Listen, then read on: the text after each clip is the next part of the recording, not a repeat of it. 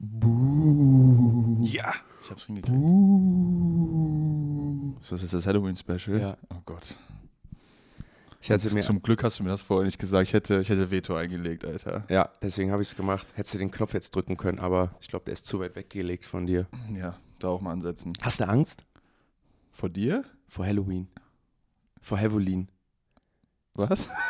Vom Halloween-Fest? Vor Kebbesfest? Ich feier das nicht. Feierst du das? Nee, auf gar keinen Fall.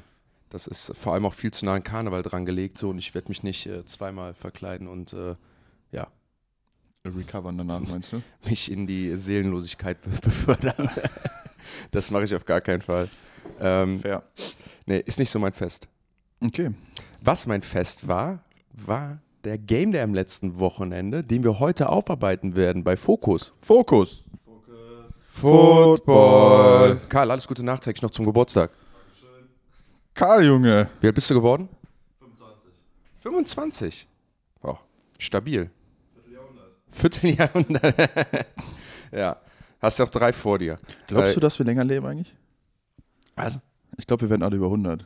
Ich also nicht. die Medizin, die, weil die Medizin so weit Ich ist. denke nicht, dass ich über 100 werde. Mit den Herzinfarkten, die ich mir am Wochenende als Football-Fan bei den Giants zum Beispiel hole oder beim FC, glaube ich nicht, dass das, dass das was bei mir wird. Naja. Naja. Aber Thema Medizin, wenn ich sehe, dass ein Jalen Ramsey diese Woche wieder auf dem Platz stand und der sich im Beginn oder in Mitte des Camps das den Meniskus gerissen hat und jetzt wieder eine Interception fängt, zu dem wir dann später auch kommen, denke ich mir, boah, sind wir weit gekommen. Ja, vor allem im Sport. Also Das ist halt so meiner, so, da ist, da ist zu viel Geld drin im Sport und vor allem in Sportverletzungen, dass das noch so lange so ausfällt. Also, dass jemand, so, ich glaube, in 20 Jahren wird es nicht mehr geben, dass jemand das Kreuzband reißt und dann ist der sechs Monate raus. So, da, dazu ist die Personalie viel zu wichtig. Deshalb glaube ich, dass es irgendeine, irgendeine Art der Medizin gibt, die das einfach verkürzt, dass du quasi das Kreuzband reißt und dann bist du nach drei Wochen wieder fit. Also ich, ich glaube immer, also alles entwickelt sich weiter. Ich bin mal gespannt, ob es da immer wieder eine Weiterentwicklung geben kann, geben wird, weil irgendwann ist ja auch mal Stopp. Ne? Ich meine, außer du hast mal irgendwann eine artificial, also künstliche Kreuzbänder oder so drin oder du kannst es mit irgendeiner Medizin, mit irgendeiner Heilung, was ja auch damit Forschung verbunden ist, da hast du wieder recht, da ist natürlich Geld wichtig im Spiel. Ich finde es halt nur krass, wenn ich mit Leuten rede, die viel Sport gucken, aber keine Ahnung von Sport haben. Heißt, die kennen sich nicht mit Verletzungen aus, die ähm, kennen sich nicht mit Reha-Heilungsprozessen aus und greifen dann so Verletzungen auf. Das sind dann oftmals ältere Personen, sagen wir so 40, 50 Jahre, und die hören dann sowas wie Meniskusriss. Und dann kommen die und sagen, Meniskusriss, oh, das ist schon fast Karriereende. Und wo ich hingehe und sage, Alter, das ist nichts. Also das ist, das ist gar nichts. Da gehst du hin, entweder nimmst du den raus und dann bist du zwei Monate später theoretisch wieder auf dem Platz. Man muss aber auch erklären, das äh, hat mein Physiotherapeut mir halt äh, auch mal so dargestellt. Ich meine, Jalen Ramsey zu bewerten ist natürlich nicht dasselbe wie bei uns. Jalen Ramsey ist einfach so schon der 1% Athlet in dieser Welt. Also es gibt auf der Welt 99% aller Menschen sind unathletischer als Jalen Ramsey. Allein das ist schon mal ein Vorteil für ihn im Recovery-Prozess. Und das Zweite ist, dass der Mann dann nicht nur eine bessere Ausgangslage hat, sondern der hat täglich Zugriff zu den besten Ärzten. So, wenn du jetzt zum Beispiel einen Meniskusriss hast, dann darfst du zweimal die Woche oder gehst vielleicht dreimal die Woche zum Physio, machst dann äh, Krafttraining, vielleicht wirst du manchmal gedehnt oder massiert und dann fährst du nach Hause. Der geht jeden Tag dahin, kriegt jeden Tag Beweglichkeitsübungen, jeden Tag Belastungstest. Der wird jeden Tag dann auch evaluiert, wie weiter können wir gehen. Und dann kommst du natürlich schneller an diesen Recovery-Prozess. Und dann will ich mal behaupten, dass es dann auch noch medizinische Mittel gibt, Hilfsmittel, die dann auch nochmal dabei, dabei helfen, dass die Muskeln schneller äh, wachsen, die dann dabei helfen, dass die Wunden schneller regenerieren und sowas. Und so kommst du dann nachher wieder auf den Platz und fängst im zweiten Quarter eine Interception. Ne? Das ist schon krass. Absolut. Ja, ist ja so. So wie generell auch im Leben, Jan. Umso mehr, umso mehr du reinsteckst, desto mehr kriegst du auch raus. Vor allem im Reha-Prozess. Das war jetzt so unnötig deep. Ja, oder? Aber ist richtig. Ich dachte, du Das habe ich dir auch gesagt, Ey, als, du du, hast dein, als du Sport, dein Knie Valentin, verletzt. du, du bist hier der Mastersportstudent von uns beiden. Weißt du das noch? Du hast mich angerufen, meinte so, du fuckst dich übel über die Physio ab und so. Meinte ich so, Jan, the more you put in, the more you get out. ja, und du das so, stimmt. boah, da hast du recht. Ja, mein Knie tut immer noch weh. Also, das muss ja auch aufgehört, Sachen. Äh, Ja, das stimmt, aber da fehlt auch manchmal, wie gesagt, einfach, einfach die Zeit. Ähm, wir wollten eigentlich heute, und das hatten wir uns ein wenig vorgenommen, über Trades sprechen. Wir dachten, dass schon mehr passiert ist, aber wie es oft ist in der NFL, passieren die meisten Trades dann immer kurz vor knapp. Wobei ich ein bisschen prognostiziere, so wie der Game Day gefallen ist, dass wir gar nicht mehr so viel sehen werden. Glaube ich auch nicht. Ich glaube, die Teams, die Verkäufer waren, haben dann, dann doch irgendwie gewonnen. Und äh, die Teams, die Käufer wären, haben dann irgendwas anderes bekommen. oder irgendein anderes Problem jetzt. Deshalb, äh, ich glaube nicht, dass da so viel passiert diese Woche oder heute. Ja, ich, ich habe ein, zwei Sachen, die wir vielleicht nochmal besprechen, äh, die ich gerne mal aufnehmen würde. Also Add-on zu letzter Woche. Eine Sache, die wir aber schon besprechen können, ist ein Trade der New York Giants zu den Seattle Seahawks. Leonard Williams wurde getradet, äh, wurde getradet äh, für einen Second-Round-Pick nächstes Jahr und für einen Fifth-Round-Pick äh, im darauffolgenden Jahr. Also zwei Picks, einer in der Second Runde, also ein Top 66 Pick, da sprechen wir ja immer von, dass das die wichtigen sind, da bekommst du Starter für einen Spieler, der die Seahawks jetzt nicht viel kosten wird, der die, Giant, die Giants den aber auch nicht halten wollten. Also so ein bisschen fast schon eine Win-Win für beide, weil die Giants natürlich jetzt auch nach oben hin keine Chance auf die Playoffs, Playoffs haben nach dem Loss. Hätte sich nach dem Spieler vielleicht auch nochmal ändern können, weil die Defense das ja auch getragen hat. Ich komme gleich mal mit meinem Take. Wie bewertest du den äh, Trade denn? Ähm, ich glaube, das ist eigentlich ein Win-Win für beide Seiten. Ich finde den Preis ein bisschen viel, ehrlich gesagt. Also da haben die Giants, glaube ich, dann doch äh, richtig gute Compensation bekommen für einen Spieler, der, sag ich mal, auf dem anderen Ende der Karriere schon ist. Sagt man das so? Ja, Absolut, am, ähm, also am der, zweiten der, Ende seiner Karriere. Der seine, der seine besten Tage schon hinter sich hat, aber natürlich ein Veteran ist, der Erfahrung bringt, der auch hier und da mal eine richtige Playmaking-Ability bringt in so einem wichtigen Spiel. Also für die Seahawks, die ja nicht den besten Passwash haben. Und wenn sie äh, jetzt hier noch den Super Bowl Run wirklich antreten wollen, was sie, glaube ich, damit signalisieren hier, das, mhm. dann brauchen sie halt einen Mann in der Tiefe und das ist, glaube ich, ganz gut für sie. Und die Giants freuen sich halt, weil sie kriegen halt wirklich einen Second-Round-Pick für einen Spieler, den sie wahrscheinlich wahrscheinlich sowieso nicht gehalten hätten über längere Zeit. Den hätten sie auf gar keinen Fall gehalten. Das Geld liegt ganz klar bei Dexter Lawrence. Das Geld wird auch dann bei Kayvon Thibodeau liegen. Ähm, sie haben sich ja auch verstärkt ähm, auf der Defensive Line diese Offseason. Also ich gehe auch fest davon aus, dass Leonard Williams auch die Saison nicht überlebt hätte. Leonard Williams selber ist ein richtiger Teamguy halt. Ne? Also der hat sich nie über die Mannschaft gestellt, ein Hustler, der macht die harte Arbeit, ist ein Interior Defensive Lineman, der spielt so ein bisschen nicht die, es gibt ja in der D-Line, gibt es ja die Einsertechniken und dann gibt es die Dreiertechniken und ein bisschen Leute, die auf der Edge spielen. Zum Beispiel in Aaron Donald, das ist einer, der eher über einem Guard steht, also das ist der O-Liner direkt neben dem Center oder halt sogar innen vom Tackle, vom Äußersten. Und dann halt Dreier- und Fünfer-Technik. Genau, Dreier- und Fünfer-Technik ist der Fachbegriff dafür, ähm, könnt ihr mal drauf achten. Und von da kommt ein Pass-Rush oft stark an. Liegt daran, dass die Guards oft nicht so gut sind im Pass-Blocking. Der Winkel zum Quarterback ist super, ne? Für einen Edge-Defender ist der Winkel natürlich nicht so gut, weil er, über die, weil er weiter außen kommen muss. Und die Leute ganz innen kriegen oft Double Teams. Und deswegen sind solche Leute wichtig. Und ich finde es sehr interessant bei den Seahawks, weil die ja an sich eine relativ junge Defense haben mit vielen jungen Spielern. Und jetzt holen sie sich halt einen Veteran, der nicht nur in der Tiefe gut ist, sondern auch so einen besonderen Spot einnimmt und sie, glaube ich, pushen kann. Und wenn ich dann auch auf die Division gucke, zum Beispiel mit den 49ers, ist das halt auch ein Spieler, den du dann am Ende auch, glaube ich, brauchst, um da mitzuziehen. Ja, absolut. Also wie gesagt, macht für beide Teams richtig viel Sinn und äh, ist auf jeden Fall ein guter Fit auch, finde ich, in Seattle. Wie gesagt, der Preis, das werden wir dann in zwei, drei Jahren sehen, was daraus geworden ist aus den Spielern. Was würdest du jetzt sagen, wer hat den Trade gewonnen? Boah, das finde ich schwierig zu sagen. Ähm, ist halt mit der, mit der Bedingung geknüpft, dass die Giants nicht diese Picks verhunzen, wie sonst ja. auch immer. Ich würde tendenziell sagen, die, die Seahawks haben ein bisschen overpaid. Ich würde mich, ja, mal, würd mich mal interessieren, sagen. was sonst noch für Offer auf dem Tisch lagen, weil so ein Veteran, gut, muss man auch dazu sagen, die Giants übernehmen fast die Hälfte des Cap Space dieses Jahr noch. Das heißt, die Seahawks kriegen einfach wirklich einen validen Starter für die Saison und geben halt für die nächsten Jahre was ab. Aber so wie die spielen, und da kommen wir gleich zu, sind sie auch vielleicht im Super Bowl Gap oder Super Bowl Window. In weiteren Trade, der jetzt vielleicht nicht so spektakulär ist, den wir aber auch besprechen wollen, ist Defense Tackle der Eagles Kentavious Street. Der wechselt für einen Siebtrunden-Pick äh, der Falcons, äh, Siebtrunden-Pick von den Falcons. Ähm, das ist ein Late-Round-Pick. Genau, zwei Late-Round-Picks, Siebт- und Sechstrunden-Pick äh, zu den Atlanta Falcons von den Philadelphia Eagles. Was ist das für Move? Vielleicht mal auch da erklären. Es gibt ja jetzt, wir sprechen immer von den Splashy Moves, wir reden auch immer von diesen großen Moves, wenn die Superstars gehen, so wie Leonard Williams, den ja eigentlich jeder oder viele Leute kennen in der NFL. Was ist mit solchen Moves? Warum entscheidet sich ein Team jetzt noch so spät, solche Leute zu traden? Ja, das ist, glaube ich, eine Reaktion auf die Grady Jarrett-Verletzung. Also Grady Jarrett, mhm. Grady Jarrett ist ja auch der D-Tackle von den Falcons gewesen, guter Spieler, jahrelang tatsächlich der beste Spieler auf dieser D-Line, die ja gefühlt seit Ewigkeiten kein Pass-Rush hat. Und der hat sich leider das Kreuzband gerissen am Wochenende. Ja, sehr schade. Und äh, das ist sehr schade. Und dieser Mann wird wahrscheinlich jetzt einfach direkt Plug and Play seine Rolle übernehmen. Und das ist wahrscheinlich einer der wenigen D-Tackle, die halt dieses Profil erfüllen, wie du gerade schon gesagt hast. Ich weiß nicht, ob er in der Dreiertechnik spielt oder ob er wirklich ein Nose Guard ist, also auf, der, auf dem Center Head-Up steht. Aber das ist wahrscheinlich genau die Rolle, die er jetzt erfüllen muss. Ja, also nochmal zur Erklärung, die wurde gewechselt. Also Street geht zu den Atlanta Falcons, ein Siebtrunden-Pick kommt mit und die Atlanta Falcons schicken einen Sechstrunden-Pick zu den Eagles. Also die Eagles haben sich praktisch eine Runde nach vorne getradet, plus natürlich nochmal einige Spots, weil die Falcons ja einen schlechteren Rekord haben als die Eagles und die Eagles ja wahrscheinlich wieder an 30, 31, 32 oder so picken werden.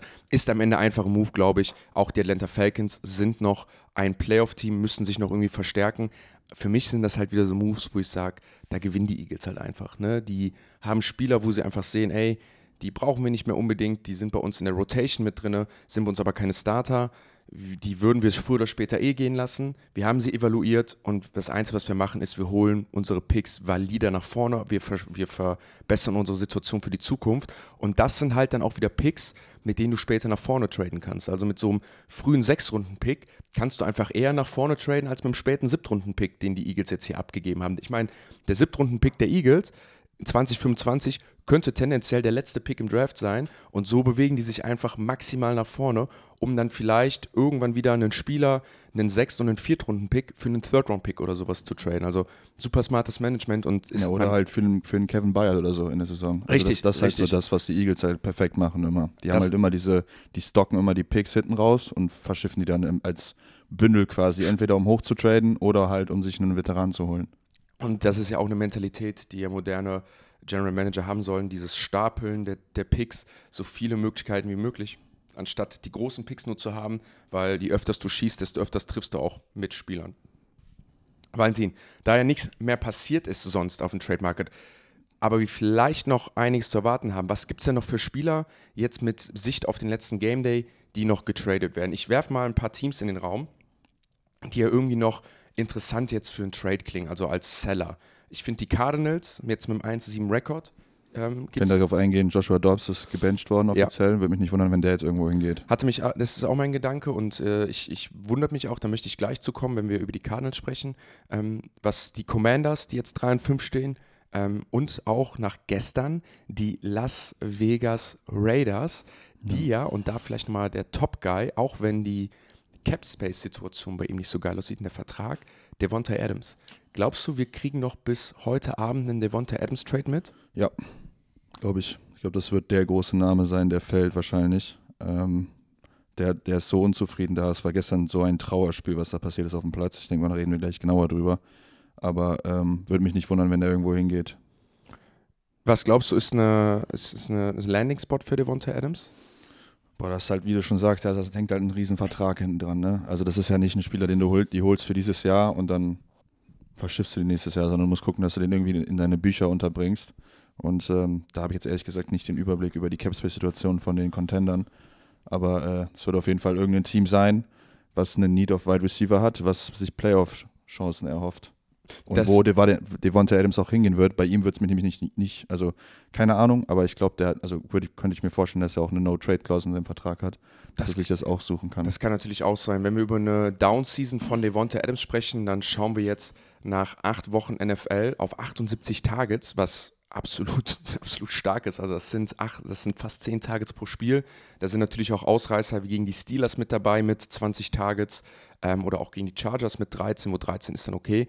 Hat aber dann auf 78 Targets nur 47 Completions, 539 Yards und nur drei Touchdowns. Also er wird viel angeworfen, die Produktivität ist nicht da, hat natürlich jetzt auch schon mit drei Quarterbacks spielen müssen. Ist für einen Receiver einfach eine super unangenehme Situation ich weiß immer halt nicht, ob man Frustration auf dem Feld gleichsetzen kann mit der nachher, ich sag mal, objektiven Evaluation von sich selbst und zu sagen, ich lasse mich jetzt traden oder ob er sagt, ich spiele meinen Vertrag hier zu Ende. Ein Team, was ich intriguing finde oder zwei Teams, die ich intriguing finde, wo ich drauf und mir denke, hm, das könnte ich mir vorstellen.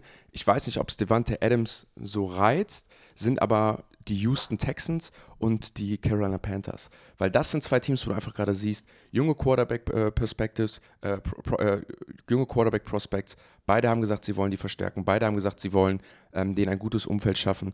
Ich finde, beide zeigen auch, dass sie gute Rookies sind. Also ich finde auch Bryce Young, auch wenn er viele, ich sag mal, Downed Games hatte, zeigt er, dass er Entwicklung hat, genauso wie CJ Stroud die haben auch Cap Space in den nächsten Jahren, auch die hätten Platz. Die müssten dann nochmal Draft-Kapital aufgeben. Ich weiß ja nicht, ob das ein interessantes, interessant wäre für Devonta Adams, sich dann in so ein Rookie-Projekt einzugeben oder ob er sagt, er will für einen Contender spielen. Für einen Contender kann ich aber jetzt schon sagen, da ist der Vertrag halt viel zu hoch angesetzt. Ne? Ja, das ist halt genau das, warum ich glaube, dass am Ende zum Contender gehen wird. Aus Teamsicht macht das klar Sinn für einen für ein Team mit einem Rookie-Quarterback, sich so einen Mann reinzuholen, weil wir haben jetzt am Wochenende gesehen, was ein Nuke Hopkins mit einem Will Levis machen kann, ja. ihm einfach helfen kann. Ähm, aber wie gesagt, ich glaube nicht, dass Devante Adams am Ende seiner Karriere, der hat noch keinen Super Bowl gewonnen. Ähm, und das hat er jetzt auch schon mehrmals gesagt im Interview. Ich glaube nicht, dass er jetzt nochmal das Projekt startet mit einem Rookie. Ich glaube, der, hat die, der, hat, der hat die Schnauze so voll jetzt. Der ist immerhin gewohnt, dass äh, Aaron Rodgers ihm die Bälle zuwirft. Ne? Also der Mann hat, glaube ich, höhere Standards, sowohl an den Quarterback als auch an sich selber. Also ähm, ja, ich glaube, wenn er geht, dann geht er zu einem Contender mit einem Top 8 Quarterback. Ich bin gespannt, ob das überhaupt noch passiert. Ich glaube, das wird eine relativ ruhige, äh, ruhige Free Agency jetzt am Ende, weil einfach die Karten anders gefallen sind. Trade meinst du? Nicht Trade, free. Entschuldigung, Trade. Ja. Finde ich übrigens da wieder, zeigt einfach, wie, wie die NFL ein bisschen funktioniert. Äh, Woche für Woche, weil es auch eine kurzlebige Saison ist, sprechen wir über zum Beispiel Tennessee Titans als Seller komme ich gleich zu. Für mich sind sie jetzt eigentlich ein Team, was kaufen sollte, um halt Will Levis zu unterstützen, um ihn noch einen Receiver hinzustellen zum Beispiel. Ähm, wie gesagt, so, ein, so eine schnelllebige Liga. Kommen wir zu unseren Games. Woche 8 war spannend. Ich glaube, der Titel, den wir letzte Woche hatten, die NFL ist unberechenbar, kriegt diese Woche den Titel, die NFL ist unberechenbar Teil 2, denn hier sind schon wieder einige Dinge passiert, die ich so habe nicht kommen sehen. Das erste Game zum Beispiel, und auch das fand ich relativ überraschend, die Houston Texans verlieren bei den Carolina Panthers mit 13 zu 15 und Bryce Young, der First Overall Pick, holt seinen ersten Sieg gegen Second Overall Pick und besten Freund CJ Stroud. Besten Freund? Die sind Best Friends. Ist das wirklich Best Friends oder sind die, die Friends? Die Story bei denen ist, so wie ich es aus dem Kopf habe, dass die zusammen aufgewachsen sind, ähm, dass die auch mal zusammen auf den QB-Camps waren und sowas, dass sie sich auch äh, ich glaube, die haben müssten in der Highschool oder könnten in der Highschool auch gegeneinander gespielt haben und die kennen sich wirklich, wirklich ihr Leben lang und äh, trainieren auch im Sommer und sowas zusammen. Also das sind super close, die sind super close miteinander. Ja, nice. Ähm, ja, ich, ich habe den Highschool-Zusammenschnitt gesehen im Broadcast. Also ich glaube, das ist das letzte Mal, dass sie gegeneinander gespielt haben, kann das sein? Dass sie in der Highschool gegeneinander gespielt haben? Oder haben ja, im College? Das, nee, nee, im College haben sie nicht gegeneinander genau, gespielt. Genau, deshalb, äh, da habe ich auf jeden Fall den, den, das, das, den, die Mats zugesehen. Ähm, ja, waren war ein Low-Scoring-Game. Es war interessant, weil wenn die Teams, entweder haben die Teams lange Touchdown-Drives gemacht, so 15, 16, 17 Plays, oder halt Three and Out. Also mhm. da gab es nicht viel dazwischen. Beide Teams äh, panten zweimal zu Beginn, dann haben die Texans einen Mega-Drive äh, mit 17 Plays, machen einen Touchdown und dann antwortet Bryce Young direkt. Aber sie machen einen Turnover on Downs äh, an, glaube ich, in der Houston, in der Houston tiefen Red Zone. Ich gucke mal gerade, wo das war. Äh, an der 2 werden die gestoppt und machen quasi einen Turnover auf on Downs. Und ähm, ja, dann geht das, gleich, das ganze Narrativ weiter wieder. Also kriegen keinen richtigen Drive zustande, keinen richtigen Drive zustande. Also entweder panten sie sofort oder sie machen halt einen langen Touchdown-Drive. Das war so, war so nichts dazwischen. Und ähm, ja, dann haben, haben, am Ende die Panthers ähm, die Chance zu gewinnen und machen das Field Goal und äh, gewinnen das Ding. Battle der Rookie Quarterbacks einmal in Zahlen noch zusammengefasst. CJ Stroud hat den Ball 24 Mal werfen dürfen, 16 Mal angebracht, 66% Completions, 140 Yards nur. Average Depth of Target nur 8,8 Yards. Bryce Young übrigens. Das ist viel übrigens. Ja? 8,8 Yards. Hat er nicht 10 sogar? Hat er nicht an die 10 dieses Jahr? Ja, aber 8,8 ist okay. eine gute Nummer. Ähm, und Bryce Young 31 äh, Attempts, 22 Completions, 71 Completion, 235 Yards, ein Touchdown, 6,8 äh, Yards äh, Average Depth of Target, beide mit einem Big Time Throw. Also ich würde mal sagen, beide irgendwie so ein richtiges Rookie-Matchup gehabt, unspektakulär, haben sich wenig Fehler erlaubt und ein bisschen ihre Defense und das Team das Spiel für sich gewinnen lassen. Sind das zwei gleichwertige Rookie-Quarterbacks, wenn man sie jetzt so im direkten Gegenüberspiel hatte? Ich finde, dass Bryce Young flasht von Woche zu Woche mehr und diese Woche hat er so zum ersten Mal das auch gezeigt, was sie im College ausgemacht hat. Es gibt einen Play, wo er, wo der Running Back komplett gemördert wird. Hast du es gesehen? Hast du es im Kopf? Der Running Back geht in die Pass Protection oh. und, der, und, der, Safety kommt runter ja, und rennt ja, ja, über den Running Back drüber. Ich hatte, ja. Und äh, dann, dann ähm, macht Bryce Young das, was im College ihn ausgemacht hat, diese unglaubliche Pocket Awareness und Presence. Weicht dann irgendwie dem Druck aus, hat, glaube ich, auch eine Hand an sich, fällt nicht runter und wirft dann eine tiefe Overall zu Adam Thielen. Und äh, on the money halt, während er rausläuft. Und das sind so die ersten Flashes, die wir sehen, wo wir denken, ey, Bryce Young kommt langsam an, er kriegt langsam es hin, die Plays zu machen, die er im College auch gemacht hat. Und das sind sowohl für die Panthers, glaube ich, äh, sehr schön zu sehen, als auch für ihn selber. Ne? Also das ist ja mal die Frage, so, du musst ihn spielen lassen, um die Erfahrung zu holen, aber du willst halt auch nicht, dass der Mann mit null Selbstbewusstsein aus der Saison rausgeht und komplett kaputt ist. Nee, ich fand auch generell sah Bryce Young smooth aus. Also auch wenn er spielt, ich finde, das ist ja dann auch als Außenbetrachter in der Evalu Evaluation wichtig, sich anzuschauen, wie bewegt er sich denn, wenn er seine Plays macht? Wie kommt der Ball raus? Wird er gehittet? Hat er Pressure? Und so ist es, sind es einfach Missreads? Kann er daraus lernen? Ne? Ich meine, die hatten jetzt auch eine Play-Calling-Wechsel. Also der Offense Connector ist ja dann jetzt auch der Play-Caller. Und ich fand auch, wenn ich ihn spielen so, wo ich sage, hey, an sich sieht das alles immer noch smooth aus. Es kommt halt manchmal nur nicht, nicht zum Ziel. So, ne? Und ich glaube, so Games wie jetzt sind auch einfach wichtig und, und bringen halt einfach Vertrauen dass du halt auch mal ein Spiel mit 15 Punkten gewinnst, wo du halt nicht überspektakulär spielst, aber so ein bisschen do your job, werf deinen Number One Right Receiver an, protecte den Ball und am Ende kannst du Spiele gewinnen und auch irgendwie dann die Big Plays machen, wann du sie brauchst. Und man hat auch gesehen, ihm ist einiges äh, ein Stein vom, vom Herzen gefallen. No. Siehst du die Carolina Panthers jetzt noch als, als Seller? Also wir haben ja letzte Woche gesprochen, dass sie traden sollen dass sie noch Leute abgeben müssen, vor allem auf der Defense-Seite, damit Bryce Young Unterstützung bekommen kann im Draft oder vielleicht jetzt noch in der Free Agency. Würdest du jetzt nach dem Win sagen, das ist immer noch die Mentalität oder würde man damit die Mannschaft so ein bisschen hintergehen nach diesem ersten Sieg und jetzt zum Beispiel einen führenden Spieler ab abgeben? Nee, hinter, also du hast halt ein Spiel gewonnen, ne? Also wir müssen uns nichts vormachen, die werden am Ende nicht in die Playoffs kommen. So, und dann bist du halt automatisch Seller. Die Frage ist halt, wen du verkaufst. Also aus der Offense würde ich keinen verkaufen, weil das wäre jetzt dumm. Ähm, die Frage ist, ob du aus der Defense ein paar Leute abgibst. Oder das Einzige, was ich halt machen würde, wenn du dir jemanden holst, dann holst du dir einen Wide Receiver One, um halt ähm, Bryce Young nochmal mehr die Chance zu geben, halt Spiele zu gewinnen. Ne? Also ich bringe jetzt nochmal hier die, DeAndre Hopkins rein, was er mit Will Levis gemacht hat. Wir sitzen halt zu Hause und denken, ey, Will Levis hat ein geistkrankes Spiel gemacht, was er auch gemacht hat. Ja. Aber im Endeffekt sind das drei Plays von DeAndre Hopkins, die halt Will Levis gut aussehen lassen. Ne? Und äh, das ist halt auch sowas, wo Le Will Levis geht halt auch aus dem Spiel raus, kriegt gute, kriegt gute Presse, kriegt gute alles. So, und am Ende des Tages kriegt das Bryce Young halt nicht, weil, ihm, weil er halt nicht den Number One Guy hat. Ne? Stell dir mal vor, du hast einen Number One Receiver, der dich jedes Mal so gut aussehen lässt, dann hast du auch ein anderes Selbstbewusstsein, selbst wenn es nicht unbedingt du ist, der besser spielt. Und deine Entwicklung ist natürlich auch anders in der Liga, wenn du, keine Ahnung, die NFL auch so kennenlernst, zu ja. wissen, ey, ich habe diese One-on-One-Matchups, die ich einfach anwerfe, die mir die 50-50-Balls, also diese umkämpften Bälle dann auch runterholen und so lernst du ja auch Playbooks anders kennen und die NFL ein wenig anders kennen. Ja. Da habe ich gleich auch noch ein, zwei Punkte, was mir diese Woche Eines. wieder aufgefallen ist, wie wichtig es ist, was für einen Offense-Coordinator du hast, der dich an diese NFL dann auch ranführen kann. Ja. Ähm, einen Play, was ich highlighten will, Tank Dell. Ne? Ich habe es ja schon mehrmals gesagt, ein, meiner, einer meiner Lieblingsreceiver in dieser äh, Draft-Klasse, spielt bei den Texans. Hast du den Enteround gesehen, der bekommen hat? Ja. Boah, wo der den äh, Cut macht, wo du siehst einfach, wie special Human Joystick, Alter. Das, ja, ja. Der ist auch in der Konversation, glaube ich, jetzt mit einem Kadarius Tony, mit einem Bijan, die einfach so in a Phone Booth, sagt man ja so, Leute missmachen können, ja, weißt absolut. du? Die hauen den Fuß in den Boden und glitschen durch die Matrix durch, fünf Yards auf die andere Seite und denkst dir, wie ist das passiert? Also das Play ist, glaube ich, für acht Yards gegangen, war überhaupt nicht special, aber ich saß halt zu Hause und dachte mir so, wow. Ja, das, das sah unmenschlich aus. Entschuldigung an der Stelle. Äh, wir wollen auch immer das Monday Night zuerst machen. Das habe ich äh, hier gerade vercheckt. Es wird ja auch gerade bei meiner Auflistung nicht aufgeführt. Monday Night Football Game. Moderieren wir das einfach so ab, das Spiel jetzt, oder was? Ist vorbei? Ja, wir wollen okay. weitermachen. Okay, perfekt. Also ich war, ja. war jetzt auch am Ende. Na gut. Äh, tatsächlich. Nach deinem letzten Punkt. Die Detroit Lions gewinnen nämlich das Monday Night Football Game mit 26 zu 14. Da haben wir natürlich den perfekten Übergang verpasst, weil wir über Devonta Adams gesprochen haben. Ja. Ähm, gestern mit einer echt. You live and you learn, Lan. Yes. Lan. Jan. yes. Äh, und mit einer wirklich unfassbar schlechten Leistung von Jimmy Garoppolo. 21 Attempts, 10 Completions nur, also unter 50 Prozent, total untypisch für ihn.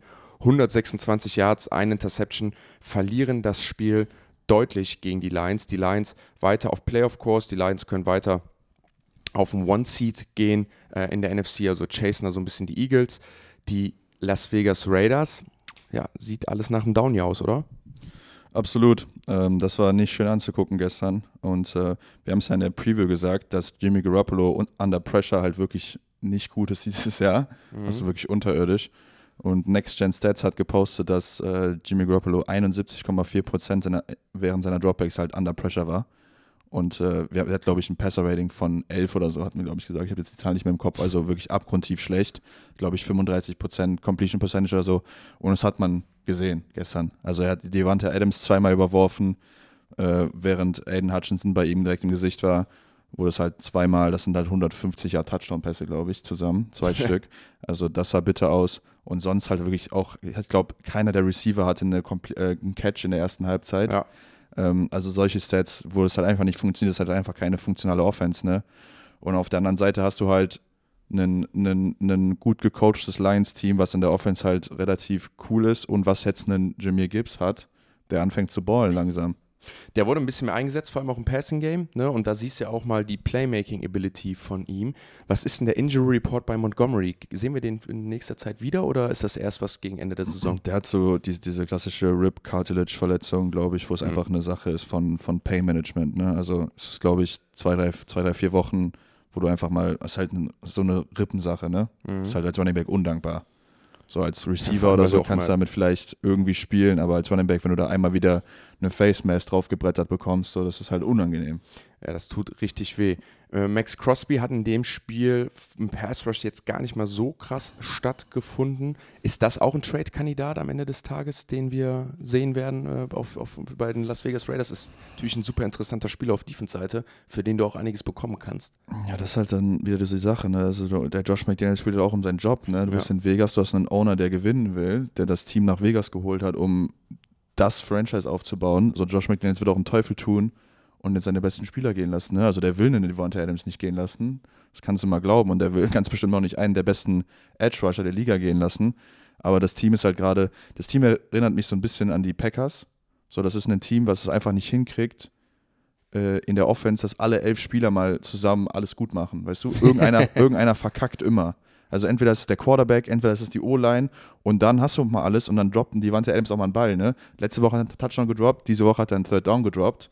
So, das hilft seinem Case auch nicht, ne? Also der beschwert sich die ganze Zeit, aber wenn er dann mal den Ball kriegt, droppt er das Ding in wichtigen Situationen. Ja. Und das ist halt so, der Unterschied zwischen den Raiders und den Packers ist halt einfach nur, dass die Raiders wahnsinnig viel Geld ausgeben für diese Spieler und es trotzdem nicht hinkriegen und die Packers sind halt jung.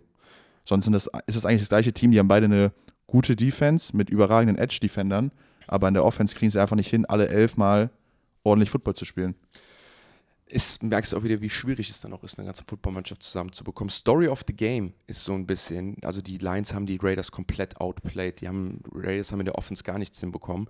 Die Lions hatten 486 Total Yards, fast 500 Total Yards, auf 157 nur von den Raiders. Ähm, Raiders nur 77 Passing Yards, 80 Rushing Yards nur.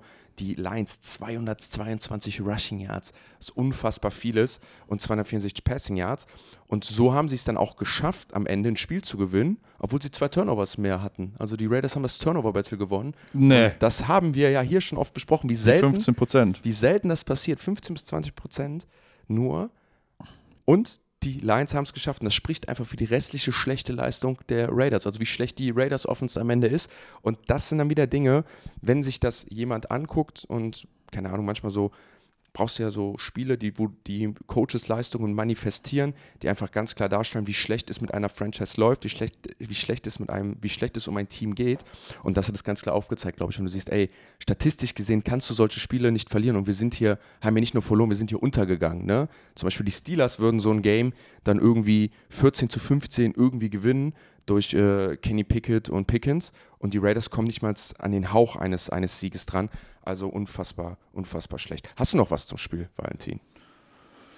Nö, nicht wirklich. Also es ist einfach schlecht, schlechter Football gewesen an so einem Primetime-Spiel. Die Lions haben halt das Beste daraus gemacht, weil sie dann auch immer in die Red Zone gekommen sind und dann eigentlich nur Field geschossen haben. Also du hast gesagt, ne, die haben ja richtig dominiert mit den Yards, aber mhm. am Ende gar nicht so klar gewonnen. Also es war noch länger ein Spiel, als es den Lions, glaube ich, recht war.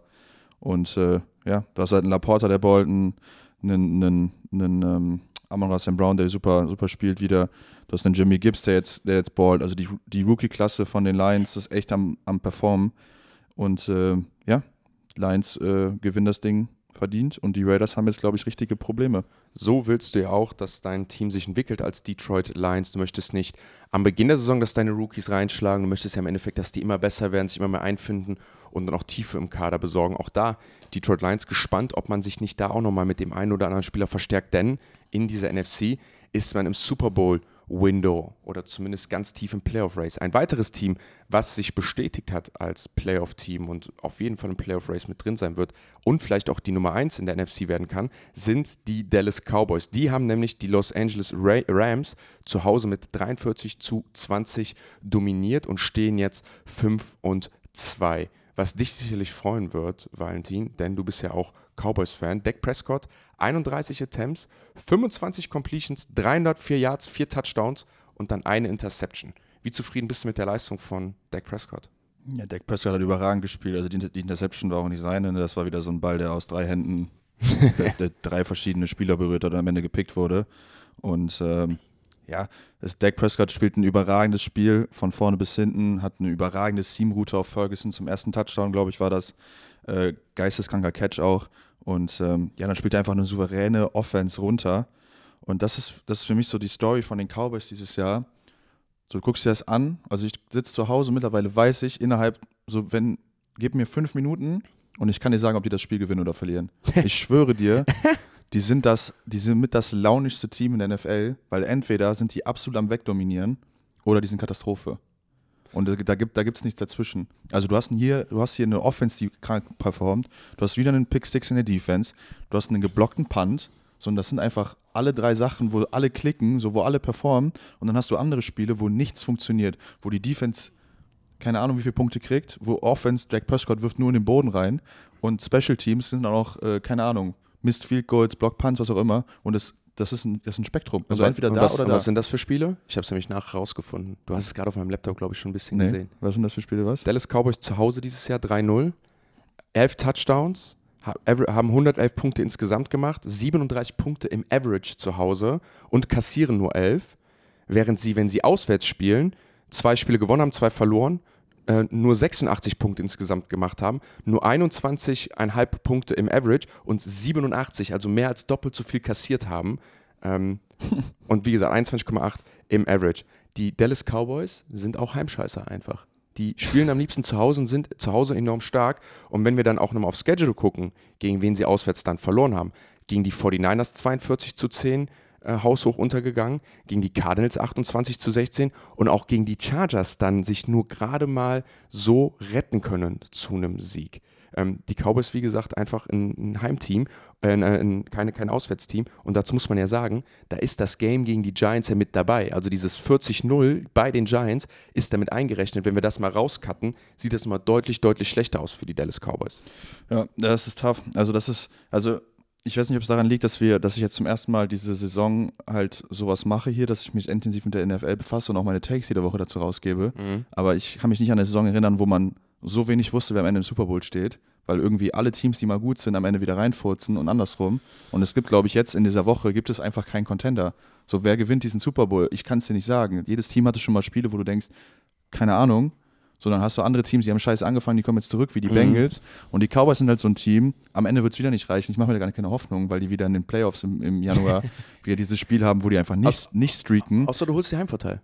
Außer du holst die Heimvorteil, ja, aber dazu müssen sie mal regelmäßig Spiele gewinnen. Aber das ist halt so, so die Cowboys sind ein Team, Tag X, packt die in den Super Bowl, die können das Ding 40-0 gewinnen, ich sag's dir ehrlich, die können im Super Bowl 40-0 gewinnen, hm. aber die verlieren vorher gegen die Bears.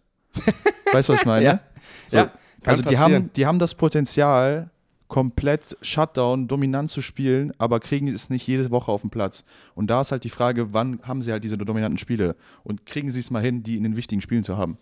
Und das ist ja dann am Ende die große Story. Ich glaube auch, was wichtig ist, wenn wir über Strength of Schedule sprechen, was auch in der NFL wichtig ist, gucke ich ja dann auch auf den Cowboys Schedule und sage, okay, 49ers richtig auf den Sack bekommen. Bei den 49ers ist aber auch nicht einfach. Ist, kann man auch mal unter den Bus kommen, unter den Bus gerollt werden. Aber sonst Giants geschlagen, Jets geschlagen, Cardinals verloren, Patriots, Chargers okay und jetzt die Rams auch okay. Ich glaube, auch bei den Rams müssen wir die ganze Saison betrachten. Auch ein On-Off-Team mit vielen jungen Spielern, ähm, die auch noch einiges an Erfahrung sammeln müssen. nächstes Game können wir vielleicht mal ein bisschen vorwegnehmen, ist, glaube ich, das entscheidende Game für die Dallas Cowboys. Da können sie nämlich viel beweisen, was Ja, sie müssen. noch nicht bewiesen haben. Es ist ein Auswärtsspiel, es ist bei den Eagles gegen einen Division-Contender in einem Top-Game. Ich glaube, wenn es ein Game gibt, wo man sich selbst bestätigen kann als Contender, dann ist es das Game. Absolut. Ich freue mich richtig drauf. Aber wenn wir noch einmal äh, kurz die Rams halt. Wir haben genau, ja, das, das wollte ich, genau, das also ich jetzt noch gemacht. Eagles sind generell nächste Woche. Könnt ihr euch drauf freuen. Am, am, Donner am, am Freitag, wenn wir die Preview machen. Nächste Woche wird geisteskrank. Ja. Also da sind einige geile Spiele. Freut euch drauf. Aber ähm, ja, die, ich habe ja die Eingangsfrage gestellt in der, in der Preview letzte Woche. Können die, kann die Cowboys Defense diese Receiver covern mit Stafford zusammen? Und sie haben es hingekriegt. Und äh, nicht nur das, sondern sie haben echt dominant gespielt. Der äh, Bland hat schon wieder einen Pick Six gemacht. Das war, glaube ich, seine dritte diese Saison. Und das ist auch ein schlechter Wurf von, Pres äh, von Stafford. Der war so schlecht, dass ich fast glaube, dass da irgendwas schiefgelaufen ist. Ja. Äh, weil der war so weit in den Rücken geworfen. Das sieht man von ihm eigentlich selten. Ist übrigens bei äh, Pro Football Focus nicht als Turnover-Worthy Play eingetragen. Also er hat kein Turnover-Worthy Play. Das Ja. heißt, wahrscheinlich haben sie das als Miscommunication Ja. oder wird dann sowas nicht gewertet. Das ist, äh, das ist krass. Und ähm, diese, also er hat sich ja am Daumen verletzt. Ne? Ist einer, einer von fünf Quarterbacks diese Woche, die leider das Spiel verlassen mussten. Und leider einer der besten davon auch noch, wenn nicht sogar der beste. Aber äh, ist so geil. Er kommt ja zurück, ne? er verletzt sich am Daumen, kommt zurück und ich weiß nicht, werfen mit einem kaputten Daumen ist schon scheiße, ne? Ja. So. Ich kenne die Recep ich kann, ich kenn diese Daumenverletzung nur als Receiver und das macht auch nicht mehr Spaß, kann ich sagen. Wenn Nee. du so einen 80 km/h Ball oder wie auch immer in die Hände bekommst und dein Daumen ist nicht da. Aber Sean McVay kommt einfach ein Philly Special mit Staffords kaputten Daumen, der fängt einen Ball und macht das Barbo-Play überhaupt und kriegt noch den Touchdown, wo ich mir denke, ey, dein Quarterback hat nur eine Hand, so warum lässt du den jetzt noch einen Ball fangen dazu? Ist irgendwie, ist wahrscheinlich irgendwie die NFL, wo du sagst, ich muss am höchsten Niveau spielen, ich muss hier alles reinwerfen, weil sonst gewinne ich das Spiel nicht mehr. Ja, ganz krass. Und du kennst, also ich meine, der McVay, wenn du ihn guckst, der ist halt, ist ja nicht normal. Ne? Ich glaube, der hat halt, ich glaube, dem fehlen auch das, die ein oder anderen Human Emotions so, Verständnis für, was auch immer, der will ein Footballspiel gewinnen. Ja, das, das- ist doch auch der Satz von dem, für mich habe ich, hab ich so kaputt gelacht mit, hey, was passiert, wenn dein Sohn geboren wird und du hast ein Spiel und er gesagt hat, hey, äh, mein Sohn weiß besser, der wird, nicht am, der wird einfach nicht am Spieltag geboren, da will ich gar nicht drüber nachdenken, das passiert einfach nicht. Und du siehst, das sagt er mit so einer Überzeugung, sodass er es gefühlt auch weiß, dass das nicht Ja. passieren wird. Aber er ist jetzt geboren, vielleicht ist der Mann auch einfach mit seinem Playcalling ein bisschen sleep deprived, weil er hat keinen Schlaf. Naja, was Naja. interessant ist, äh, was ich finde, was auf jeden Fall auf der Haben-Seite der Dallas Cowboys Defense steht, Cooper Cup hat ja 10 Targets bekommen, Puka Nakua 7 und man hat beide unter 50% Completions gehalten. Also man konnte ganz klar identifizieren daran, dass welche Konzepte kamen, wie sie angeworfen werden sollten und konnte das Ganze stoppen. Übrigens, ich spreche immer von Puka und Cooper als, als Duo. Äh, und die klingen ja wie so eine Super RTL-Sendung. Wir haben ja einen ganz vergessen in diesem Vornamen-Ding, Trio. Das wollte ich jetzt die ganze Zeit erwähnen. Es Tutu? ist ja Puka, Cooper und Tutu. Was sind das für Namen? Stark. Das ist wirklich Puka, Cooper und Tutu. Ja. Stell dir mal vor, du sitzt im, im, im Meetingraum und kackst die dran. Kannst du nicht ernst bleiben, sagst du? Ja, ich, also finde ich, finde ich her hervorragend. Finde ich auch irgendwie blöd, dass da noch keiner irgendwie so auf die Idee gekommen ist, da mal T-Shirts oder so draus zu machen. So Puka, Cooper und Tutu. Ich glaube, dafür muss äh, Tutu dann noch was dominanter spielen, dass er dann auch in diesem Dreierkonstrukt mehr wahrgenommen wird. Ich habe ja letzte Woche gecallt, dass Cortland Sutton dahin getradet wird. Der Mhm. wird das richtig kaputt machen. Stell dir mal vor, du hast Puka, Cooper, Tutu und Cortland. Ja, das stimmt. Das wäre ein bisschen blöd. Ja, ich, die, zu den Rams vielleicht noch am Ende ist für mich alles healthy irgendwie. Also es ist für mich am Ende des Tages alles gesund. Matthew Stafford hat jetzt wieder so ein, was eigentlich kein richtiges Downgame, aber für ihn ein Downgame spielt ja teilweise ja überragende Spiele. Jetzt wieder was schlechter. Man geht halt gegen die Cowboys, die sich immer mehr dann auch rauskristallisieren, wie du gesagt hast. Die können halt wie ein Super Bowl-Contender spielen. Manchmal sind sie es nicht. Am Ende ist das halt ein healthy Rebuild, kriegen jetzt mehr Draft-Picks und ich glaube, nächstes Jahr ist dann das Jahr, wo sie entweder in der Free Agency handeln können, wo sie sich neue Spieler im Draft dazu holen, wenn sie einen guten Draft haben. Sie haben jetzt mit Puka einen guten Rookie, einen herausragenden Rookie Receiver. Sie haben mit Cooper ihren Number One Right Receiver zurück. Wenn sie sich jetzt auf der O-Line noch verstärken könnten und vielleicht die Situation für Matthew Stafford nochmal ein Jahr verbessern, könnte Matthew Stafford nochmal so ein Kirk Cousins-Jahr hatten, zu dem wir gleich kommen, leider, wenn wir über Quarterback-Verletzungen sprechen. Ja. Ähm, und dann auf ganz hohem Niveau spielen. Ansonsten, wie gesagt, ist das für die Rams gar nicht mal so schlecht alles. Man muss die ganze Saison sehen. Playoff-Race sind sie immer noch irgendwie drin und um, es geht noch um was. Das war ein Scorigami anscheinend. War auch wieder ein Scorigami. Scorigami ist ein, äh, ein Ergebnis in der NFL, was es noch nie gab. Also noch, es hat noch nie ein Team 43-20 gewonnen. Zumindest laut Scott Hansen und der Red Zone. Ja. Ja, der wird ja, die werden Der das ja richtig wissen. rausgeben. Die sind bei sowas immer richtig. Wir haben gerade ja schon drüber gesprochen und für mich einfach immer eine unfassbar traurige Story. Kirk Cousins gewinnt zwar mit den Minnesota Vikings und es ist genau das passiert, was du ihm gewünscht hast, nämlich, dass sie Was? mal im vierten Quarter ein Spiel gewinnen, dass sie mal So. mit zwei Touchdowns führen und Kirk Cousins halt nicht mehr spielen muss und einfach Ja. mal in Ruhe rausgehen Toll. kann. In Ruhe ist es nicht passiert. Auch Kirk Cousins reißt sich die Achillessehne. Und diese Achillessehnenverletzung ist zum zweiten Mal ähnlich passiert. Und das siehst du einfach ohne äußere Einwirkung. Einfach einen Schritt gemacht, aufgetreten und knack, das Ding ist durch. Für mich noch trauriger tatsächlich als Aaron Rodgers. Ja, das, also, da will ich jetzt gar nicht drauf eingehen. Ich finde das, also das ist für beide, glaube ich, einfach, also ich finde, also mich, mich regt das ehrlich gesagt ein bisschen auf, dieses Narrativ der letzten zwei Jahre, drei Jahre über Kirk Cousins, so, der ist in der, der ist in seiner Karriere so viel besser geworden und der wird immer noch so behandelt, als wäre er der Kirk von vor fünf Jahren, der in Primetime reinfurzt und sonst halt auch nichts macht. So, der Mann spielt überragend Quarterback die letzten zwei Jahre. Er war jetzt auf einem, du hast, wir haben es schon mal angekündigt, auf einem Dark Horse MVP äh, Season. Ich möchte, ich möchte noch einmal genau in den Punkt bitte eingreifen. Entschuldigung, dass ich da unterbreche, aber mir ist das ganz, ganz wichtig nochmal zu sagen. Für mich war Kirk Cousins der MVP dieses Jahr. In dieser Situation, in der gesamten Perspektive, ist Kirk Cousins mit, bis zur Achillessehnenverletzung der MVP gewesen. 311 Attempts, 216 Yards, 69 Completions, 2331 Yards. Damit ist er Nummer 2 hinter Tour. Äh, 18 Touchdowns auf nur 5 Interceptions. Zum Vergleich, Tour Tagovailoa hat 18 Touchdowns auf 7 Interceptions. Das sind jetzt nur mal die Boxscores.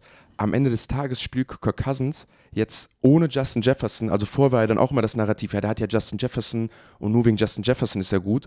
Und ich habe ja auch immer mal gesagt, ey, ich glaube auch Justin Jefferson mit Kirk Cousins funktioniert einfach Ja. hervorragend. Und sein Nummer 1 Guy fällt weg und er steht da mit natürlich noch Hawkinson, da mit dem John Addison, sind wir mal ehrlich, das sind halt nicht die Number One Guys, die sind gut und trotzdem elevated er das Level und spielt validen Football und führt sein Team zum Sieg und auch wieder in Situationen, wo ihn alle runtergeredet haben, wo sie 1 und 4 stehen, wo sie keine Spiele gewinnen und sie sind ja gerade auf dem besten Weg gewesen, wieder hot zu werden und dann wieder um die Playoffs mitzuspielen. Und das finde ich halt einfach schade. Für mich war Kirk Cousins, so wie er gerade gespielt hat, der, der MVP ähm, vielleicht auch nur der MVP der Herzen, aber wer so mit so wenig Waffen so gut performen kann in der Art und Weise, ähm, hat es einfach für mich verdient, der Diskussion zu sein und super, super, super schade und einfach traurig, dass ja, der irgendwie die Chance nicht mehr bekommt, sich da zu zeigen. Absolut. Und ähm, wir haben es ja bei, bei Stafford eben auch schon angeredet, dass er so gut ist, auch so gut ist, weil er immer seine Rookie Receiver aufbaut und so, ne? Und er hat jetzt einen Jordan Addison, den er zum absolut stabilen Nummer 1 Receiver hier gerade formt, der J.R. Alexander, einen der besten Corner der NFL, auch alt aussehen lässt und er füttert ihn halt auch. Und das ist halt auch was, worüber viele halt nicht sprechen so und ich verstehe gar nicht, warum dieses Narrativ immer noch da ist, weil letztes Jahr hat er das größte Comeback der NFL-Historie geschafft gegen die Colts, glaube ich. Er hat die Bills geschlagen in einem Comeback-Attempt. So, der Mann ist klatsch seit zwei, drei Jahren. So, der Mann hat letztes Jahr elf One-Score-Games gewonnen am Ende des Tages, wo ich mir denke, warum wird das nicht mal umgemünzt? Ja. Und es ist, also ich finde es ich find's wirklich traurig. Und äh, nachdem ich halt diese Quarterback-Doku auch gesehen habe und merke, mit was für Verletzungen der Mann auch spielt, das ist das erste Mal in seiner Karriere als Starter, dass er ein Spiel verpasst, ne? Und Das Oder ist krass, das war mir nicht bewusst. Spiel verpassen wird und du, man hat es ja gesehen, so letztes Jahr, wie der auf den Sack bekommen hat und wie der auch hier auf den Sack bekommt. Also der Mann ist einer dieser Quarterbacks, der in der Pocket steht, der weiß, dass er jetzt übelst einen abkriegt, aber trotzdem in der Pocket steht, weil er weiß, ich muss jetzt hier stehen. So, ich brauche diese halbe Sekunde noch und entweder kriege ich jetzt, werde ich jetzt getötet oder wir machen hier ein Big Play, aber ich bin es, es ist es mir wert, das einzustecken so. Und äh, es ist einfach unfassbar traurig, das zu sehen, auch diese Sequenz, als er aufs, aufs Kart gesetzt wird, so wie er seine Mütze anzieht und dann, er weiß genau, was passiert ist, aber dabbt noch seine Teammates ab, so spricht ihr noch gut zu und so. Ist einfach ein geiler und, Typ. Und der Mann wird innerlich halt einfach schreien, so, weißt du, dieser, dieser Trophäenraum bei sich zu Hause, wo er Mhm. weiß, fuck, das Ding geht schon wieder nicht dahin. Ähm, also wirklich, wirklich sad. Ich bin also wirklich traurig, weil ich den Mann echt, echt liebe teilweise. Also ich habe ihn, ich habe, wie gesagt, der Kirk Cousins hat für mich in der Quarterback-Doku die Position des Quarterbacks so zusammengefasst, wie ich sie selber auch immer wahrgenommen habe und irgendwie gefühlt habe und ist dadurch, nicht nur dadurch, sondern auch durch die gesamte Doku einfach so ein kleiner Favorite von mir geworden. Ja. Klar, auch, auch jetzt spielerisch oder so, aber einfach so persönlich, wo ich sehe, geil, dass es solche Menschen, also es solche Stories in der NFL gibt, die dann so authentisch sind und die wirklich so sind, wie man sie ein wenig wahrnimmt. Ne? Und einfach, es ist, es ist einfach schade. Ich glaube, Kirk Cousins hat jetzt vielleicht eine geile Karriere vor sich, wenn er, vielleicht wird er wieder fit, man wissen ja nie wieder nicht mit der Medizin, aber vielleicht hat Kirk Cousins auch eine geile Karriere vor sich jetzt als TV-Host im Fernsehen etc. Da kann ich mir ihn sehr gut vorstellen. Ja, es ist aber einfach, also so, der ist nicht der beste Quarterback in der NFL, was, was so Skills und so angeht, ne? Aber der holt halt alles raus, was er kann. So, und der spielt das halt, er spielt halt Quarterback mit allem, was er hat, so, und das respektiert halt einfach, ne? Der wird niemals Mahomes-Würfe machen, der wird niemals Josh Allen sein auf den Füßen und irgendwie Plays extenden und so. Und deshalb hat er wahrscheinlich auch dieses Narrativ von, ey, System Quarterback, der braucht alles um sich rum. Aber irgendwo ist er halt einfach der Professional Quarterback, den du haben willst als Franchise, in dem Sinne. Und äh, einfach sad jetzt hier, dass seine Achillessehne einfach poppt. Ich hätte gerne gesehen, was da noch geht dieses Jahr. Und das halt auch so eine Sache, so die Vikings, wir haben letzte Woche drüber gesprochen, holen sie sich noch wen rein.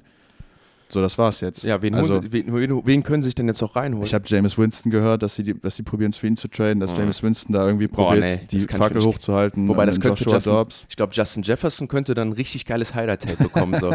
Justin Jefferson Ja, also müssen wir uns nichts vormachen, die, dass, wenn, wenn die Vikings irgendwie Playoffs-Hoffnungen hatten oder äh, auch Super Bowl-Hoffnungen, ähm, dann ist das jetzt vorbei. So. Aber äh, die Frage ist halt, was passiert nächstes Jahr? Kirk Cousins Vertrag läuft aus. Nehmen die Vikings jetzt dieses Szenario an und sagen jetzt, okay, jetzt haben wir einen Grund zum Tanken, lass mal schlecht werden, lass mal, lass mal einen neuen Quarterback holen und wir fangen neu an. Oder sagen sie jetzt, ey, wir waren jetzt so nah dran, obwohl sie ja immer noch einen schlechten Rekord hatten. So, ne? Das ist ja nicht so, als wären sie 6-0. ist, Aber das ist, ist, ist interessant, was da jetzt passiert. Ich bin sehr gespannt und es ist einfach, einfach sad, dass sowas so zu Ende es, geht. es ist am Ende des Tages eigentlich ja für eine Franchise, klingt jetzt ein bisschen zynisch, ein ganz gutes Out. Ne, du kannst jetzt ganz gut Absolut. Du musst keine Moves mehr machen. Es ist ganz klar, warum die Saison jetzt zum Beispiel nach hinten losgeht. Justin Jefferson verletzt, Kirk Cousins verletzt. Und dir einfach zu sagen, hey, ich will nicht sagen, wir tanken, aber wir, wir gehen jetzt Richtung nächsten Draft, wir evaluieren, wir gehen nach vorne. Vielleicht sittest du auch den einen oder anderen Spieler, der verletzt sein könnte, um dich nächstes, in dich nächstes Jahr reinzubringen, scoutest dir Quarterbacks, oder? Ich meine, das haben sie ja schon mal gemacht. So, schaust dich nach Veteranen-Quarterbacks um, für die du vielleicht traden kannst, die du vielleicht holen kannst. Wir wissen ja zum Beispiel nicht, und das ist eine Personalie, die die nächsten Wochen, Monate ganz eng beobachtet werden muss, und zwar Kyler Murray. Kyler Murray ist Arizona Cardinal. Kyler Murray wird auch da betitelt als Franchise Quarterback. Ich bin mir nicht zu 100% sicher, dass die Arizona Cardinals sich nicht nächstes Jahr von Kyler Murray abwenden werden, je nachdem, wie er spielt. Absolut. Wir kommen gleich zu den Cardinals. Ja. Aber Aber- wenn die Cardinals sich zum Beispiel in Drake May verlieben, in Caleb Williams verlieben, Ja, sie müssen ja aber jetzt traden, ne? Also sie können ja nicht in drei Wochen traden. Die die können am Ende der Saison traden. ja, Es ja, geht ja, das, das, das schon. Das, ja. Es geht ja, dass ich sage, du musst auch nicht, du musst als Vikings hätte ich dir nicht jetzt einen Quarterback holen. Du kannst die Saison abschreiben, du kannst evaluieren, aber dann, zu, dann schauen, okay, wie gehen wir nächstes Jahr weiter vor? Und da ist zum Beispiel Kyler Murray eine Personalie, wenn ich hingehe als Vikings und sage, pass auf, der Typ ist ein moderner Quarterback, der ist beweglich, der hat auch schon Top NFL, Top 10 Niveau gespielt als QB. Natürlich mit geilem Setup und sowas alles, aber hat top gespielt. Und sagen, pass auf, ich komme nicht an die Nähe von einem Drake May, an dem und dem und dem. Ich habe hier ein fertiges Team. Ich habe einen Jordan Addison, ich habe einen Justin Jefferson. Ich habe auch zurzeit eine ganz gute Defense. Ich gehe einfach hin und mache den Move, den die Rams gemacht haben. Hier sind zwei First-Round-Picks, fertig, gib mir Kyler Murray und die Arizona Cardinals sagen sich, geil, wir konnten jetzt zwei Jahre hintereinander hochdraften, wir holen uns unseren jungen Rookie-Quarterback, wir sind ganz oben und gehen weiter. Ja. Neuer GM, neuer Headcoach, das, das wäre eine Möglichkeit. Ich will nicht sagen, dass es so ist, aber das wäre eine Möglichkeit, das wäre ein Absolut. Szenario, was ich für die Vikings sehe. Absolut, ja, müssen wir, müssen wir gucken. Ich will einmal kurz die Packers besprechen, dann können wir das Spiel Genau. abhaken. Äh, 1. Februar ist Three and Out, ne? ich habe es eben schon mal angeteasert. Ja, passiert, irgendwer macht immer einen Fehler, wenn es nicht Jordan Love ist, ist die O-Line. Und wenn mal Jordan Love den Ball gut anbringt und die O-Line protected, droppen die Receiver den Ball. Also das ist einfach sehr, sehr frustrierend. Ich habe einen, einen Play gesehen auf Twitter, wo die einfach eine RPO spielen und keiner der Receiver läuft eine Route. Also Jordan Love zieht den Ball aus der RPO und alle Receiver blocken. Und dann guckt er, dann steht er da und weiß nicht wohin und dann wird es einfach nur hässlich. Also das ist wirklich krass, äh, wie nicht on the same page dieses Team ist. Und äh, ja, aber was diese Story, was dieses Game natürlich ausmacht, die Storyline von Kirk Cousins. Ist einfach sad. Ja, und ich glaube, das ist nochmal mein Punkt, vielleicht um das zu verstärken mit Kyler Murray. Du siehst ja am Ende, was, was es dir bringt, wenn du so einen vierten Quarterback in einem Draft dir holst, ne, an lange Sicht, der jetzt lange in deinem System ist. Am Ende fluppt das trotzdem nicht. Also es ist super schwierig, dann sich auch einen neuen Spieler reinzuholen. für die Minnesota Vikings ist, sind, stehen sie ja gerade am Scheideweg ihrer, ihrer Franchise ein bisschen und auch äh, Coach O'Connell ähm, hat da jetzt eine sehr schwierige Aufgabe, da zu entscheiden, wo geht es jetzt mit den Minnesota Vikings hin. Für mich einfach nur ja, ein Trauerspiel. Sehr, sehr traurig. Ja. Ein Trauerspiel war bisher die New Orleans Saints in der Offense bzw. letzten Spiele Derek Carr gar nicht ins Laufen gekommen. Was sich diese Woche ein wenig geändert hat, hat vor allem auch Rashid Shahid öfters tief treffen können und einen Sieg nach Hause fahren können mit 38 zu 27 gegen die Indianapolis Colts. Derek Carr 27 Attempts, 19 Pässe, 310 Yards, 2 Touchdowns und Gardner Minshew 41 Attempts, 23 Pässe, 213 Yards, 2 Touchdowns und eine Interception. Noch zu erwähnen, Jonathan Taylor, 12 Carries, 95 Yards, 7,9 im Average, was richtig hoch ist. Und meine Eingangsfrage hier direkt, jumpen wir jetzt ein bisschen auf den Saints Hype Train auf? Sind die Saints zurück? Oder ist das auch einfach nur die Colts, die sie eigentlich sind in der Defense und die haben einfach einen, einen sehr niedrigen Floor, also eine, eine, eine sehr niedrige Grundlage und ein etwas höheres Ceiling und wir haben sie jetzt einfach am Boden gesehen und das ist einfach auch die Realität der Colts, dass sie auch mal solche Spiele haben und einfach gar nicht performen in, die, in der Defense. Das ist eine gute Frage. Ich weiß es nicht, ähm, ehrlich gesagt. ich halt, so, wir haben ja vor der Saison gesagt, bei den Saints, so die Skill Position Player sind special. So Camara, wenn er zurückkommt, ist special. So, und das ist jetzt erst das zweite Spiel. Ich glaube, sie haben mal mit Paar 30 gewonnen gegen die Patriots zu null, ne? Ähm, Jetzt haben sie zum ersten Mal wieder 30 Punkte gemacht und wirklich alle auch eingebunden. Ich habe erst gedacht, irgendwann ist die Red Zone gecuttet auf Olave und Olave wieder die Hände gehoben, frustriert rausgegangen. Ich dachte so, oh Gott, here we go again.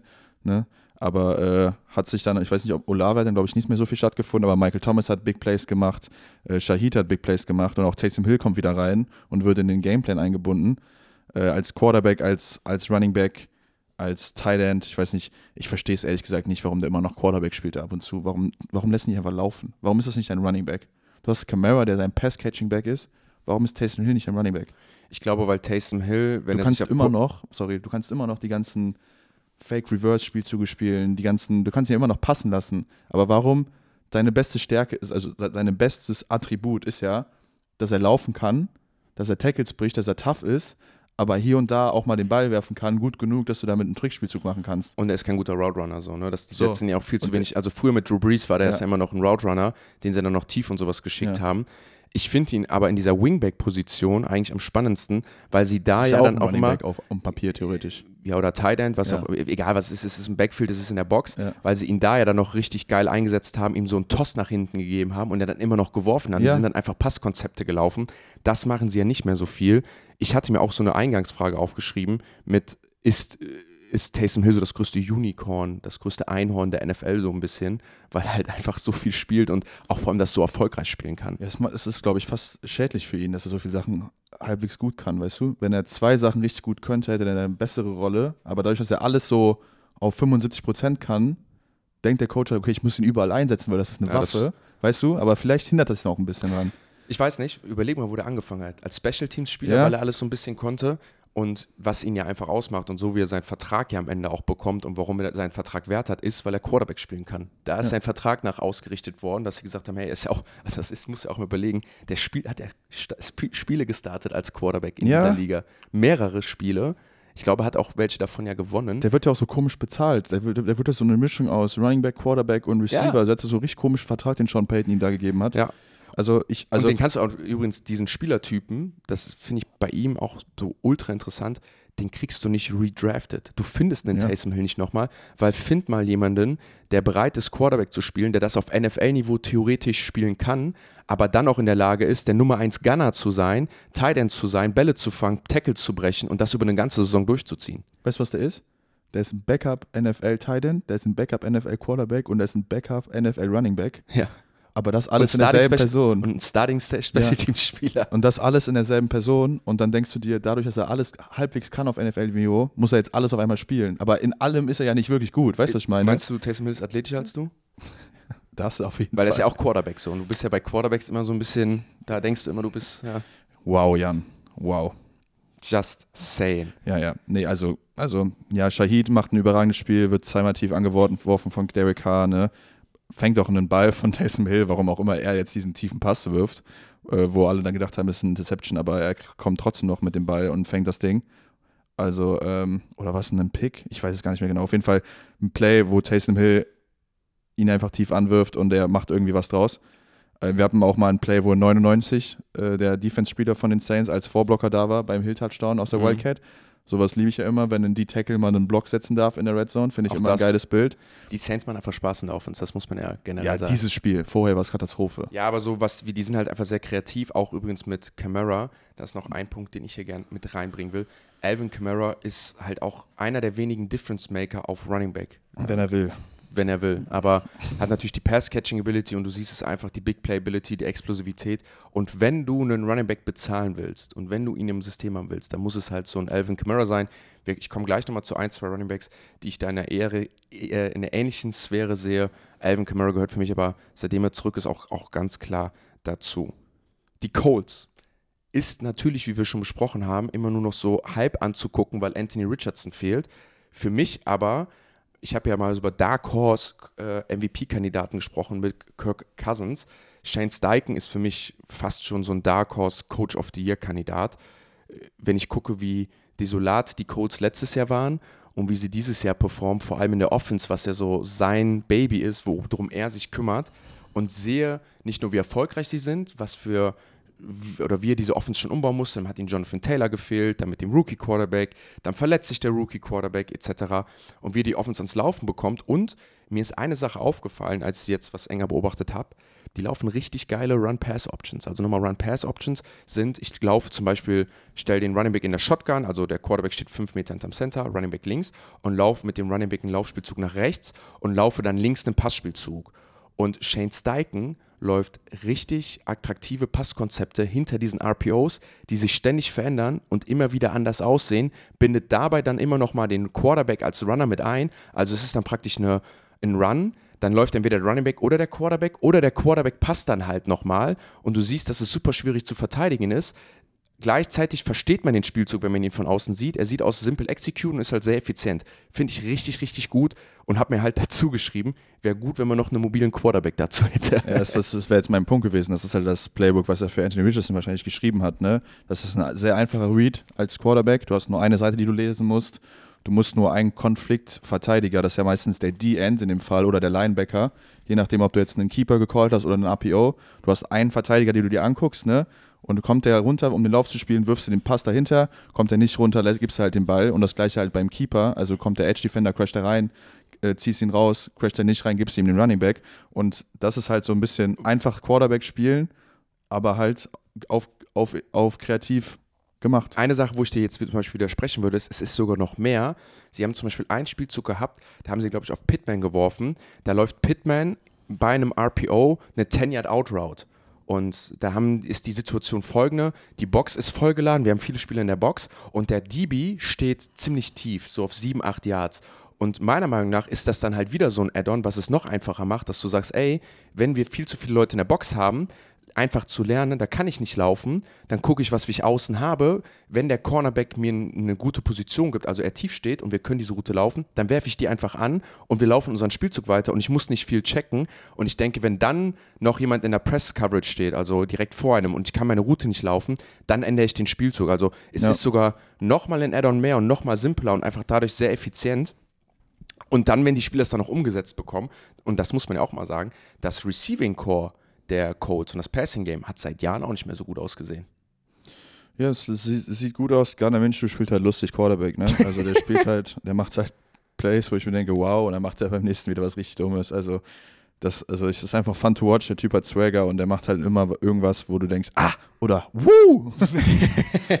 also das ist, äh, das ist lustig. Ich will einmal kurz auf eine Szene eingehen. Es ist vierter Versuch und Inches, Colts in der Red Zone und sie machen ganz viele Motions, stehen aber im Double-Cheek-Push-Formation.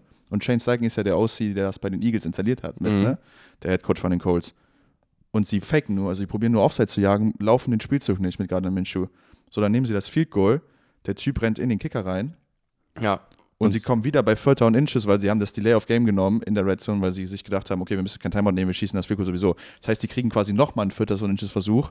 Diesmal gehen sie aber dafür, aber wieder nicht mit dem Double Cheek Push, sondern sie machen ein anderes Play, snappen den Ball und machen einen Touchdown draus, ne? Wo ich mir denke, du hast den Offensive Coordinator, der diesen Double Cheek Push, dieser Spielzug, der angeblich unstoppable ist, und er hat zweimal die Chance, es zu machen. Einmal callt er selber raus und einmal callt er ein anderes Play. Also, ich bin ja ein großer Verfechter davon, dass dieser Spielzug nicht gebannt wird, weil ich ihn einfach geil Nein, finde. Darf nicht gebannt werden. Und das ist wieder so ein Beweis A dafür, dass es einfach nur die Eagles sind, die es besser machen als alle anderen, obwohl die es diese Woche ein paar Mal verkackt haben. Ja. Äh, und das ist einfach, die Diskussion ist einfach dumm. Also es ist ja nicht so generell, du machst diesen Spielzug und der macht den Football kaputt, sondern du hast einfach ein Team, nämlich die Eagles, die es besser exekuten als jeder andere und nicht, weil es irgendein krasses System ist, was niemand checkt, sondern weil sie die Spieler haben Es dafür. ist ja, es ist ja da auch einfach relativ simpel. Und das wollte ich einfach nochmal kurz anbringen hier. Ja, generell das Spiel ist wieder so der Beweis. Wir haben es ja nicht so geil eingewertet vorher, wie schlechte Spiele in der NFL am Ende dann doch richtig spannend werden kann und eine gute, gute Storyline erklären. Und das war dann für mich auch so ein bisschen der Game Day so. Wir hatten viele Games, die augenscheinlich gar nicht so cool aussahen oder vielleicht die spannend aussahen oder auch nicht so spannend, die uns aber eine ganz andere Storyline gegeben haben und auch mich emotional abgeholt haben oder wie zum Beispiel bei Kirk Cousins mich emotional gar nicht abgeholt haben, sondern ziemlich traurig gemacht haben. Ja. Und da sehe ich einfach, wie sehr ich an dieser Aber Linie dann bist du ja trotzdem emotional abgeholt. Genau, ja, aber scheiße abgeholt. So. das nächste Game, und da hat mich eine Szene, die ich eben schon angesprochen habe, emotional enorm abgeholt, weil ich, sorry, es gar nicht mitbekommen habe. Ich wusste, dass Jalen Ramsey nicht mehr auf der POP-Liste stand, dass er von Injured Reserve zurückkam. Ich dachte aber, dass es dann einfach nur so ein Activated war von, okay, der kommt in den nächsten Wochen wieder zurück.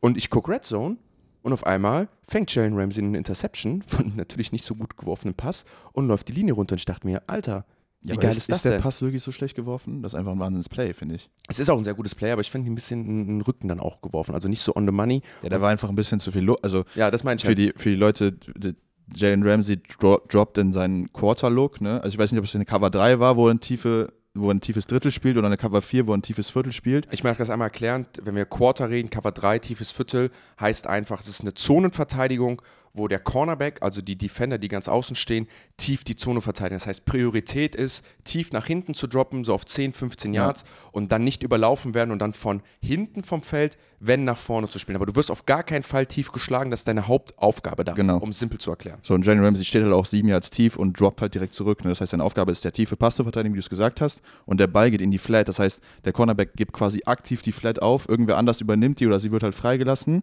Und er hat nur die tiefe, tiefe äh, Aufgabe. Vielleicht ist die kurze Zone vor Genau. ihm dann. Vielleicht Danke. nennt man dann so die Zone ganz außen, 5 bis 10 Jahre, äh, 0 bis 10 Yards so. Genau, und das war ja genau das, warum wir alle gesagt haben, Jalen Ramsey passt perfekt in diesen Scheme, weil der ist einer, der hat Instinkte und der ist ein überragender Zone-Coverage-Corner. Ja. Und das Vic Fangio-System ist ja sehr viel Zone-Coverage, sehr viel Cover 4, Cover 2, dieser Quarter-Quarter-Look, den wir mal ansprechen.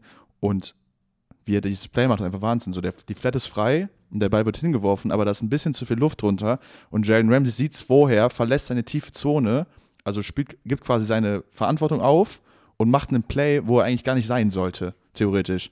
Und das ist halt einfach krass. Und die Pressekonferenz von Mike Mc- McDaniel nachher ist halt auch witzig. Hast du gesehen?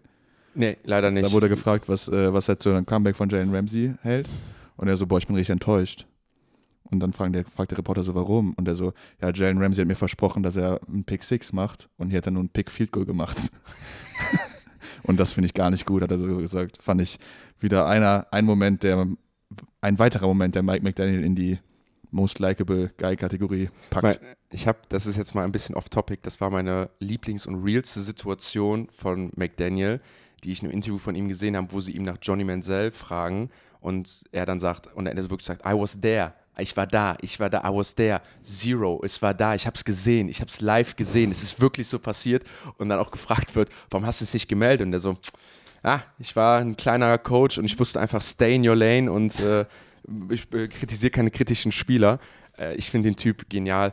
Am Ende des Tages, wie gesagt, ist das so die Feel-Good-Story. Geil zu sehen, Jalen Ramsey, ein Superstar, der dieses Team dann auch elevated. Ich glaube, genau diesen Spieler brauchen sie dann am Ende auch. Ne?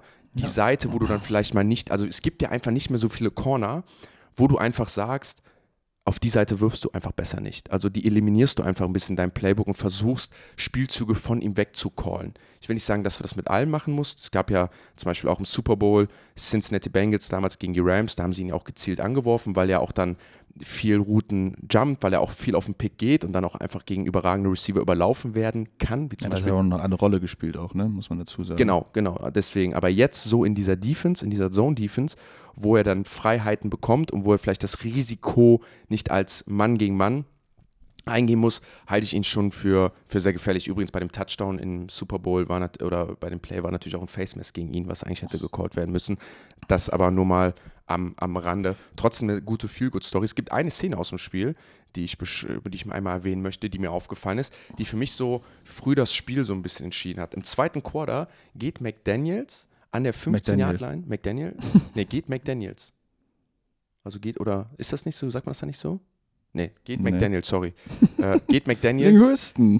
Warum sagt Mac man das nicht so? Geht McDaniel für den vierten Versuch und Inches, obwohl sie, also Spielstand ist 7-7, zweites Quarter, geht für den vierten und Inches, spielt einen Screen auf, ich glaube, Terry Kill oder äh, Jalen Waddle, konverten das Ding und scoren dann einen Touchdown zum 14-7. Ja. Und ich glaube, das sind Situationen, wo ich sage, ey, die Miami Dolphins performen nicht nur sehr gut, haben nicht nur ein sehr starkes Team, sondern die gehen auch mit ihrer Art und Weise, wie sie Football spielen, dies Jahr in die, in die richtige Richtung, weil sie dann einfach auch in diesen Situationen zu Hause gegen die Patriots im frühen Spielstand sagen, ey, wir gehen dafür, weil es die richtige Entscheidung ist, dann richtig exekuten und dann sich auch dafür belohnen. Und ich glaube, wenn ein Team immer wieder, immer, immer wieder so richtige Entscheidungen trifft, sich damit belohnt, kommst du einfach ins Rollen und es wird immer es wird einfach gefährlich. Ja, Tyreek Hill ist wieder durch eine Bracket Coverage einfach durchgelaufen.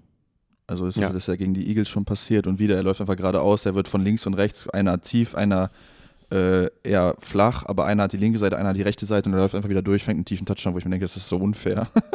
aber es hat schon wieder funktioniert. Und er ist damit der schnellste Mann, und das habe ich extra so gewordet, weil er ist wirklich der schnellste Mann. Aber er ist der schnellste Mann, der 1000 Yards erreicht hat in der Super Bowl-Ära. Ja, ist, ist, ist krass. Also er ist der schnellste Mann und der schnellste Mann. Ja, ist für mich aber übrigens auch das Ich habe den Joke viel zu oft jetzt erzählt, sorry. Er ist schnell, der Cheetah. Ja. Was ist Cheetah auf, also Cheetah ist ja ein Spitzen, was ist auf Deutsch? Das ist, nicht, das ist der Gepard, oder? Ja, ich dachte mich, ich habe das nämlich immer verkackt. So, ich dachte mal, Cheetah, Cheetah, was ist das? Ah, es ist der Gepard. Zoologen, schreibt uns. Biologen, schreibt uns. Zoologen. Ja, gibt's doch, oder? Ich glaube nicht. Dafür brauchen wir eigentlich den Karl, der hinter der Kamera ist, der mal sowas googelt, ob es Zoologen gibt und mir das gleich reinruft oder ob ich. Schreibt man das mit zwei O? Zoo? Mit drei sogar. Müsste es doch Tschüss, stimmt. Ja. Gibt's nicht. Am Ende ist mir eine Sache aufgefallen. Ich weiß nicht, wie du das gesehen hast. ja, gib das Daumen hoch hinter der Kamera. Great Podcasting hier. Ja, Richtig gut. Very good, guys. So steht das im Buch auch geschrieben. Eine Sache ist mir aufgefallen. Ich weiß nicht, ob du es auch so gesehen hast. Viele Plays der Dolphins waren die Patriots genau da mit der Defense. Also in viele Windows, wo, Tyreek, äh, wo Tua Tagovailoa zum Beispiel versucht hat, Tyreek Hill oder Jalen Waddle anzuwerfen, sind dann DBs spät reingedroppt aus ja. zum Beispiel einer kurzen Zone, sagen wir 10 bis 15 Yards. Und ab dem Moment, wo Tua Tagovailoa dann seine Hüften gedreht hat und zum Wurf ansetzt, sind die DBs perfekt in die Zone reingedroppt und waren oft da, dass Tua Tagovailoa dann die Bälle zum Beispiel hinten in die Endzone werfen musste. Habe ich so zum Beispiel von einem Team noch nicht so oft gesehen. Das war auch nur in der ersten Halbzeit. Zweite Halbzeit hat McDaniels dann die, äh, Bill Belichick wieder komplett outcoached. Äh, Tua Tagovailoa auch der erste Quarterback, der jetzt sechs Spiele hintereinander gegen Bill Belichick gewonnen hat. Der aller Zeiten ist natürlich auch ich weiß gar nicht, gegen welchen Spieler Bill Belichick überhaupt sechs Spiele mal verloren hat, ja. insgesamt. Aber ja. das ist mir aufgefallen. Hast du das auch so wahrgenommen? Absolut. Und äh, das ist ja genau dieser Gameplan, den ich angesprochen habe, wo ich glaube, dass Bill Belichick den probiert umzusetzen, aber dann am, Ende vielleicht einfach nicht die Spieler dafür hat. Ne? Und es hat in der ersten Halbzeit funktioniert, hat er auch Tour gepickt auf der auf eine tiefen Innenroute, ne? diese klassische tiefe Innenroute, die die Dolphins äh, besser laufen als jedes andere Team. Die Tour halt auch immer mit sehr viel ähm, Antizipation wirft und dann hat Kyle, Kyle Dagger das Ding halt einfach gejumpt. Ne? Und das ist halt so ein klassisches Play von, ey, das kommt und du kannst es jumpen, wenn du es richtig machst. Und das ist, glaube ich, einfach dann in dem halt einfach ein perfektes Play von Kyle Dagger und halt auch gut gecoacht, aber hinten raus haben sie dann halt nicht mehr mithalten können und die PS halt nicht mitgehen können. Also für mich ist das vielleicht auch wieder so zum Thema, die Patriots werden nicht um die Playoffs mitspielen, aber entscheiden sie wieder mit. Mhm. Vielleicht ist das wieder Tape, was sich andere Teams angucken können um die Playoffs halt. Die einfach bessere Spieler dann haben. Die einfach bessere ja. Spieler haben und sich einfach dann die Lösung aussuchen. Aber, und das muss man sagen, wenn es ein Team gibt, was auch in der zweiten Halbzeit einfach besser wird und gut ja. performt, sind es halt die Dolphins. Und das spricht einfach für McDaniels und dieses Coaches-Stuff. Plus nochmal die Defense wird jetzt besser. Eine Szene möchte ich noch sagen. Hast du die äh, Touchdown Celebration gesehen von Mostard und Waddle? Nee. Für mich zeigt das einmal, die Miami Dolphins sind einfach gerade das coolste Team der NFL. Die haben so ein Rennen gemacht in der Endzone und haben dann Speedwalking gemacht. Und ich finde, das ist halt so lustig, weil es halt. So olympisches Gehen oder Ja, was? genau, so olympisches Gehen. Und das, das spiegelt halt so ein bisschen wieder da. Also, weißt du, dieses, ey, wir wollen zeigen, dass wir schnell sind, aber wir verarschen uns auch ein bisschen selber. Und deswegen machen wir Speedwalking, dass wir selbst da die schnellsten sind. Ich fand's, fand's ganz lustig. Ich habe letztens mit meinen, äh, bei der Physio drüber gesprochen, weil da war jemand oder äh, meine Therapeutin, da hat mir erzählt, dass sie auch einen, einen olympischen Geher mal betreut hat. Die haben richtig Hüftprobleme, ne? Ja, das kann ich mir denken. Hast- Natürlich. Hast du es mal? Das ist ja geisteskrank, wie schnell die gehen, ne? Weißt du, wie schnell die gehen? Ich würde mal so schätzen, so 16 km/h. 14, 15 Das weiß ich jetzt, ich war auf kmh, weiß ich nicht bezogen, aber ich würde es mal behaupten, dass der schnellste Geher geht die 10 Kilometer schneller, als du sie joggst. Ja, aber ich würde die 10 Kilometer, glaube ich, zur Zeit noch nicht zu Ende joggen Ja, aber können. das, also nicht, das ist halt so 10 Kilometer zu joggen in einem. In, Was frontest du mich hier so? Das klingt glaub, die- unnormal wieder das, ich ja? ich, ich, ich habe meine so eine Ich Zahl glaub, im Kopf zu haben, die ich glaube, die gehen so 10 Kilometer, wenn die so 50 Kilometer gehen, so bei Olympia oder so, gehen, haben die einen 10 Kilometer Schnitt von so knapp 50, 50 Minuten. Das musst du erstmal laufen. Wie kommt man an diesen Sport? Also ich habe ja Das viel, ich habe richtig viel mit Leichtathleten zu tun durch die Arbeit. Und Ich kenne viele Langstreckenläufer äh, und bin auch begeistert von denen und Triathleten und alles. Ich kenne keinen Geher. Ich Vor allem gehen die ja im Kreis, ne? Die gehen ja, hast du es mal gesehen Ja. bei Olympia? Also das ist, glaube ich, der lang, das ist, glaube ich, mit Curl, obwohl bei Curling passiert nochmal ab und zu was Witziges. Aber beim Gehen, die gehen einfach wirklich in einem, keine Ahnung, nach Ki- Kilometerrunde, die rennen eine Richtung, gehen um eine Kurve und gehen wieder zurück. Und das machen die 50 Kilometer lang. Das ist Wahnsinn. Egal. mach das mal als Sport. Jeden Tag. Und habe dann Hüftprobleme davon. Unglaublich. Ja.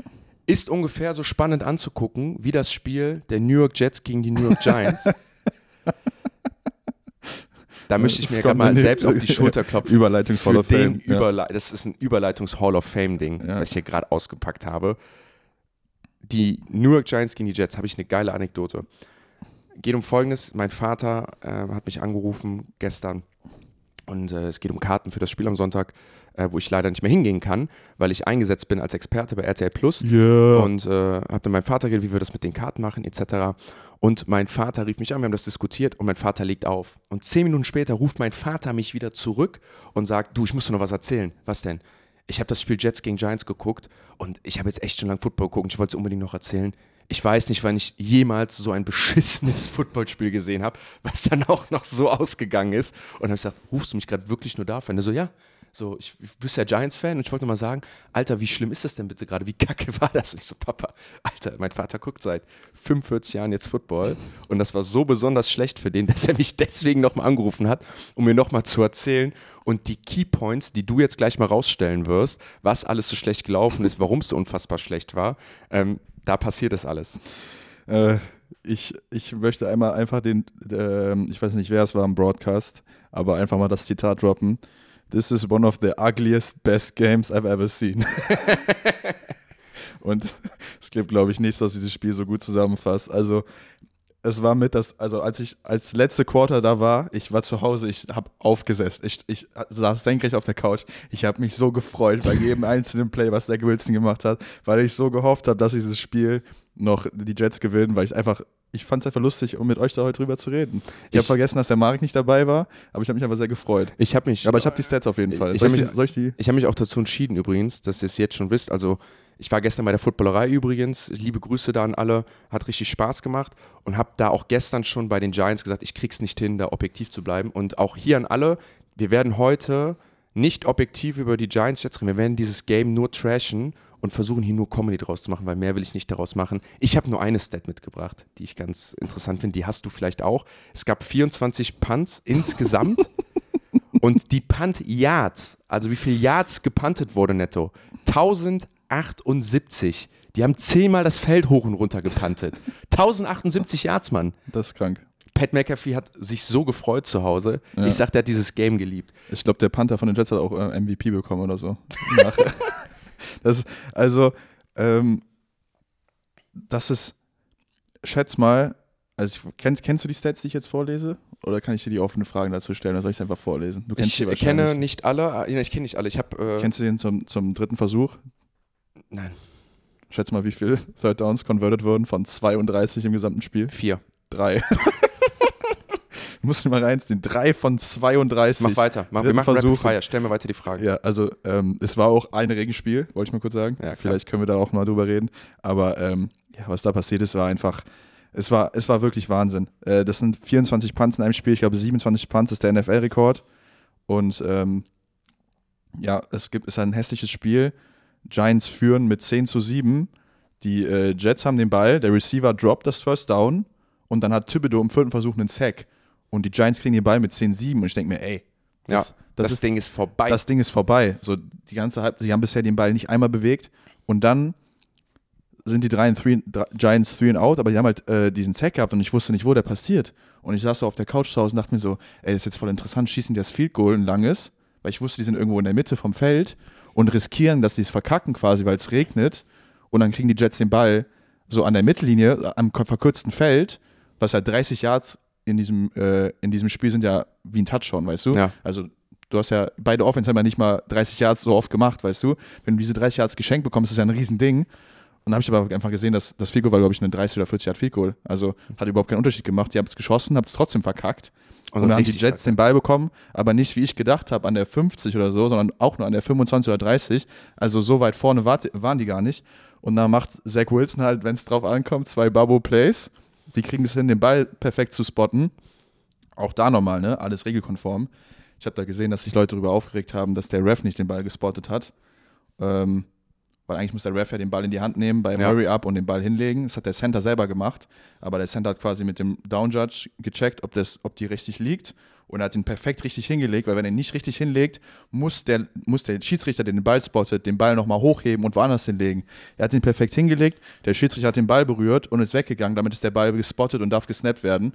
Sie kriegen es hin, eine Sekunde schießen das, schießen das Field Goal, gleichen aus. Und dann kommt, dieses, kommt, das, kommt das, was dieses Spiel so besonders gemacht hat für mich. Die Die Giants kriegen den Ball. Und was ist das für ein Playcalling? Also es war ja vor allem, Kannst du mir das mal erklären? ja, es ist für mich, das war Also du probierst ja nicht mal das Spiel zu gewinnen. Nee, vor allem ist das das Ding, so wie das Spiel ja gelaufen ist mit der Defense und du weißt, ey, pass auf, einen Touchdown werde ich hier nicht scoren. Das wird nicht funktionieren. Wieso gehst du nicht hin und setzt die Defense zuerst auf den Platz? Das ist selten der richtige Call, aber in der Situation musst du meiner Meinung nach die Defense rausschicken, weil du sagst, ey, du kriegst einen Stop, dann bewegst du den Ball, vor allem kriegst du wahrscheinlich die bessere Field-Position immer wieder und Ja. das, was sie halt da in dem Moment gemacht haben, vor allem der Punt war ja schon wieder grottig, der ist ja auch wie so ein Ei Gut, der Mann hat auch ein müdes, müdes Bein wahrscheinlich. Ja. ja, das stimmt. ähm, ja, ganz grausam. Hallo, der Mann hat 13 Mal gepantet oder so. Ähm, Das ist er auch nicht gewohnt. ja, Du musst Giants, danach richtig ins Eisbad gehen. Giants sein, Giants einfach ein Trauspiel zeigt ja dann einfach jetzt auch der Trade. Ja, aber ich will einmal kurz eingehen, was dann passiert ist. Achso, Entschuldigung. Sie Ja. kriegen eine Flagge im ersten Versuch, in der Overtime, sie haben den Ball, sie können das Game gewinnen. Sie kriegen eine Flagge im ersten Versuch und dann callen sie zweimal, glaube ich, einen Screen Pass auf Barkley oder einen Swing Pass. Einmal für Tackle for Loss und einmal für kein Gain, dann ist Dritter und 21. So, und dann, was machen sie dann? Denken sich, okay, Barkley müsste auf jeden Fall den Ball geben, ist unser bester Spieler, callen wir den Screen. So, Quinn Williams riecht das Ding, Fast ein Pick. fast ein Pick, schlägt das, also überragendes Play von Quinnen Williams und dann ist halt äh, das, was ich so liebe an der NFL, die PI-Offense. Einfach das tiefe Ding geworfen, kriegst nicht, Alter. krieg ich, also ich liebe im Sinne von Sarkasmus, aber es war halt auch eine PI, die ist halt auch selten dämlich gewesen. Und Dory Jackson beschwert sich noch. Ja, also, und Dory Jackson beschwert sich noch nach dem Play und sagt, was habe ich denn gemacht? ja, aber vorher noch will ich einmal kurz Dritter und Zehn, Garrett Wilson ist One-on-One unten und ich sitze auf Ja. der Couch und denke mir so, der ist One-on-One, der ist One-on-One, der- ich, ihr presst den, was macht ihr da? So, das ist euer einziger Spieler, den ihr habt, so. Und er smoked euren Corner, ich weiß nicht, wer es war, war es Banks? Banks. War es Banks? Und dann kriegt er sogar noch eine PI-Flagge, aber fängt das Ding trotzdem und dann kommt dieser PI-Offense-Wurf, ähm, was dann einer, äh, ja, PI-Offense in dem Sinne, dass es ein Offensive Play war, von der Defense halt geforst durch die Ja. PI. Die äh, Jets sind in, in Field Goal Range und dann habe ich auch gedacht, was machen sie jetzt? Also, so, die haben ja dann, glaube ich, den dritten Center im Spiel gehabt schon. Und äh, dachte ich jetzt, okay, schießen jetzt direkt das Field Goal oder probieren sie noch ein bisschen näher ranzukommen? Aber sie schießen relativ schnell das Field Goal und äh, machen das Ding. Und ich habe gerade schon den Backup Center angesprochen. Dexter Lawrence hatte ein geisteskrankes Spiel. Ja. Hat aber, das ist halt das Lustige. Ja, erzähl mal, was er für ein Spiel hatte und dann finde ich halt die lustige Stat dahinter. Die Fun-Stat dahinter. Wir haben ja eben schon mal gesprochen über Dreier- und Fünfer-Technik, ne? Wenn du auf der Drei-Technik Ja. rusht, auf dem Guard, so hast du eigentlich als Pass-Rusher, als die, also da bist du die Tackle, aber du bist Pass-Rusher, hast du einen besseren Weg für, ähm, um Pressure zu machen, weil du halt gegen den Guard spielst, so, ne? Aber als Nose Tackle hast du eigentlich normalerweise keinen Weg, den Pass Rusher zu. Also bist du eigentlich kein Pass Rusher, sondern bist ein Run Defender, weil, Weil- du meistens gedopp gedoppelt Genau, wirst. genau. So. Ich habe jetzt gerade angesprochen, dritter Center im Spiel für die, für die Jets, aber Dexter Lawrence hat in diesem Spiel, glaube ich, 16 Pressures oder so oder irgendwas in dem, was das geisteskrank viel ist. Und diese Saison hat er, wenn er Nose Tackle spielt, Dexter Lawrence 31 Pressures. Der zweite auf der Liste ist BJ Hill mit 6. Dexter Lawrence ist der beste Interior Defensive Lineman, was gerade Pass Das Rusher. Besser als Aaron Donald. Ja, das ist, also, er hat 31 Pressures alleine von der Nose-Tackle-Position und der Beste danach hat 6. Also Ja. Dexter Lawrence spielt gerade auf einem Level, was wir wenn, noch nie gesehen haben, so absolut dominant und ist als Defensive Tackle auch Nummer 2 in der All, also in der All-Pressure-Liste diese Saison mit 44, also nur- nur Nick Bosa ist vor ihm. Und Dexter Lawrence hat dieses Spiel übernommen für euch. Ja, Der hat, glaube ich, die Die, das muss man ja sagen, die Defense der Giants spielt drei Spiele hintereinander richtig, richtig gut. Auch jetzt, auch das mit jetzt Deontay Banks oder so, auch der, gut, natürlich Regenspiel und so, aber auch die haben in den letzten Spielen solide performt, gut gespielt und das ist das Einzige, was die Giants mitnehmen können. Auch Rookie Kayvon Thibodeau hatte das erste Mal ein Game mit drei Sacks, drei Tackles äh, verlost natürlich auch dann in der, in der gleichen, äh, ist natürlich alles ein Tackle verlost. Das sieht man aber dann auch mal, ne? Also Dexter Lawrence hat das Riesengame und das ist ja, wovon wir immer sprechen. Auf dem Boxscore, wenn du das Spiel siehst, siehst du es, du siehst die Pressure, aber auf dem Boxscore taucht er natürlich nicht auf, weil er halt nur einen Sack hatte. Aber am Ende des Tages ist er halt der Hauptfaktor, warum dann zum Beispiel auch ein Thibodeau drei Sacks haben kann. Das funktioniert bei den Ja, Giants. du kommst halt, kannst halt als Quarterback nicht hochsteppen, so weil, Nee, weil der Center außen. direkt in dich reinfliegt bei jedem Play und dann musst du halt entweder hinten raus oder du machst halt einen weiteren Dropback und dann hast du halt als Speedrusher außenrum halt einen einfachen Weg. Genau, du hast den Winkel verbessert sich Ja. halt einfach, ne? Weil normalerweise als Quarterback, was ja zum Beispiel Paddy Mahomes immer macht, ist halt dieses nach vorne reinsteppen, um dann halt den Winkel für die Leute, Ja. die von außen kommen, zu verbessern. Und das kriegst du in dem Fall nicht hin. Ja, für mich kannst du das Spiel damit eigentlich auch abhaken. Ähm, die Jets sind weiter irgendwie auf Playoff-Kurs. Ich glaube, die können es auch Ich habe irgendwie. noch ein, ein Play, was ich Ja. besprechen will. Die Giants spielen eine Play-Action-Boot, da haben wir auch schon mal drüber gesprochen.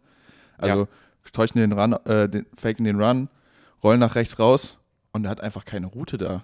Also es läuft einfach keiner, also das ist ja quasi ein Sprint-Out nach rechts und das heißt, alles float nach rechts, nach dem Fake und du musst ja eigentlich Receiver da haben, die dann da auch sind, weil du kannst ja nicht einmal quer übers Feld werfen, das macht man ja nicht, weil es, weil es meistens ein Turnover wird und es ist einfach keine Route da und er wirft den Ball einfach weg. Das heißt, entweder seid ihr alle in die falsche Richtung gelaufen oder Und- in dem Play-Calling war einfach keine Route nach einem nach einem, nach einem Play-Action. Und es ist ja noch zu erwähnen, dass ja Quarterback Tommy DeVito war, der für Tyro Taylor reingekommen ist. Minus neun Passing Yards habe ich gesehen. Ne? Richtig, minus 9 Passing, jetzt weil man natürlich die Sacks abrechnet. Und in der zweiten Halbzeit haben sie nur noch einen Pass gelaufen. Dafür Saquon Barkley 36 Carries, 128 Yards. Und ist auch klar geworden diese Woche, äh, Saquon Barkley wird nicht getradet. Ganz klar, gab viele Calls, viele wollten ihn haben. Saquon Barkley stand aber nicht zum Trade verfügbar. Der Arme. Auch ein Game, wo wir auch wieder eine Quarterback-Verletzung mit dabei hatten, waren die Jacksonville Jaguars bei den Pittsburgh Steelers. Hier hat sich Kenny Pickett, Kenny Two verletzt, was dann so ein bisschen das Spiel auch mitentschieden hat. Auch das war, glaube ich, ein Bad Weather Game. Trevor Lawrence gar nicht so überzeugend oder so überragend gespielt wie sonst. Er hatte einen Pick, wo ich mir gedacht habe, Alter, warum wirfst du den in der Situation? Den Der, war, der, der war so schlimm, dass der Kommentator erst gedacht hat, dass er den eigentlich weg weg, erst wegwerfen wollte. Ja, die Situation sind in der Red Zone, ich glaube Ja. auf die rechte Seite und er wirft den Ball halt wirklich in die Hände vom DB, gar nicht in die Nähe seines Right Receivers. Am Ja, und Ende, da sind auch drei Leute einfach. ja, ja, Also, also, Triple Coverage. also das sind so Plays, wo glaube ich vorher im Gameplan gesagt wird, hey Trevor, wenn wir das haben, der ist auf jeden Fall open, den musst du auf jeden Fall werfen. Das Ding ist da und er kommt raus und hat nur die Überzeugung, denkt nicht mehr nach, wirft das Ding und es ist ein Pick. Aber es ist wirklich geil. Also, die haben das in der Red Zone wiederholt und der Kommentator sagt: Ja, ich glaube, er wollte den Ball wegwerfen. Er hat einfach nicht genug Druck drauf gehabt. Und dann guckt er sich die Wiederholung an und denkt so: Warte mal, ich glaube, er wollte ihn gar nicht wegwerfen. Er wirft ihn einfach dahin. Ja, einfach also wir loben ihn ja immer sehr hoch. Auch Ja. dieses Spiel wieder vier Big Time Throws, ein Turnover-worthy Play. Ich glaube, das war das ja, Turnover-worthy Play. sicher, ja. Ähm, sonst am Ende des Tages hat Trevor Lawrence immer noch 32 Attempts, 24 Completions, 292 Yards, ein Touchdown, eine Interception. Die Jacksonville Jaguars stehen 6 und 2, sind damit an der Nummer 1 der AFC South, sind an der Nummer 1 der AFC generell, weil wir haben kein Team mit nur einem Loss. Wir haben die Ravens mit zwei, wir haben die äh, Chiefs mit zwei, wir haben die Jacksonville Jaguars mit zwei. Und ich weiß nicht, wie du es siehst, aber sind sie für dich auch jetzt so oben mit dabei? Sind das so Games, wo du es einfach manifestierst? Ist natürlich auch nicht einfach, da bei den Steelers zu gewinnen. Und Trevor Lawrence hat sich da den einen Bock geschossen, aber sonst natürlich wieder, wieder gut gespielt.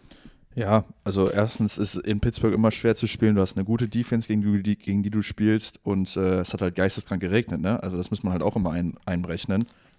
Und dafür haben die äh, Jaguars ein okayes Spiel gespielt und einfach ein Spiel gewonnen, was hässlich war, aber wichtig. Ich habe ja eben mal über Difference Maker gesprochen, bei, auf der Running Back Position.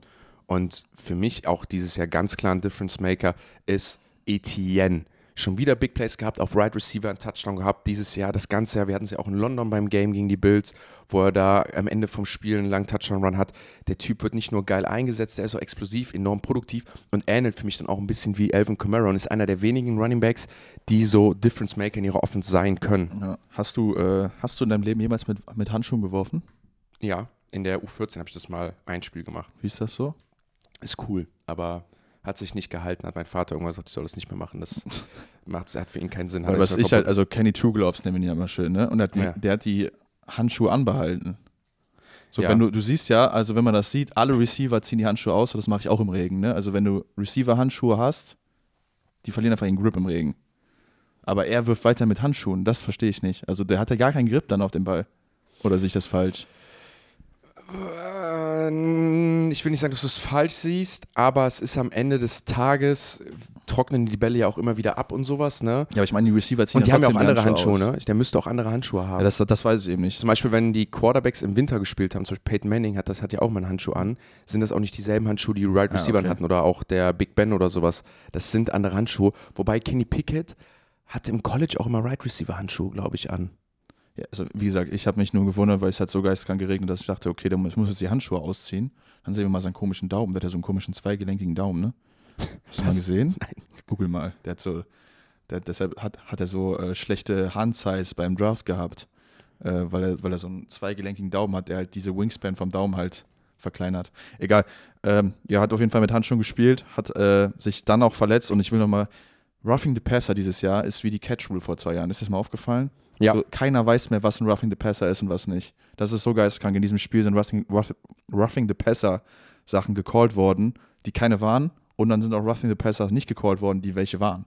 So, also das ist, das ist wirklich krass und da muss die NFL irgendeine Lösung finden, weil das ist mittlerweile echt nicht mehr lustig. Bei dem einen verletzt sich Kenny Pickett sogar, glaube ich, mhm. wo er richtig in den Boden gerammt das, wird und das, das, zählt nicht.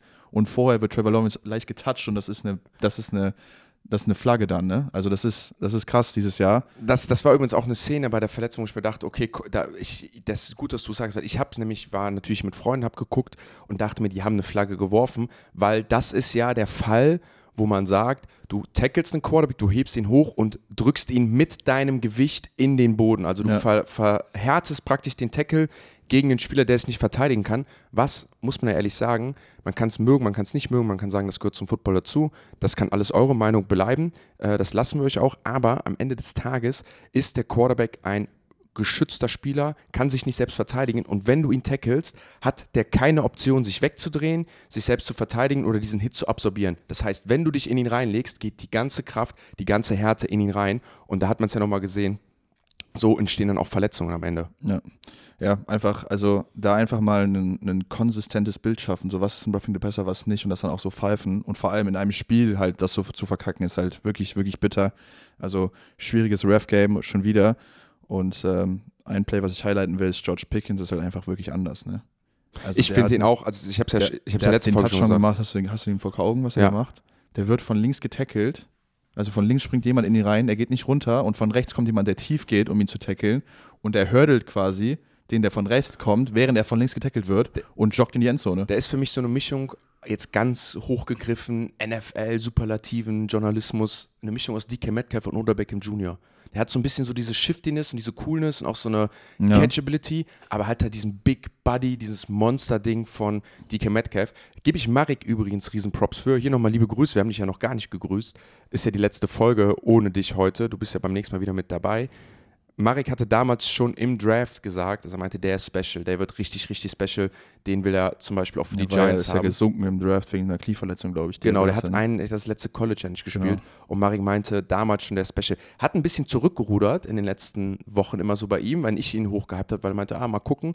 Aber es war so der erste Tag, der erste, der mir mal so gesagt hat, dass der richtig special ist, ist äh, Pickens. Übrigens zu Travis Etienne wenn der angeworfen wird als Right Receiver, hat äh, Trevor Lawrence ein Passer-Rating von 113,1. Alles über 100 ist richtig, richtig gut. Das heißt, Travis Etienne oder durch Travis Etienne wird das Passer-Rating äh, einfach enorm, enorm gut.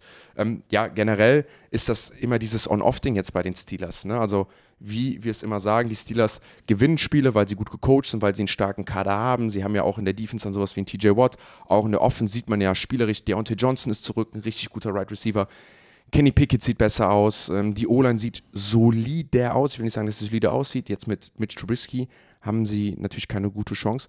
Ich habe eine Frage wirklich an dich, die ich mir überlegt habe. Es gibt ja sag ich mal, wie bei den Vikings Situationen, wo ein Quarterback-Spot frei wird. Es gibt immer wieder Situationen, wo Teams hingehen und sich einen Veteran-Quarterback holen. Sind die Steelers nicht eigentlich das perfekte Team, um diesen Move zu machen? Also sind die Steelers nicht eigentlich das perfekte Team, zu sagen, ey, wir gehen mit Kyler Murray, wir gehen mit Kirk Cousins, also wenn sie jetzt gesund und da wären, wir gehen mit XYZ Quarterback, die richtig gut performen, die jetzt 38 Jahre alt sind, aber nur noch ein, zwei Jahre haben. Wären die Steelers nicht das perfekte Team dafür?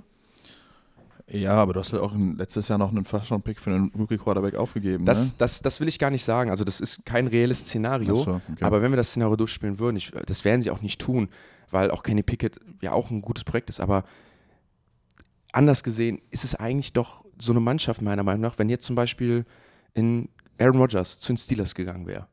Wo würdest du die in der AFC einranken? einranken? Wo würdest du sagen, stehen die? Ja, das ist, eine, also das ist eine gute Frage. Ja, gut. Aber das ist, welches Team ist das nicht mit einem Top-Quarterback? Also, wo, welches Team tu, tust du einen Top-Quarterback rein und sagst, die sind nicht Contender? Aber speziell nochmal, Ja, also weißt du, okay. wenn ich jetzt zum Beispiel Aaron Rodgers zu den Chargers packe, dann würde ich sagen, mh, ja, wie viel, wie viel besser werden die? Oder ich packe ihn zu den Raiders, dann sage ich auch, mh, Gut. Die Ja, aber- Chargers haben auch schon einen guten Quarterback. Hä? Die Chargers haben ja auch schon einen guten ja, die Quarterback. Raiders ja auch, ne? Oder Ja, nee. Weißt du, auch gibt ja, gibt ja viele Teams, Ja. klar, die einen guten Quarterback haben, aber wo ich sage, Pittsburgh, genau wie bei den Jets, Pittsburgh Steelers mit, den, mit Aaron Rodgers ist für mich ein Super Bowl-Team und ich finde übrigens in derselben, im selben Tier, in derselben, im selben Satz, die Jets werden durch Aaron Rodgers zum Super Bowl-Team, weil sie dann halt mit dieser Super Bowl Top-Defense noch eine valide Offense bekommen. Die Steelers haben jetzt nicht so eine herausragende Defense wie die Jets, auch richtig, richtig gut, Top 10 Level, aber die Skill Positions bei den Steelers sind Ja. natürlich überragend. Und die würde Aaron Rodgers halt nochmal elevaten. Und natürlich würde ich dann hoffen, dass er alle Plays von Matt Canada checken würde. Ja, das ist nämlich das, glaub ich, viel Das- größere Problem. Ja. Naja, aber das, das war so ein Ding, was, was ich so durchgespielt habe. Vielleicht kannst du mal ein, zwei Sätze dazu sagen, wenn du noch was dazu hast, wo ich dachte, Ich habe Alter, übrigens äh, Tape geguckt von Kenny Pickett und die Offense, weil es mich wirklich interessiert hat. Und was halt wirklich fehlt, sind halt Antworten dieser Offense. Ne? Also das ist halt wirklich krass. So, wenn wir so ELF-Niveau haben wir beide gespielt, oder ich, ich spiele auch noch. So, du hast auch in unser, auf unserem Level schon Checks für Blitzes, ne? Also wenn jemand blitzt, bist du als Receiver hot meistens. Ne? Das heißt quasi, wenn jemand aus deiner Area blitzt und du kannst es nicht blocken, ist es die Aufgabe vom Receiver, das zu sehen und, und entweder hot zu werden, das heißt sich anzubieten. Und die Aufgabe vom Quarterback ist halt auch, das zu sehen und dann halt den Ball schnell zu completen, weil Ja. du kannst ihn nicht blocken. oder ein Play zu ändern. So, und bei den, bei den Steelers checkt's halt niemand. So, da blitzen acht Leute und Kenny Pickett guckt nicht auf die Seite, wo der hot ist. Der Receiver ist nicht da. Das heißt, entweder sind die einfach beide doof oder Matt Canada baut es in die Offense nicht ein, was halt geisteskrank ist. Ja, das, äh, das, das wäre mal interessant zu sehen. Ich finde es halt trotzdem noch unfassbar ruhig um, äh, um, um die Steelers, wie die, weil McKenna wird ja enorm kritisiert, dass da ja nicht viel von der Ja, Mannschaft die kommt. gewinnen halt. Das ist halt das Ding, aber verpassen die Steelers jetzt die Playoffs? War das der Scheidepunkt? Gehen sie jetzt den Weg Richtung nicht mehr in die Playoffs? Weil ich denke nicht, dass Mitch Trubisky das Level halten kann. Nee, ich bin mal gespannt, was, wie die Verletzung ist von Pickett. Ähm, ob er wieder zurückkommt oder ob er jetzt raus ist, weil Mitch Trubisky sah auch nicht gut aus. Und hat, glaube ich, einen direkten Pick in Triple Coverage auch geworfen, als er reingekommen ist. Also, ähm, Steelers sind vielleicht so ein bisschen neuen Vikings. So durch, dadurch, dass Tomlin da ist, gewinnen die immer neun Spiele, mindestens. Ja. Aber gewinnen tun die damit nicht viel werden halt wieder kein Losing. Tomlin ist so ein Goat, Alter. Ja. So ein krasser Typ. Das Revenge-Game zwischen Arthur Schmitz und den Tennessee Titans ging für die Tennessee Titans aus und da ist für mich so die größte emotionale Storyline, wie du siehst, wie. Dass Bijan seinen ersten Rushing Touchdown gemacht hat. Was? ja, ist krass, ne? Wirklich? Woche 8, Arthur Schmitz, da auch mal ansetzen. Aber Wow. sorry, ich habe da eine hab ich extra Nein, gemacht. alles ich weiß, gut. worauf rein. willst. Das ist, äh, das, für mich ist das hier im Podcasting, wir sind hier nicht in einer Talkshow mit auf dem Ohr, jetzt like der, du kannst sagen, was du willst, immer reinreden. Mhm. Hauptsache, ich darf immer sagen, wann Schluss und Ende ist bei Okay. den Spielen. Das Ja. ist mir das einzig Wichtige. Und ich darf die Folge anfangen und beenden. Du wolltest über Will Levis reden. Nö. Nicht? Ja, natürlich wollte ich über Will Levis reden, Junge. Jetzt hast du mich gehabt. Über was will will ich denn sonst heute reden? Über Bijan Mr. Mayo. Ja, Mr. Mayo. Mr. Rotten Banana, Junge. Ja. Naja, auf jeden Fall zeigt das wieder für mich die NFL, wie krass sowas sich ändern kann, Woche zu Woche. Also nochmal, wir machen diesen Podcast, weil wir diese Liga lieben. Ich denke mal, weil wir auch ein gewisses Fachwissen mitbringen und weil wir jungen Leuten oder Leuten, die Bock haben, dieses Game und dieses Liga nochmal auf andere Art und Weise beizubringen. Am Ende des Tages ist aber das meiner Meinung nach, warum wir alle diese Liga gucken, weil wir so ein Team wie die Tennessee Titans anschauen und sagen, ach, das ist vorbei, die spielen scheiße, da läuft alles kacke und die gehen jetzt auf den Draft und nächstes Jahr holen die sich einen neuen Quarterback, weil, ja, wenn Will Levis einer wäre, der ist ja ein komischer Dude und dann kommt der Typ raus, ist nicht mal der Starter und wirft erstmal in seinem Debüt 238 Yards für vier Touchdowns, keine Interceptions und führt die Tennessee Titans zum Sieg gegen die Atlanta Falcons, die ja ein Playoff-Kandidat und in den Playoffs drin sein werden. Ja, das ist. Und auf Äh, einmal, Entschuldigung, und das, das ist jetzt mein Punkt, stehe ich zum Beispiel da und auch völlig zurecht und sage vorher, ey, die Titans verkaufen und haben sie auch gesagt, sie wollen verkaufen, sie wollen Spieler abgeben. Und auf einmal stehen die Titans da und ich habe Umdenken und sage, nee, eigentlich nimmst du jetzt den Hörer in die Hand und rufst XYZ-Teams an und sagst, ich brauche hier noch einen zweiten Receiver. Da komme ich dann gleich zu im nächsten Schritt, wenn mal Teams das herausgefunden haben mit Andrew Hopkins, der die Nummer 1 Anspielstation war, und Will Levis was wegnehmen, dann musst du ihm jetzt mehr Antworten noch dazugeben, dass das halt besser läuft, ne? Weil jetzt hast du halt auch Tape von ihm, aber wie schnell sich das ändern kann von Tennessee Titans wollen irgendwie um die Playoffs mitspielen oder sehen sich als relevantes Team, sind komplett schlecht, sehen kacke aus, verlieren, bieten sie als Trade-Kandidat an und auf einmal stehen sie 3 und 4 und haben auf einmal den Quarterback mit dem besten Rookie-Debüt dieses Jahr. Ja, also ich, dass sie jetzt Käufer sein sollten, gehe ich, bist du, glaube ich, ein bisschen zu weit übergesprungen, bist ein bisschen am Overreacten. Aber du hast natürlich vollkommen recht. Nicht wirklich, hat, hat mich auch ein Kumpel gefragt auf der Couch. Jetzt kannst du halt Nuke nicht mehr wegtraden. So, da würde ich, also du kannst halt, du bist halt jetzt kein Seller mehr, so, weil du willst jetzt gucken, Mhm. was ist, was kann Will Levis noch machen diese Saison. Und wenn du vorher gesagt hast, okay, wir müssen Nuke äh, wegtraden, also die Andrew Hopkins, wir machen jetzt hier ein Rebuild, ich glaube, das wäre jetzt in diesem Fall nicht das Beste, weil, sind wir mal ehrlich, so Will Levis hat geil gespielt in dem Spiel, aber diese drei Touchdown-Pässe auf Hopkins, der eine war ein Rücken, Danke. der eine war ein Rücken, der erste war fünf Yards inside, so, wo du ihn eigentlich genau nicht hinwerfen darfst. Das macht einfach, das, das Play macht die Andrew Hopkins. Mhm. Und äh, ja, den zweiten ist, wirft er komplett in den Rücken, den macht, fängt Hopkins geisteskrank und macht daraus was. So, den einzig richtig geilen Touchdown, den er geworfen hat, war der letzte. Richtig, das wäre auch genau mein Punkt gewesen. Das ist so das, was Also, ich das, ist, das ist halt das, was normalerweise nicht rüberkommt. Alle denken jetzt, ey, vier Touchdowns, geiles Spiel, so. Aber wenn du dir das genau anguckst und ein bisschen die Lupe drauf hältst, siehst du halt, wie das Ganze passiert ist. Und das war nicht alles Will Levis. Das war mehr, die, die Andre Hopkins ist immer noch ein Elite-Receiver-Spiel, als dass Will Levis jetzt der nächste, was auch immer ist. Also das ist, also das ist ja nicht das erste Mal, dass wir gesehen haben, dass die Andrew Hopkins so ein Spiel spielen kann. Ich würde da jetzt immer noch was Luft rausnehmen aus deiner Aussage. Ich glaube, der Weg ist so in der Mitte. Es ist auch der Andrew Hopkins, aber du musst diese Bälle, diese Reads auch erstmal machen. Also der letzte Wurf, den er hatte, Genau, das- das, da- war einer da- der besten Würfe, die ich je da gesehen habe. Da, da komme ich dann im Endpunkt meines Plädoyers für Will Levis zu. Es geht ja einfach erstmal darum, ich sag mal, diesen, dir selber diesen, diesen Mythos aufzubauen, dass du NFL spielen kannst, dass du es selbst beweisen kannst und die Eier zu haben, auf gut Deutsch, diese Bälle auch auf die Andrew Hopkins zu werfen und ihm die auch auf den Spot zu geben, wo er die fangen kann. Das muss man auch sagen. Will Levis hat den Ball zwar nicht on the money geworfen, aber wo hat er ihn hingeworfen? In den freien Raum, auf den richtigen Read. Macht das mal in der NFL. Ja. Das hat äh, das hat Bryce Young nicht geschafft. Das oder? hat auch Desmond Ritter nicht geschafft. Das hat auch Desmond Ritter oder das hat äh, CJ Stroud auch Ja. nicht, äh, nicht unbedingt geschafft. Also das muss man ihm schon geben, dass er da die richtige Entscheidung getroffen hat. Übrigens, ich auch, ähm, auch PFF gibt mir da ein wenig recht. Will Levis hat äh, ein ganz gutes Passing Grade bekommen von 76 für einen Rookie Quarterback in seinem Debüt. Klar, Big Time Throws nur zwei auf einen Turnover wie Play. Ähm, also, also absolut, äh, Average Depth of Target übrigens 12,3 Das ist geisteskrank. das geisteskrank, das geisteskrank hoch ist. Aber wenn ich die ganze Leistung betrachte und sage, okay, manchmal hat er Glück, manchmal sind die Plays einfach gut gecallt, was ja so oder so ein gutes Zeichen für die Titans ist, dass sie Plays callen, die er executed, ist dann dieser letzte Wurf, wo ich drauf gucke und sage, das ist ein richtig guter Wurf. Da sieht er, ist nicht nur ein geiles Play, da sieht er auch in seinem ganzen Movement richtig gut aus und sieht einfach das aus wie ein NFL-Quarterback und war so eine Mischung aus einem großen Baker Mayfield, so, weißt du? So dieses Rausgehen, irgendwie sich Zeit kaufen von der Throwing Motion. Baker Mayfield hat für mich eine richtig schöne Throwing Motion. kriegt einen Hit, wirft den Ball on the money quer übers Feld und das sind so Throws, die machen viele Quarterbacks, aber nicht jeder und vor allem nicht viele Rookie-Quarterbacks in der Situation. Ja, ich würde da sogar noch krasser, also den, den Wurf, den er am Ende gemacht hat, den machen nicht viele Quarterbacks. Den machen vielleicht fünf. Mm, da, da würde ich widersprechen, weil der war, also ich würde mal sagen, da war noch schon viel Luft drunter. Ich habe ihn mir nochmal angeguckt. Es ist ein sehr geiler Throw den, ich würde sagen, den können viele Quarterbacks werfen, viele werfen immer nicht. Es ist einfach ein sehr geiler Throw, ein geiler Read, wo du dann einfach siehst, er hat einen Blick für die Defense gehabt ja. und sowas. Ne? Also es ist ein guter Read. Von der Armability, wenn der Ball jetzt gesippt geworden wäre, richtig on the money, on the line, dann würde ich sagen, den macht nicht viel. Es war noch ein bisschen Luft drunter, aber ja, wir sind auf demselben Punkt, wir müssen uns da nicht widersprechen. Ja, das war einfach ein richtig guter Throw und eine Gesamtleistung von Will Levis, auf die er stolz sein kann. Zwei Punkte noch dazu. Der erste Wurf, den er auf Hopkins wirft, ne?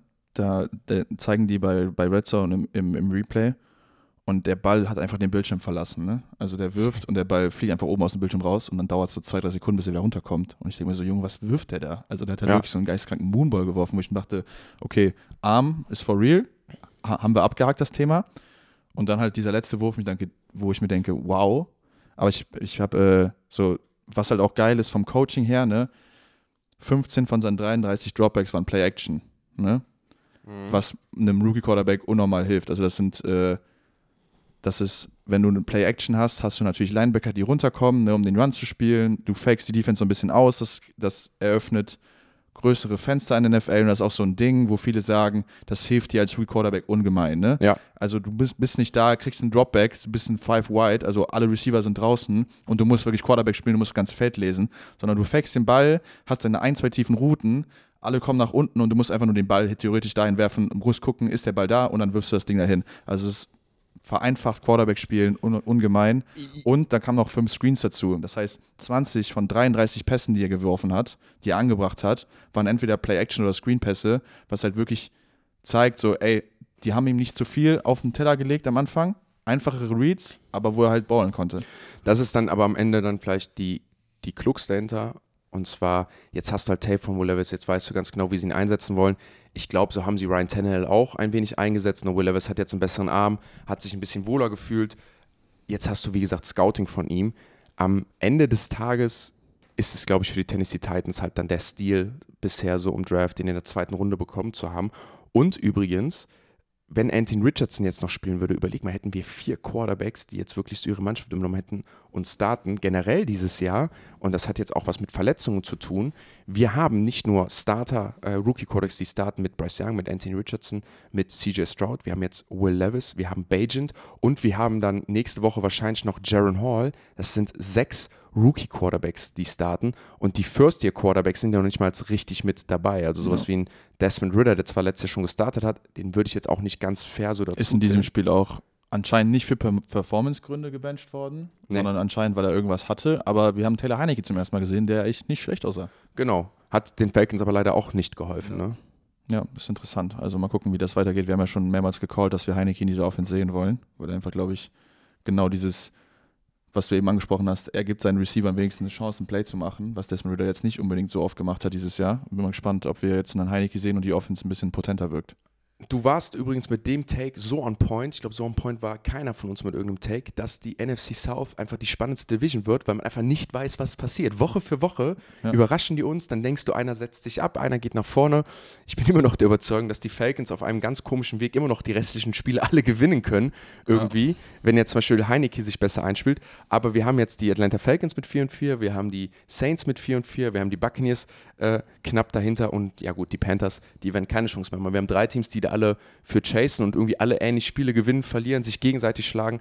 Es bleibt spannend, sich die Division anzugucken und jetzt auch bei den Tennessee Titans das nächste Rookie-Quarterback-Projekt sich anzuschauen mit Will Levis, der, wie gesagt, mit ziemlich viel Rückenwind rauskommt. Übrigens, da noch zum Ende, hat ziemlich viel Reife bewiesen bei seinem Interview am Ende, sagt nämlich beim Interview, dass äh, er sich freut über seine Leistung, aber was ihm nicht gefallen hat, war, als Malik Willis wieder auf den Platz gekommen ist nach dem Fumble oder was auch immer, haben sie ihn ausgebuht und er meinte, ey, Malik Willis ist ein Teil dieser Offense, wird es immer bleiben, ist ein Teil des Teams und als Fans ein Teammate von ihm und ein Team, ein Teil dieser Mannschaft so auszubuhen, das gehört sich nicht und die Fans sollen da bitte einen besseren Job machen, dass wenn sie ihn bejubeln, dann sollen sie den Malik Willis aber auch nicht ausbuhen. Das gefällt ihm nicht, ist dann eine echt nette, nette Geste.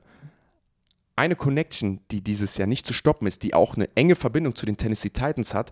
da, die, die erste, das erste Mal, das ich glaube ich gesehen habe, live miterlebt habe, dass ein Trade, eine Entscheidung und ein Spiel dazu geführt hat, dass ein GM seinen Job verloren hat, ist AJ Brown, der jetzt einen Rekord gebrochen hat mit den meisten aufeinanderfolgenden Spielen mit über 120 Receiving Yards. 125 sogar. 125 ja. Receiving Yards. Ja, Vorher, vorheriger Rekord, Rekord, Rekordholder war Calvin Johnson, der in meiner Zeit, wo ich die NFL angefangen habe zu schauen, mit Abstand der beste Right Receiver war. Und ich glaube, genau das macht die Philadelphia Eagles zum Number One Contender der NFC gerade, weil sie halt dieses Duo Jalen Hurts und AJ Brown haben. Sind Jalen Hurts und AJ Brown gerade das beste Quarterback-Right Receiver-Duo der NFL? Ja, ich weiß nicht, wenn du, also Tua und Tyreek sind, glaube ich, so das Einzige, die das challengen gerade. Aber ähm, ja, es ist einfach, also AJ Brown ist wirklich, also der wird von Spiel zu Spiel auch gefühlt besser. Er macht einen geisteskranken One-Hand-Catch in der Endzone.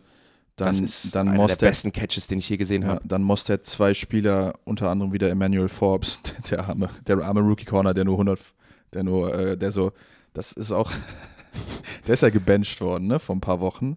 Auch gegen AJ Brown übrigens, das war das Spiel, glaube ich. Oder danach kam DJ Moore, nee, sowas. Das war AJ Brown, das war noch das Play, wo AJ Brown ihm nachher den Ball ins Gesicht wirft weil er ihn schon wieder geschlagen hat. Das war das Spiel, wo das Hinspiel gegen die Commanders, wo er, glaube ich, drei Touchdowns macht. Er wirft den Ball in, ins Gesicht. Dadurch kriegen die Commanders den Ball früh und machen noch einen Field oder was auch immer oder können auch antworten und dann geht es in die Overtime. Ne? Danach kommt, kommt DJ Moore in diesem Thursday Night Spiel gegen die Packers, wo er 230 Yards macht gegen Emmanuel Forbes und er wird gebencht. So, dann kommt Emmanuel Forbes jetzt wieder rein und wird schon wieder gemost von, von AJ Brown. Wo ich mir denke, ey, wenn es einen Spieler gibt, so der, sein, seine größte Red Flag als Rookie Cornerback war, dass er zu leicht ist. dass er in Spielen gegen DK Metcalf, gegen AJ Brown nicht gut aussieht. Warum ja. probierst du das noch? Ja. Also warum, also tut mir fast Man leid, spielt, an seinen ja, Aufgaben, spielt ne? nur ein paar Snaps, ist sogar da. Also er ist ja nicht, also er ist da, aber wird halt einfach gemost, so zu zweit, noch der Safety von hinten dran, noch ein Touchdown. Also irgendwie undankbar. Und ja, das Spiel hat nicht enttäuscht, ey. Offense Firepower. Wir haben einen Sam Howell, der auch, also meiner Meinung nach schon wieder Würfe wirft, wo ich mir denke. Du meinst den White Winston? Ja, der ist, der ist, der ist, also der Touchdown auf Terry McLaurin zum Beispiel, habe ich zu Hause auch gesessen, dachte mir so, ey, das ist so ein geiler Wurf. Du gibst deinem besten Receiver eine Chance, den Ball zu fangen, hoch über den Cornerback und man lässt ihn einfach ein Play machen. Der wirft Bälle, das ist geistkrank und nimmt nur einen Sack. Dieses Spiel. Hat nur, ist nur einmal gesackt worden, im vierten Quarter. Das ist für mich die überraschendste Stat des Game Days. Ja, hat natürlich auch wieder einen dummen Pick geworfen über die Mitte, der intercepted wird. So. Ja.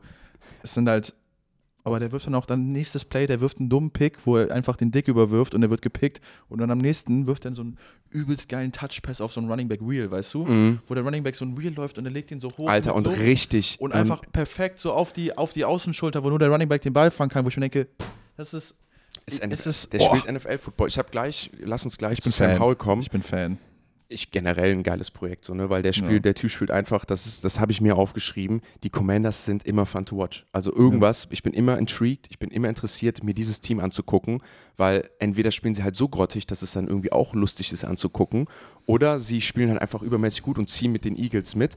Die Eagles haben aber für mich genau diese Formel jetzt wieder aufs Feld gebracht die sie halt so gefährlich machen, neben ihrem Running Game, neben äh, Jalen Hurts, halt ihr Receiving Core der halt auch einfach sehr äh, umfangreich ist. Also AJ Brown spielt jetzt Woche für Woche, ist der Nummer 1 Guy, nicht zu stoppen, sie schemen ihn frei und kriegen es hin. Dann haben sie Wochen, wo zum Beispiel Dallas Goddard sieben, acht ja. Catches hat für 90 Yards und Devontae Smith nicht stattfindet. Jetzt haben sie ein Game wie diese Woche, wo Devontae Smith sieben Targets bekommt, sieben Receptions hat und auch fast für 100 Yards geht und welcome back, Julio Jones hat seinen Touchdown äh, yeah. gefahren. Und zwar in der Red Zone für acht Yards. Ja, vielleicht hat das, vielleicht wird das Mysterium ein bisschen geklärt, warum er nie, nie Touchdowns gemacht hat. War es einfach Pech. Aber das ist genau das, was du sagst. Die Eagles haben mehrere Wege, den zu gewinnen. Ne?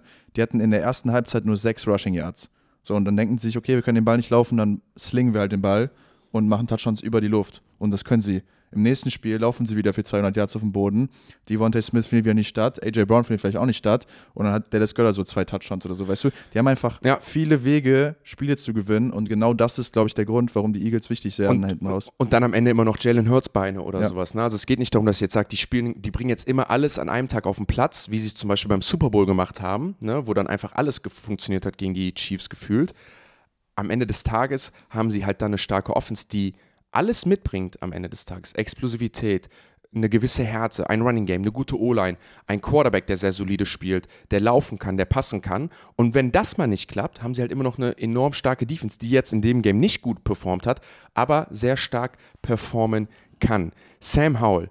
Wir haben viel über ihn gesprochen, wir sind immer so ein bisschen on-off. Wir hatten auch schon die Diskussion, ob man ihn nicht benchen muss, weil er halt dieses Problem mit den Sex hat. Das hat er jetzt in Anführungsstrichen etwas abgestellt. Aber wie sehen wir eigentlich dieses Projekt Sam Howell? Lass uns einmal über dieses Projekt sprechen, weil wenn wir es doch wie in Rookie Quarterback sehen, dann kannst du ihn ja nicht benchen, dann solltest du ihn nicht benchen und auf jeden Fall die Saison zu Ende spielen lassen und wahrscheinlich auch nächstes Jahr als Starter festlegen. Ganz oben draften, das wird, glaube ich, schwierig für sie. Sie werden noch das eine oder andere Spiel gewinnen. Mit vier, fünf, sechs Siegen bist du meistens nicht mehr in der Top Ten, wenn ich auch die Giants angucke, die Cardinals angucke, auch teilweise die Patriots angucke, ähm, die Bears angucke. Das wird schwierig, da oben zu, zu draften am Ende des Tages sehe ich dann Sam Howell und wenn jemand jetzt schon wieder in dem Spiel gegen die Eagles in seinem ersten Jahr als Starter 75% Completions hat, fast 400, Touch, äh, 400 Yards, vier Touchdowns, ein Interception. Klar, da sind Turnover-worthy Plays mit dabei, aber wir reden ja immer oft in der NFL über, was ist die Grundlage, die er mitbringt und was ist das Potenzial, was er am Ende hat. Und bei Sam Howell ist wirklich so ein Spiel, wo ich sage, boah, das Potenzial bei dem siehst du einfach auf dem Feld, das ist da. Wie sehen wir das Projekt Sam Howell? Ist es einfach ein gesetzter Starter, ein Rookie-Quarterback, der sich entwickeln muss? Oder sitzt der ein bisschen auf dem Hot Seat bei den Commanders? Nein, überhaupt nicht. Also der sitzt überhaupt nicht auf dem Hot Seat, weil wer ist der Backup? Jacoby Bissett? Ja, aber auch für nächstes Jahr. Weißt du, ich gebe dir ja, um, Für nächstes Jahr ist es eine andere Sache, weil das, das Franchise wurde ja übernommen von einem neuen Owner, ne? So, ich glaube, dass eher Ron Rivera, der Head Coach, auf dem Hot Seat sitzt. Und wenn der, wenn der gefeuert wird, dann kommt ein neuer rein. Ist halt die Frage, ob der neue Coach, der neue GM da mitgeht, dass Sam Howell ein Quarterback ist. So, der ist ja da gerade Quarterback, weil Ron Rivera, glaube ich, in der Offseason gesagt hat, wir haben unseren Mann schon. Ben Johnson? Ja. Ben Johnson zu den Commanders mit ja. den Waffen könnte den Quarterback vielleicht umpolen. Ja, Eric Bianimi ist ja auch da, ne? dem müssen wir auch Credit geben. Äh, ich denke mal, dass wenn Ron ja, Rivera geht, wird wahrscheinlich Eric Bianimi der, der Head Coach werden. Oder wahrscheinlich, keine Ahnung, würde ich ihm gönnen auf jeden könnte Fall. Könnte eine Option sein, sagen wir es mal so. Es ist, ist, ist eine der, der Storylines, die in der Offseason sehr interessant wird, weil äh, das ist auf jeden Fall ein Quarterback, der Potenzial hat, aber wie es halt immer so ist, wenn du neues Management hast, einen neuen Headcoach vielleicht, will der halt vielleicht seine eigenen Männer reinbringen. Ja, das kann ich mir ziemlich gut vorstellen, vor allem wenn du in die NFL schaust geht die Tendenz ja auch immer dahin, dass du dir eher offensive-minded Coaches holen möchtest. Ron Rivera ist ja zum Beispiel ein, kommt aus einem Defense-Background und oft, wenn du ja so eine Kulturveränderung hast, dann möchtest du ja auch genau die andere Richtung gehen. Also zum Beispiel auch bei den Bears, die hatten jetzt auch, oder mit Matt Eberflus, zu dem wir ja gleich auch kommen oder ganz am Ende kommen, ist ein Defense-minded Coach. Wenn der gefeuert wird, werden die wahrscheinlich jemanden holen, der die Offense-Seite mehr betrachtet, um die Seite zu fixen. Und bei den Commanders ist es halt gleich und ich glaube, das ist dann nachher der Tod von Eric Bieniemy, weil er halt nicht dann der Offense-Coordinator sein kann. Und ich glaube nicht, dass der sich nochmal hinter einen Coach setzen möchte, der dann die Plays callt, dass er wieder nicht die Credits bekommt, weil der möchte ja am Ende auch einfach mal sein, sein Lob bekommen. Und das finde ich ist ein super spannender Spot da in Washington, jetzt auch mit Sam Howell, mit den Waffen. Ähm, vielleicht da nochmal, ganz zum Abschluss, das hätten wir jetzt fast vergessen. Wir haben ja gesagt, dass Chase Young getradet werden wird, wahrscheinlich. Siehst du das ja, oder, immer noch so? Oder Sweat. Ah, ja, ich glaube glaub immer noch, dass einer von den beiden geht heute. Ja, was glaubst du für was, wenn ich jetzt mal sehe, Leonard Williams ist für einen Second- und Fifth-Round-Pick gegangen. Das bestimmt ja dann auch immer so ein bisschen den Markt. Sie haben beide eine ähnliche Situation, was den Contract angeht. Beide brauchen nächstes Jahr einen neuen Contract. Glaubst du, für Chase Young gibt jemand ähnlich viel auf? Also du müsstest ja jetzt für Chase Young, Defensive End, Pass Rusher, First-Round-Pick einen First Rounder, einen Late First Rounder, einen Early Second Rounder und vielleicht noch einen dritten dazu, vierten dazu, also so einen Zweit- und Drittrunden-Pick oder einen Erst- und einen Viertrunden-Pick. Was, was glaubst du, wer so, ja, was, was musst du dann die Waagschale werfen für den? Ja, ich glaube, so in dem, in dem ähm, Raum bewegen wir uns auf jeden Fall. Ist halt immer noch, die haben halt nicht so viel, also da geht es auch immer viel um Leverage, ne? Also wer hat jetzt den Hebel in der Hand, wer kann viel fordern.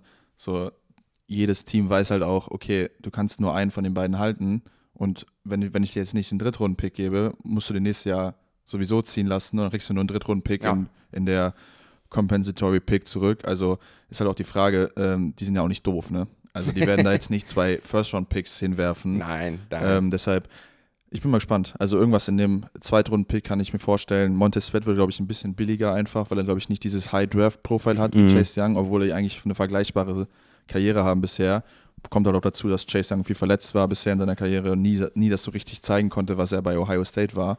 Also ähm, bin gespannt. Interessant. Wir haben ja gerade schon über Trades gesprochen. Ein Team, was für einen D-Liner getradet hat, schon zu Beginn, sind die Seattle Seahawks. Die haben in auch einem völlig verrückten Game die Cleveland Browns mit 24 zu 20 geschlagen. Das erste Quarter ist für mich die Headline outcoachen die Seahawks, die Defense der Cleveland, äh, der Cleveland Browns, machen da 17 Punkte insgesamt und dann war Ruhe für die restlichen drei Quarter, wo du meiner Meinung nach wieder fest sehen kannst, wie gut diese Defense halt ist. Ne? Also NFL ganz klar, das ist die beste Liga der Welt, das Level ist enorm hoch und du wirst einfach mal Spiele und Teams haben, die dich outcoachen, die mal einen guten Gameplan haben, die mal 15, 20 Plays hintereinander callen, wo du einfach nicht gut aussiehst und das hast du bei den Browns gesehen, aber du bist Elite, wenn du es dann schaffst, das zu erkennen und dann wieder richtig umzusetzen, einfach zu sehen, okay, ich weiß, was ihr machen wollt, ich weiß, was ihr getan habt und ich weiß jetzt, wie ich die stoppen kann. Und das haben die Browns im Endeffekt dann nachher geschafft, verlieren das Ding am Ende aber mit 2024, weil PJ Walker einen ganz späten Pick wirft unter Druck, der dann in die Luft fliegt, bounce. Die Seattle Seahawks bekommen den Ball zurück und scoren am Ende dann einen Touchdown zum Sieg durch Jackson Smith in Jigba. Ja, ja, das Play, was du angesprochen hast, ist das tatsächlich das spielentscheidende Spiel, weil wenn sie das kriegen, ist glaube ich dritter Versuch und zwei oder drei oder so. Mhm. Und wenn sie da den Firsten, das war kurz vor der Two-Minute-Warning. Zwei, zwei Minuten 30 war glaube ich noch auf ja, der Uhr. Also wenn sie das Spiel, wenn, wenn sie den Spiel zu kriegen, können sie einfach die Uhr runterlaufen und sie gewinnen wahrscheinlich das Spiel. So, die entscheiden sich zu passen, was schon mal, äh, kann man schon mal drüber streiten, äh, ob man das dann macht oder ob man nicht lieber die Timer nimmt und die Dreier sich holt mit einem mit einer Cleveland Brown Offense, Offensive Line, die jetzt nicht schlecht ist im Run-Blocking, ne? Ja. Ähm, aber sie entscheiden sich zu werfen. Jamal Adams macht einen Kopfball einfach, hast du es gesehen? Ja. Tippt den Ball mit dem Kopf und dann wird das Ding Wenn intercepted. Wenn der mal einen Play macht, so, dann macht er keinen Pick, der macht dann wieder einen Sack oder ja. sowas. Und dann wird der Ball, hat er lustig getwittert, getw ähm, getwittert hat getweetet, dass er das von Messi persönlich gelernt hat, den Kopfball, wo ich mir dachte, weißt du, dass Messi noch nie einen Kopfball, also hat schon mal ein Kopfballtor gemacht, aber Messi ist jetzt nicht der Typ, den du für Kopfballtipps fragst, oder? Na, naja. ich, ich schon, würde ich sagen. Ja, gut. Messi wahrscheinlich immer noch mehr als über Kopfbälle als alle anderen zusammen, aber ist jetzt nicht so der, egal. Jedenfalls Kopfball, Interception und dann kriegen die Seahawks den Ball mit noch zwei Minuten auf der Uhr und haben einfach einen Game-Winning Drive, wo JSN am Ende auf einem, auf jeden Fall macht DK Metcalf noch einen Block für ihn und dann geht er in die Endzone und die gewinnen das Spiel. Ist das ein Holding für dich von DK Metcalf am Ende? Schwierig. Ich finde, es ist ein Holding. Ja. Ja, ich finde immer, wenn du siehst am Ende, dass ein Spieler dahin gehalten wird und festgehalten wird, wo die Bewegung hingeht, lange Arme, du siehst, das Jersey hält sich fest und vor allem in der Situation, also nochmal, es gibt immer viele Situationen. Aber wo war das Holding an der Zwei-Yard-Linie? ja, trotzdem. Es ist da, wo du den Tackle machen kannst bei einem Quickplay. Also der Block sitzt ja lange und in der Offense Code, also sorry, in der Offense Code zu so einem Play, wenn es ein Outside Zone wäre und es ist derselbe Winkel, dann callt der Line Judge das Ding neun von zehn Mal, ja, wenn stimmt. er das sieht. Und das finde ich ist dann so ein bisschen unfair. Ich kann verstehen, warum man das Play nicht macht. Es ist ein dynamisches Play, am Anfang siehst du ja auch, ne, Metcalf hat den Block, Metcalf, Metcalf setzt ihn gut an, hat den Winkel gut und ganz am Ende siehst du halt, wie der Spieler sich wegbewegen will und die Schultern sich drehen, weil die Hand komplett im Pad drin hängt und halt DK Metcalf die Beine nicht mitbewegt. Also es ist ja kein Problem, wenn du die Hände im Pad mit drin hast und wenn du ihn festhältst, solange du die Beine mitbewegst, dann ist es in der NFL noch legal. Sobald sich aber die Arme rausstrecken und du nur noch mit den Armen festhältst, dann ist es ein Holding. Und deswegen ist es für mich eine Situation, ja, definitiv ein Holding gewesen. Kann man nichts gegen machen. Es gibt halt immer wieder schwierige Entscheidungen bei den Refs. Es ist ein schneller Sport. Es ist auch ein komplizierter Sport mit vielen Regeln. Das haben wir jetzt schon oft geklärt. Ähm, man kann den Refs da nichts vorwerfen, irgendwie eine Böswilligkeit. Ähm, die Regeln sind ausgelegt, dass Punkte fallen, sind eher für die Offens und deswegen werfen sie es am Ende nicht. Hat mich dann aber für Jackson Smith in Jigba gefreut, dass er da so ein bisschen seinen Game-Winning-Moment endlich mal hatte. Generell war es jetzt auch wieder ein Game, wo alle drei Receiver mal ihre Big Moments hatten. Tyler Lockett, Jackson Smith und Jigba und DK Metcalf bei einem Game, wo Geno Smith nicht gut gespielt hat. Auch wenn Geno Smith nicht gut gespielt hat, stelle ich mir diese Saison die Frage, wo rankst du eigentlich Geno Smith ein in Quarterback-Ranking. Ich will jetzt keinen Spot haben, aber wenn du sagen würdest, welcher Quarterback siehst, welchen Quarterback siehst du so leicht vor ihm und welchen Quarterback siehst du so leicht hinter ihm? Weißt du, was ich meine?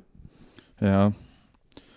Weiß jetzt gar nicht, ob ich da die Namen nennen muss. Ich denke, der ist einfach so ein Top 15 bis 10 Quarterback, der mhm. halt streaken kann. Also wenn du halt ein gutes Gino-Spiel hast, spielt er halt auch immer wie ein Top 5 Quarterback, aber er kann halt auch mal richtig scheiße aussehen. Also du hast im Prinzip hast du einen, einen relativ soliden Floor, so mit einem Top 15, Top 10 Quarterback, glaube ich, der aber, der hat aber das Potenzial hat, besser zu spielen.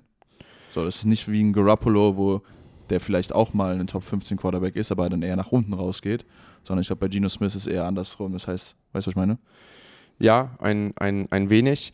Also ich habe Geno Smith so ein bisschen, so ist er auch übrigens bei Pro Football Focus, wobei ich hätte ihn höher, ich sehe ihn höher als so ein Dak Prescott, so ein bisschen, weil er einfach Ja, das ist Quatsch. Bisschen dünn, ich sehe ihn einfach, der sieht einfach dynamischer aus. Nein, das ist wirklich Quatsch. Ist aber nur weit, das ist so ein Spot, so ein Spot. Wenn Ja, du dich entscheidest, wen ist willst du? Nicht mal knapp. Boah, das sehe ich gar nicht.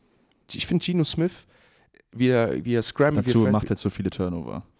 Und Ja, jetzt das- sagen alle, Dak hatte mal die meisten Interceptions. Ja, Das ist ja aber nicht mein seine. Punkt. Ich finde übrigens Decks Bewertung, das habe ich gestern bei der Footballerei auch gesagt, Decks Bewertung ist einfach nicht fair, weil er halt bei den Dallas Cowboys spielt. So ein Ryan Tannehill zum Beispiel kann sich viel mehr, und auch ein Geno Smith, können sich halt viel mehr schlechte Games erlauben, weil sie halt bei einer Franchise spielen, die halt nicht so eine riesen Gemeinde hat und nicht so gehasst wird so am Ende. Ich trotzdem, meine persönlich, ich sehe ihn so, so, so ein bisschen, so, so, so ein bisschen über, äh, über, über einem Dak Prescott und dann ganz knapp hinter, boah, ja, da tue ich mich ein bisschen schwer. Nee, Matthew Stafford ist zu hoch. Da muss ich mal in die Liste gucken. Ja, aber ich war so, so in der Dak Prescott-Area so ein bisschen so, weißt du? Hat halt scheint, hat richtig, kann Big Time Throws, Big Time Throws werfen, setzt seine Receiver gut ein, bringt eine gewisse Scramblability mit und hat jetzt auch einen großen Gamestand performt. Äh, Zum Beispiel gegen die Detroit Lions, wo er den Fourth Quarter Comeback rausholt, etc. Gefällt mir richtig. Seattle Seahawks sind an der Nummer 1 der NFC West jetzt und haben jetzt, glaube ich, auch ein ganz klares Zeichen in die Franchise gesetzt, in das Team gesetzt, mit dem Trade von Leonard Williams, dass sie da auch oben angreifen wollen. Dark Horse Super Bowl Team, die Seattle Seahawks? Also Dark Horse Super Bowl Team, was ist die Übersetzung davon? Das das ist so ein, Nicht dunkles Pferd. das ja, aber weißt du, das, das dunkle Pferd, man, das Ja. sagt man so über Teams, wo man sagt, die sind gerade am Geheimtipp. Geheimtipp, Geheimtipp Super Bowl Favorit. Ja. Ist das der Geheimtipp auf den Super Bowl? Ja, dann muss man die Victory Lab nehmen. Ich habe ja in den Preview-Folgen gesagt, ich habe zwei Teams, wo nicht viele drüber sprechen, wo ich glaube, dass sie so gut sein können. Und das waren die Steelers und die Seahawks. So, bei den Steelers sieht das, sieht das nicht so gut aus, aber bei den Seahawks sieht man, die sind jetzt auf Nummer 1 in der Division. Schneiden wir raus mit den Steelers. Schneiden wir, schneiden wir wir raus. Ja, rück, rückwirkend noch, ne? Ja, ja, schneiden wir raus. Nee, also, ja, sie haben halt ein, ein Team mit viel Potenzial, ne? Also, da sind äh, viele junge Spieler, die ballen. Du hast einen Witherspoon, der überragend spielt. Du hast einen Tyreek Woolen auf Corner, so. Du hast junge Corner, du hast eine relativ junge O-Line, die wahrscheinlich auch nur noch besser wird. Bobby Wagner ist zurück auch, ne? Auch so ein Bobby Leader Wagner als, als Leader, so. Also, das ist, ähm, das ist ein Team, das Spaß macht. Ich muss auch übrigens da nochmal Aber Heads ob das für den Super Bowl reicht, Den- ich jetzt nicht. Ja, Dark Horse, ne? In der NFC. Also, überleg mal. Heimvorteil in Seattle. Richtig lautes Stadion. Es hat nicht geregnet übrigens, glaube ich. Das Nee? mich ein bisschen enttäuscht. Und das Spiel war auch spannender, als man dachte. Äh, durch das, auch das eingeleitete Comeback der Browns. Ähm, man muss ja sagen, wenn die Seahawks es schaffen, den Heimvorteil sich zu holen, gesund zu bleiben, ja, und das zu halten, was sie gerade machen und vielleicht auch das Level von Jackson Smith und Jigba, immer noch, das sind Rook Rookies und Bobo ist ja der andere Rookie, den sie gedraftet haben. Da muss ich übrigens mal nachgucken. Ich glaube, der die- mit die langsamste vor die Zeit aller Zeiten von Receivern im Draft. Ist dann als, ich glaube, ganz später Pick oder als undrafted Free Agents zu den Seattle Seahawks. Macht aber alles andere richtig und kriegt deswegen viel Spielzeit. Also, sie haben zwar mit Jackson Smith und Jigba nicht getroffen, aber mit ihm haben sie ihn ganz gut. Ja, ganz noch nicht, get noch noch, nicht. nicht. richtig getroffen. Genau. vielleicht. Aber wenn die sich entwickeln und besser werden und die Seahawks noch besser werden mit dem Heimvorteil in dieser NFC, ich meine, überleg mal, wen musst du schlagen, um in, ins NFC Championship Game zu kommen? Sagen wir mal, du kriegst eine, du, Die du 49ers, die Cowboys und die Lions. so. Und jetzt sag mal, du triffst die alle. Du musst die auch nicht alle treffen. Also du müsstest die auch alle treffen. Und Mit- die Eagles, natürlich. so, und am Ende, sagen wir mal, die 49ers sehen gerade nicht gut aus, die können sie schlagen. Auch die Cowboys auswärts können sie schlagen. Also Cowboys auswärts zu schlagen, so wie die gerade aussehen, zu Hause, kriegen die hin. Und dann stehst du fast schon im Game gegen die Eagles. Ja, das wird tough, aber das ist ein Game. Also so unrealistisch, glaube ich, so unrealistisch das Bild zu malen, dass die da hinkommen können mit diesem jungen Kader und auch einem übrigens herausragenden Coaching-Staff, meiner Meinung nach. Auch der Offensive Coordinator der Seattle Seahawks, Shane Waldron, wird nächstes Jahr, denke ich mal, zu 100% einen Head-Coaching-Job angeboten bekommen. Ähm, haben die, glaube ich, eine ganz gute Edge, wenn sie das Heimrecht sich natürlich holen. Ne? Das ist natürlich noch nicht äh, gesungen und das kann natürlich auch noch passieren, dass die 49ers zurückkommen mit dem Kader. Die spielen ja noch gegeneinander, aber trotzdem die Seattle Seahawks, ja, ganz, ganz, ga- ganz krasser Geheimtipp für Spielen, glaube mich. ich, jetzt am Wochenende sogar gegeneinander. Weiß ich nicht genau. We will see that. Ein Team aus der Division der Seattle Seahawks hat nichts, hat kein Mitspracherecht, wenn es um die Playoffs geht. Das sind die Arizona Cardinals. Die sind 1 und 7 gegangen diese Woche gegen die Baltimore Ravens mit 31-24. Der Score lässt vermuten, dass es ein tightes Game war, war es aber nicht. Über weite Strecken haben die Baltimore Ravens dominiert und am Ende durften die Cardinals dann nochmal scoren. Und es ist etwas passiert, was mich enorm überrascht hat. Josh Dobbs wird gebencht. Er hat in diesem Spiel halt echt ein toughes Spiel gehabt, ne? Also hat einmal wird er weit überworfen, wird dann gestrip-sacked und wirft dann Pick and Double Coverage, wo beide Spieler den Ball hätten picken können, ne? Also das ist nicht nur ein Spieler, der gepickt wird, sondern zwei. Klar, er macht dann auch wieder Plays, aber das ist halt einfach, das sind dann wahrscheinlich einfach zu viele Fehler gewesen. Und wenn du halt einen Kyler Murray auf der Bank sitzen hast, das glaube ich für einen First-Year-Head-Coach, der ganz schön viel Shit bekommen hat in der Offseason, dass er so ein komischer Dude ist, der sagt dann wahrscheinlich, okay, es reicht mir jetzt. Ich habe ja eigentlich meinen Franchise Quarterback auf der Bank sitzen, so ich spiele ihn jetzt. Nee, es spielt ja nicht. Kann man spielen nicht. Clayton Tune wird er spielen. Ja, das, weiß, das steht noch nicht fest. Anscheinend ist die Möglichkeit auch, dass Kyler Murray spielt. Are you sure about that? Are you sure? Aber ich glaube, es ist ein Spiel, wo wir vor zwei Wochen gesagt haben, dass äh, wenn, wenn du kleiner Murray wärst oder äh, Jonathan ihn noch nicht spielen lässt, weil er jetzt gegen einen fiesen Passrush spielt. Ich weiß aber nicht genau. Also laut Pro Football Chase, das ist eine Seite, die bis die eigentlich immer am schnellsten, am akkuratesten ist, wenn es um so NFL-News geht, wer startet, wer wird gebencht, sagen die ganz klar, dass Gannon gesagt hätte, ich mach's mal auf Englisch, Cardinals Rookie QB Clayton will start Sunday's game versus Browns if QB Murray isn't activated from PUP list. Ja. Okay. Danke. Ja, okay. Ja. Aber ist er ja nicht. Ich würde es auch nicht gegen die Browns machen. Ne? Nee, eben. Das ist, Das das ist ja auch, das, das hat mir ja schon mal gesagt, ja. ne? wenn er zurückkommt, danach die Woche wird es, glaube ich, oder ist es entspannter. Ich finde es trotzdem krass. Also vor allem so kurz vor seinem Comeback, also vor, vor Calamarys Comeback, jetzt nochmal Josh Dobbs zu traden. Klar, man kann sagen, Clayton Tune, vielleicht sehen sie was in ihm, vielleicht sagt man, will man ihm auch nochmal Raps geben, um auch für nächstes Jahr zu evaluieren, ob man ihn halten kann. Josh Dobbs hat auf jeden Fall optisch nach außen gesehen eine ganz gute Season bisher hingelegt. In der gesamten Perspektive muss man ja auch sagen, 13 Turnover-worthy Plays auf nur 6 Big-Time-Throws. Ne, das ist jetzt nicht so gut. Wo er mir enorm gefallen hat, ich bin mal gespannt, ob sie es dann so mit Kyler Murray weiterziehen werden, ist halt seine Running Ability. Ne? Ist super viel gelaufen, viele First Downs damit äh, geholt, konnten ihn auch dann in, bei so Read Options, ne? das wovon wir eben auch bei den Colts gesprochen haben, ein Spieler lesen, reagiert auf den Running Back, er nimmt den Ball. Das Running Game der Cardinals hat ja sowieso funktioniert. Und vor allem so ein bisschen mental hat das ja auch ganz gut ausgesehen. Also war ja so ein bisschen diese, ich glaube, diese Underdog-Mentality, die ist ganz wichtig bei solchen Teams auch immer, das mitzuziehen. Und Josh Dobbs stand ja so ein bisschen dafür. Und sollte Kyler Murray nächste Woche zurückkommen, den jetzt noch zu benchen, ist irgendwie so ein kleiner Schlag ins Gesicht, oder?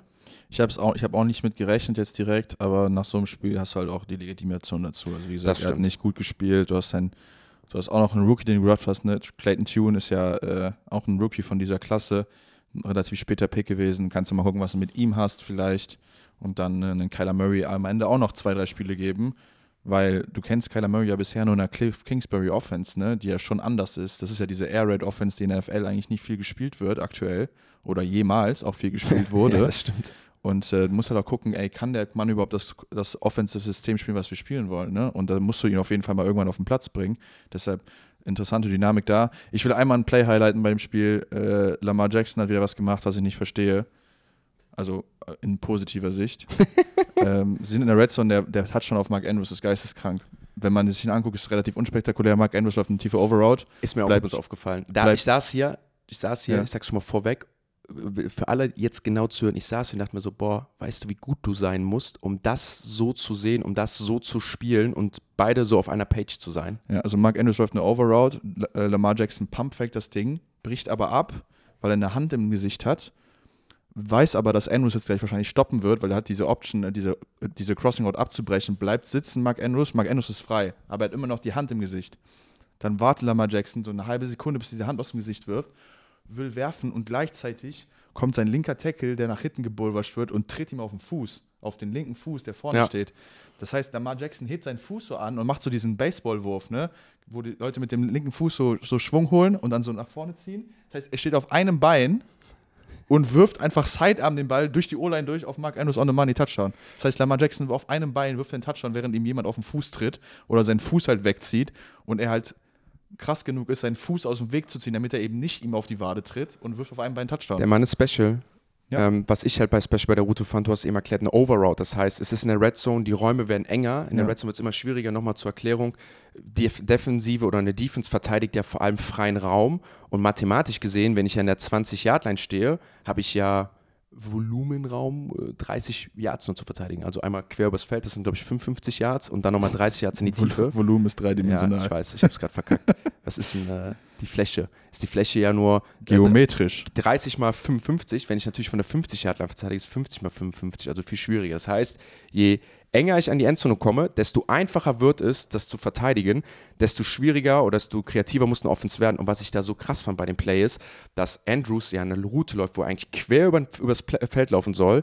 Er erkennt, dass die Defense der Arizona Cardinals das sieht, die das perfekt spielen, mit ihm mitlaufen und er dann abstoppt und sich einfach in den freien Raum setzt und das alles so schnell passiert ist und du ja siehst, dass sie so auf einer Money sind, so on, sync sind, dass sie so verstehen, was der andere macht, dass er so wide open ist, aber da steckt so viel Training, so viel Vertrauen hinter und so viel Wissen. Lamar Jackson hat da auch einen riesen Step gemacht, der Win ist da ganz wichtig.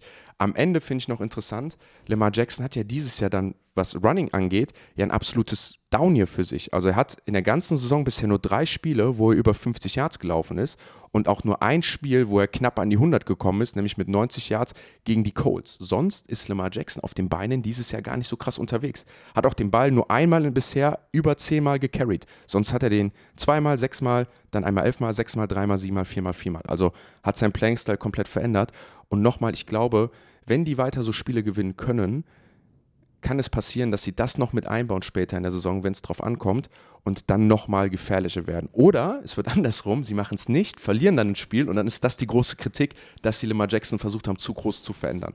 Ja, wir haben ja schon mehr darüber gesprochen, dass er ein bisschen, was finde ich ja genauer wissen, wie die neue Ted Monken, Monken Offense aussieht, ne? Und wir haben ja vermutet, wird Lamar noch so viel laufen, weil sie haben ja jetzt bezahlt wie ein Franchise Quarterback, werden sie ein bisschen beschützen und das tun sie und er spielt einfach besser traditionell Quarterback. Also wir haben ja schon mal letzte Woche darüber gesprochen, dass er einfach die Eyes auch downfield hat, dass er nicht mehr so oft geht, auch wenn er könnte, weil er weiß, dass irgendein Receiver offen wird und das ist einfach cool zu sehen, dass er halt diese, diesen, zweiten, diesen nächsten Schritt nach vorne macht, nämlich er nutzt die Beine, wenn er es braucht, wenn er es muss, aber er ist halt immer noch jetzt gerade einfach ein First-Passer-Quarterback. Also er spielt einfach traditionell Quarterback, der einfach ein super Athlet ist. Wir werden noch eine Menge Spaß mit Lamar Jackson haben. Eine kurze Sache, die passiert ist, Onside-Kick hat funktioniert in dem Spiel Ja. und das kam wieder das Aguilar-Meme.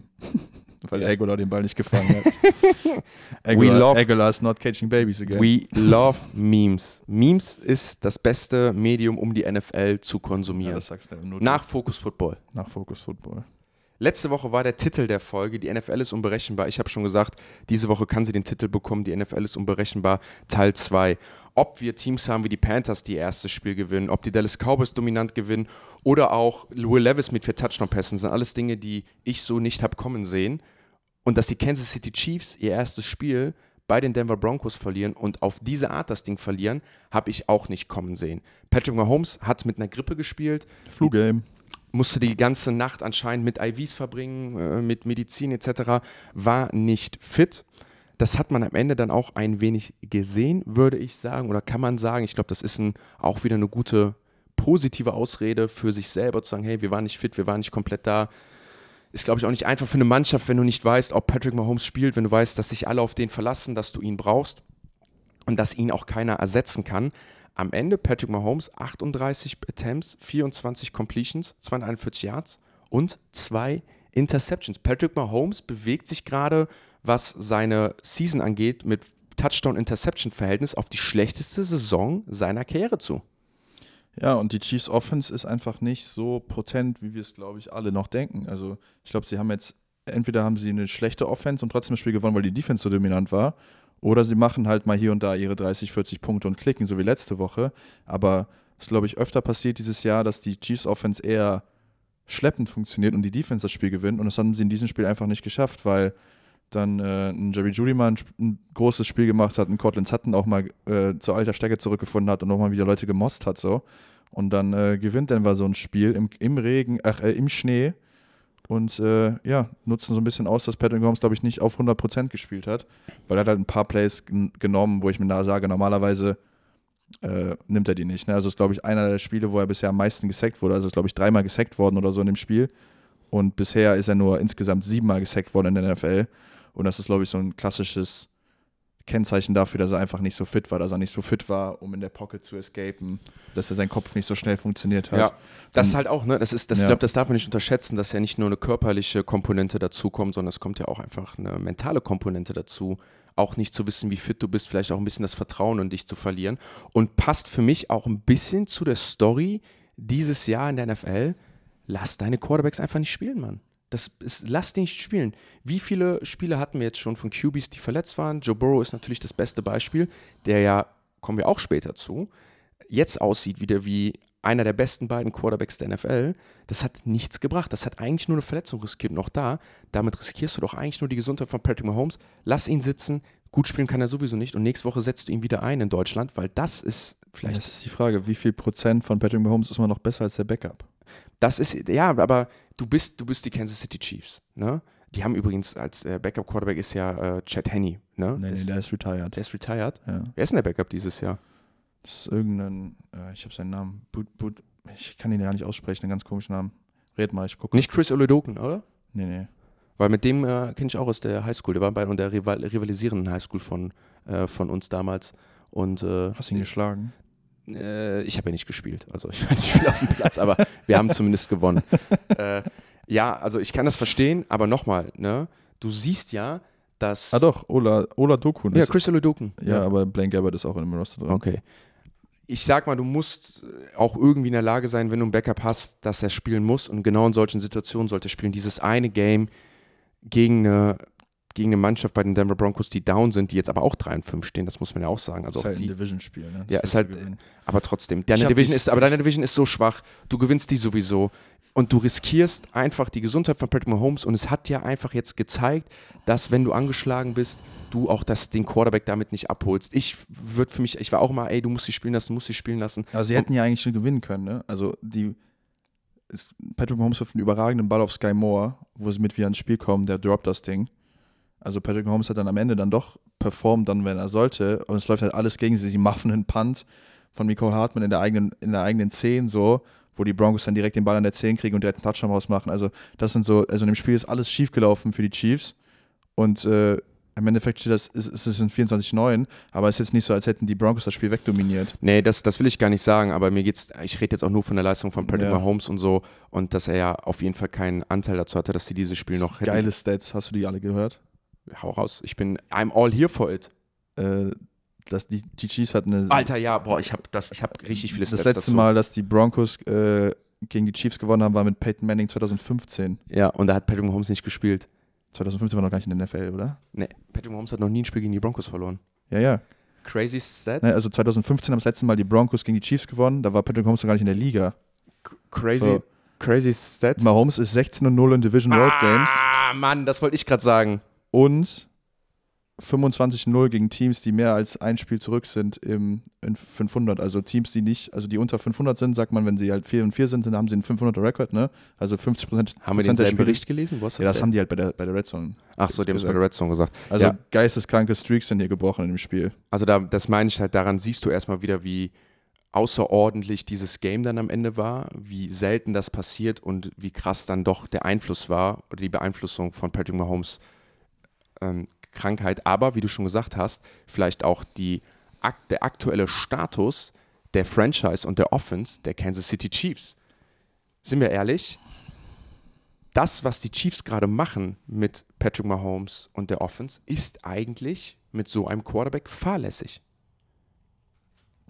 In welchem Sinne? Du kannst, wenn du so gut bist, wenn du so in einem Super Bowl-Window bist, und ja, du kannst sagen, du bist dein Leben lang in einem Super Bowl-Window, aber Patrick Mahomes hat noch eine lange Karriere vor sich und du willst eine Dynasty aufbauen. Du willst mit Patrick Mahomes und auch für ihn übrigens, du willst Tom Brady chasen, dann musst du einfach Schritte gehen und Dinge in, in, die, in die Wege leiten, ähm, um das zu garantieren. Du weißt, dass du mit Patrick Mahomes und Travis Kelsey gerade das beste oder mit das beste Quarterback, Receiving, Tight End Duo der NFL hast. Die beiden funktionieren. Und das zu stoppen, ist für jedes NFL-Team eine Riesenaufgabe. Du weißt, dass Patrick Mahomes das Level anderer Right Receiver elevaten wird. Das heißt, wenn du Patrick Mahomes, sag ich mal, einen Top 20 Right Receiver hinstellst, kann Patrick Mahomes im Gesamtkonstrukt dieser Offense, genau mit Andy Reid zusammen, den zu einem Top 10 Receiver entwickeln lassen, statistisch oder pro Spiel. Nicht jedes Spiel, aber ein durchschnittlicher Right Receiver oder ein Top 20 Right Receiver kann mit Patrick Mahomes in je nach Spiel wie ein Top 10 Right Receiver aussehen. Und damit machst du dich zum Super Bowl Team und dann bist du Contender. So wie sie es gerade haben, siehst du ja, riskieren sie es. Sehen wir mal, wie letztes Jahr, wenn Patrick Mahomes verletzt ist. Ne? Wenn er diese Verletzung dieses Jahr nochmal in den Playoffs hat, sag ich, sind die raus. Weil sie halt einfach nicht die Leute rum haben, die ihn elevaten. Außer die Defense spielt enorm gut. Das ist halt das Ding, was ich ja auch mal wieder sage. Er könnte halt seinen ersten Brady Super Bowl gewinnen, wo die Defense halt Teams unter 17 Punkte hält. Das kann passieren. Aber ich finde es trotzdem ein bisschen fahrlässig, sich darauf so zu verlassen, weil du einfach weißt, meiner Meinung nach, mir geht es einfach nur um das Wissen zu sagen, ey, wir können so, aber, ey, wenn ich Patrick Mahomes wäre, nimm doch einfach einen fucking Paycut, Mann. Nimm einen Paycut, nimm dir 10 Millionen weniger auf deinem Konto, auf deinem, auf deinem Jahr dieses Jahr oder 15 Millionen, hol dir einen Receiver und hol dir noch einen Super Bowl und dann kannst du mal wirklich Brady chasen. Ja, aber er hat ja einen Vertrag, der für seine Verhältnisse relativ fair ist. Aber er ist deutlich, also, sorry, er ist nicht so team-friendly wie das, was Brady immer gemacht hat. Ja, der ist, der ist in dem Sinne team-friendly, dass er trotzdem sein Geld kriegt, aber die Chiefs halt das Geld rumschieben können, ne? Das stimmt. Also das ist halt dann die Aufgabe vom Management, das Geld so rumzuschieben, dass äh, er, das, was Brady gemacht hat, war, glaube ich, nochmal Next Level und auch andere Zeiten, ne? Da müssen wir, glaube ich, äh, das Ganze. Auch Bill Belichick, der gesagt hat, ja, ähm, ja. Brady, Tom. Ja, also, aber ich bin bei dir. Ein Receiver würde ihn auf jeden Fall gut tun auf Outside. Das, das war auch, das ist auch ein Take von mir. Was gerade passiert ist in der NFL, diese Woche ist das Schlechteste, was den Chiefs hätte passieren können. so, weil die Chiefs sind ja das Team, was auch letztes Jahr übrigens oder generell die Teams, die kaufen wollen, profitieren ja von schlechten und unfassbar schlechten Situationen und einem Panikmodus anderer Teams, anderer Franchises, die durch schlechte Leistungen unter Druck gesetzt werden, sich zu bewegen und was zu machen. Wie zum Beispiel, sag mal, die Broncos. Wobei die Broncos nicht mit ihnen traden würden, weil es ein Division-Gegner Das machst du normalerweise nicht. Du willst ja nicht den Gegner aus deiner Division stärker machen. Ähm, aber halt auch andere Teams, ne, wie, keine Ahnung, die, die, gut, die Panthers nicht, ähm, die halt dann traden würden, weil sie halt einfach unter Druck gesetzt werden von Medien, von ihren Fans, sagen, ey, mach was, mach was, mach was, geh in den Draft-Mode, geh in den Rebuilding-Mode und dann bekommst du halt mal einen soliden Right Receiver für einen Dritt-, Viertrunden-Pick bei den Chiefs, der dann auch gerne zu dir hinkommen will, weil du halt ein Contender bist und bist und, und kriegst ihn halt mal gesnackt. Wir haben ja wenig Teams, die jetzt gerade in diesem Panikmodus sind. Also wir haben ja weder Teams, die sich das erlauben können, sag ich mal die Bears, die können sich ja gar nicht erlauben, einen Receiver abzugeben, die brauchen ihre, ihre Leute ja. Noch haben wir Top-Teams, wie jetzt zum Beispiel die Chargers, die sich jetzt auch wieder gefangen haben, die sich eingestehen können, wir sind aus dem Playoff-Race raus, oder die Raiders äh, oder, oder äh, andere Teams oder die Cardinals oder sowas. Ne? Die siehst ja auch bei denen, die gehen ja nicht in den Panikmodus und sagen, wir verkaufen jetzt, sondern die sagen, nee, wir haben unsere Spieler, die behalten wir und wir bauen uns hier für die nächsten Jahre was auf. Und deswegen gibt es auch, glaube ich, auf dem Markt gerade für die Chiefs wenig Leute, die sie dann sich auch dazu holen können. Also es ist gar nicht mal so eine, so eine gute Situation für sie. Also einfacher gesagt als, als gemacht am Ende des Tages. Absolut. Ja, das liegt auch daran, dass wir einfach nicht, also dass diese, die Saison ist immer, die ist einfach komisch. Also man weiß ja, man weiß ja, man weiß ja nichts. Sofort, wir saßen vor vier Wochen hier und haben gesagt, die 49ers sind das beste Team der NFL. Und ich habe dir sogar die Frage gestellt von diesem komischen Tut, von diesem komischen Dude auf äh, tut im, im, im, im Fernsehen, der gesagt hat, dass die 49ers gegen ein All-Star-Team gewinnen würden der NFL, weißt du? Erinnerst du dich noch dran? Ja. Das war vor drei Wochen. Und jetzt sitzen wir gleich hier und ich bin, bin mal gespannt, was deine Anleitung ist. Aber du wirst gleich sagen, die 49ers wieder ein anderes Down-Game, sind die 49ers noch for real? Oder was auch immer, weißt du? Und das ist ja nur drei Wochen her. Also die NFL ist so schnelllebig. Wir, jede Woche denken wir wissen was und dann wieder nicht. Also es ist weird.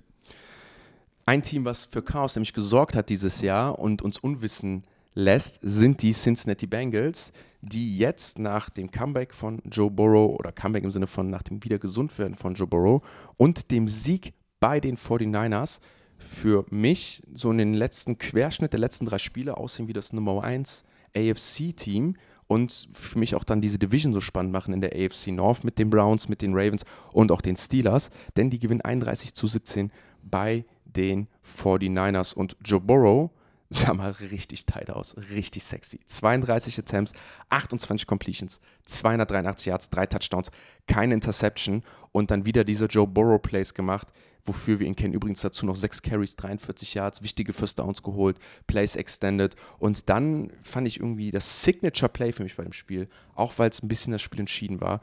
Ich glaube, der Score war 17 zu 10 in dem Fall. Die, äh, die 49ers kriegen einen Turnover, der Brock Purdy wirft eine Interception und die Bengals kommen zurück und werfen sofort den Touchdown auf Jamar Chase. Und das ist das Ding, wo ich dann diese Flashbacks bekomme an Tom Brady, an Peyton Manning, wie sie alle heißen. Dieses, ey, den darfst du nicht den Ball geben mit dieser Offense kurz vor deiner Endzone, weil die dann einfach die Plays auspacken, performen können und dich dann einfach dafür bestrafen. Und das hat Jaboro jetzt wieder gemacht. Und wo siehst du, bevor wir über die 49ers reden, wo siehst du die Bengals gerade im AFC Power Ranking?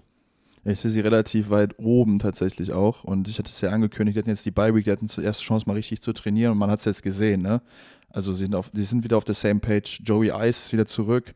Joe Brrr. Joe Brrr, ja, der Mann hat viele Spitznamen. Und der hat halt das Play of the Year gemacht, was Pocket Movement angeht. Ne? Ich weiß nicht, ob du es vor Augen hast. Also, das war geisteskrank. Er steppt hoch, steppt wieder runter, wird getackelt, äh, äh, duckt sich drunter, dann kommt noch ein Joey Bosa, äh, Nick Bosa noch rein, den Stiftarm, der quasi so raus und dreht sich rückwärts raus, rollt raus, kriegt die übelste Schelle in den Bauch und wirft aber den Ball on the money äh, für einen First Down oder zumindest für einen Gain, wo ich mir dachte, ey, das ist so geisteskrank und das ist halt genau das, was Joe Burrow ausmacht, diese überragende Pocket Presence und Awareness, die der hat und am Ende dann den Ball akkurat rauszuwerfen. Und ja, er ist wieder mit, mit seinen Receivern on the same page, so alles funktioniert, die Defense spielt überragend, ne, Trey Hendrickson verletzt raus, kommt auch wieder rein, unglaubliches Spiel von ihm.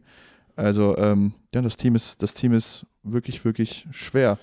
Also Ich- einfach, ich sag auch, einfach das Team, was wir gedacht haben, was es von Anfang an sein würde. Ja, und die Bengals machen es jetzt irgendwie in der dritten Saison hintereinander schon wieder gleich. Ne? Starten immer irgendwie Ja. weird und schlecht und kommen dann ins Rollen und werden immer besser und besser Ja. und besser. Ein bisschen so ihr, ihr Charakter. Und deswegen sind sie, glaube ich, auch am Ende, reden wir jetzt mal über sie als Playoff-Team, super unangenehm zu spielen in den Playoffs, weil das kann auch gut sein, durch das Schedule, was sie haben, dass die Bengals am Ende auch nur einen Wildcard-Spot bekommen und immer on the road gehen müssen. Ja. Aber das ist das eine Team, wo ich sage, die haben damit kein Problem. Die haben das sich jetzt schon Jahre bewiesen. Die haben ihren Quarterback, ihren Receiver-Core, ihr Coaches-Staff, ihre Defense. Die sind schon ins Arrowhead gefahren und haben da die Chiefs geschlagen. Die sind auch schon. Burrowhead. Burrow. ja, Sorry. ähm, der musste sein. Pun Der musste intended. sein. Ähm, das ist so das Team, wo ich sage, ey, das ist für mich halt egal. Es gibt so Teams, keine Ahnung, auch die Chiefs würde ich jetzt nicht sagen, aber die Chiefs haben das halt noch nie gemacht. So, wo ich sage, die haben jetzt zum Beispiel schon so ein paar Fragezeichen vom Charakter, von Die haben auch noch nie auswärts gespielt in Ja. Playoffs, ne? So Was Patrick natürlich Mahomes dann auch für sie spricht. Natürlich würden sie das können, die haben das in Ja. sich drin, aber bei den Bengals glaube ich einfach, und ich glaube, so Mentalität in einem Team ist da auch einfach wichtig, dass du weißt, egal wo wir spielen, wann wir spielen, wir können jeden überall immer schlagen. Und auch wenn wir jetzt drei Spiele hintereinander verloren haben, wir haben Joe Burrow, wir haben Jamar Chase, wir haben eine Defense, wir kriegen das hin und auch, dass, dass sie die Probleme jetzt so ein bisschen abgestellt haben, die sie ja immer lange, lange mitgenommen haben, ähm, die, die werden auf jeden Fall gefährlich. Auf der anderen Seite entwickelt sich da langsam ja ein Problem bei den 49ers. Dritte Niederlage in Folge, drittes Spiel von äh, Brock Purdy, wo er nicht überragend spielt, also in manchen Spielen hat er trotzdem gut gespielt, hat dann dreimal hintereinander jetzt Turnover gehabt und Brock Purdy ist ein enorm schlechter Quarterback, wenn er trailt. Ich habe die komplette Statline nicht da. Hast du sie da, wenn Brock Purdy mit, mit einer Führung spielt und wenn er zurückliegt? Ich habe die von Kyle Shanahan in seiner Karriere und das ist geisteskrank. Mit äh, 25, er hat bisher noch kein Spiel bei den 49ers gewonnen, wenn sie im vierten Quarter mit mehr als fünf Punkten zurücklagen. Ne, die Statline ist, der, Kyle Shanahan ist 0 von 7, 0 und 37, wenn er einen 8 Punkte Rückstand hat im vierten Quarter bei den 49ers. Muss ich mal reinziehen, das ist ein Quarterback, äh, Coordinator, von dem wir sprechen, das ist ein Offensive Genie. Wenn er in die, ins vierte Quarter geht und er hat 8 Punkte Rückstand, hat er dann 37 Spiele nicht einmal gewonnen. Gut, ich, natürlich, das ist jetzt eine sehr plakative Statistik, wenn wir keinen Vergleich zu anderen Coaches ziehen. Also was Ja. die Win-Prozent, null ist natürlich dann genau da, wo sie sein soll. Es ist übrigens bei fünf Punkten auch, bei, Ja. bei hat er auch kein Spiel gewonnen. Brock Purdy ist übrigens, wenn jetzt im vierten Quarter zurücklag dieses Jahr, hat er, glaube ich, nur zwei Touchdown-Pässe geworfen auf fünf oder sieben Interceptions. Ich, ich müsste es mir nochmal rausschauen. Ich habe es mir leider noch vergessen. Ich habe es mir hier aufgeschrieben, aber nicht mehr genau aufgeschrieben. Und wenn er führt, halt viel besser. Und das ist dann ja ein bisschen auch der Take bei den 49ers und bei Shanahan, dass er halt einen Game Manager braucht auf der Quarterback-Position. Wenn der Gameplan aber nicht funktioniert, der Quarterback halt auch am Ende nicht funktioniert. Das heißt jetzt nicht, dass Brock Purdy nicht gut ist. Das heißt einfach, dass dieses gesamte Konstrukt dieser Offense halt auch nur klappt, wenn der Plan klappt, wenn der Plan funktioniert. Funktioniert der Plan nicht, ist diese Offense nicht darauf ausgelegt, dass man zum Beispiel, ich sag mal, einen Joe Burrow hat, der Plays von alleine macht. Ich sage nur, dass das ein Take ist. Ich, ich stehe da nicht hinter, weil ich habe Brock Purdy schon viele Plays machen sehen in dieser Offense, die sie zum Sieg geführt haben, wo er zum Beispiel scrambled, wo er zum Beispiel Plays extended, wo er dann Bälle on the money late hittet und selber in Chaos Plays äh, Dinge geschehen lässt. Kyle Shanahan hat nachher in der Kabine einfach nur eine Sache gesagt und die, glaube ich, nehmen sie dann auch am Ende mit. Wir waren schon oft in der Situation, dass wir mehrere Spiele hintereinander verloren haben, dass Leute uns hinterfragt haben und wir haben die Leute hier im Locker Room, wir haben die Spieler, wir haben die Coaches, um das wieder rumzureißen und ich mache mir hier keine Sorgen. Ja, also mal noch auf Brock Purdy einzugehen, ich habe es letzte Woche schon gesagt, der hat auch diese Woche nicht groß anders gespielt als die ganzen Wochen davor auch. Nee. Der einzige Unterschied ist, dass er jetzt einfach unlucky ist in, oder halt einfach, dass die Picks oder er war halt vorher lucky, je nachdem wie du es drehen willst, dass halt diese Würfe, die er wirft, die fragwürdig sind und die Turnover, die Plays, die er macht, die sind jetzt einfach in den letzten drei Wochen halt einfach gepickt worden. So und das halt auch immer in wichtigen Situationen und äh, das ist halt so ein bisschen das, der Unterschied gerade. So alle sagen, Brock Purdy hat scheiße gespielt in dem Spiel. Brock Purdy hat genauso gespielt wie immer. Wenn nicht sogar tatsächlich, wenn man diese zwei Picks rausnimmt, hat er wieder ein überragendes Spiel gemacht. Der hat auch Plays extended, der ist rausgelaufen, ne? Der hat out of structure Plays gemacht, wo ich gesagt habe, ey, wow. Und dann hat, hat er am Ende halt wieder die zwei Picks geworfen, wo, wenn es wichtig wurde. So, einer davon weiß ich jetzt nicht, ob das extrem dumm oder extrem unglücklich ist. Also ich habe mir da noch keine Meinung gemacht, wo er an der, also es ist glaube ich ein Shuffle Pass gecallt einfach. Mhm. Äh, kurz vor der Red Zone, der nicht da ist und er zieht quasi raus und probiert irgendwas zu machen und dann probiert er irgendwie CMC zu über, also probiert den Linebacker zu überwerfen und CMC in der Endzone zu finden. Ja, ich glaube, es war nicht CMC, ich glaube, war Wilson. Oder keine Ahnung, Ja. wer es war. Jedenfalls steht ein Linebacker wirklich einen Meter davor und der nimmt halt, holt halt sich einen Ball mit einem wahnsinnig athletischen Play. Es ist, das ist für mich es, ist, es sieht sehr dumm aus, aber ich weiß nicht, ob es wirklich dumm ist oder ob es glücklich ist. Also ich glaube, das wirst das Play von Pritt war das, glaube ich, vom Inside Linebacker wirst du dieses Jahr in der NFL sehen bei Best Defense Plays oder Best Ja. Top 100 Plays, weil da siehst du einfach so ein bisschen die Athletik, die Playmaking Ja. Ability und wie manchmal, warum wir dieses Spiel Game of Inches nennen, dieses Zentimeter um Zentimeter, Ja. weil der Typ hinterher hasselt, um Brock Purdy zu tackeln. Du siehst, dass Brock Purdy so ein bisschen unsicher ist und Ja. ich glaube, das verspürt man jetzt in letzter Zeit mehr bei ihm, dass er halt nicht mehr diese hundertprozentige Sicherheit hat, dass er halt nicht immer die richtigen Entscheidungen trifft und in dem Fall wirft er den Ball halt einfach spät und er kriegt, Pritt kriegt gerade noch die Hand dran, tippt den, interceptet den Ball. Man muss aber sagen, selbst wenn es ein Touchdown geworden wäre, wir hatten Illegal Man Downfield, also ein Offensive Liner war Aber über das der ist nochmal Indikation, dass das eigentlich ein anderes Play war. Weißt Genau. Das war eigentlich ein Running Play und, und gecallt. spricht oder ein nochmal dafür, dass Brock Purdy eigentlich Ja. gerade unsicher, unsicher spielt. Ja. Aber genau durch solche Plays gewinnen die Bengals halt Spiele und das traue ich den Bengals am Ende dann auch zu.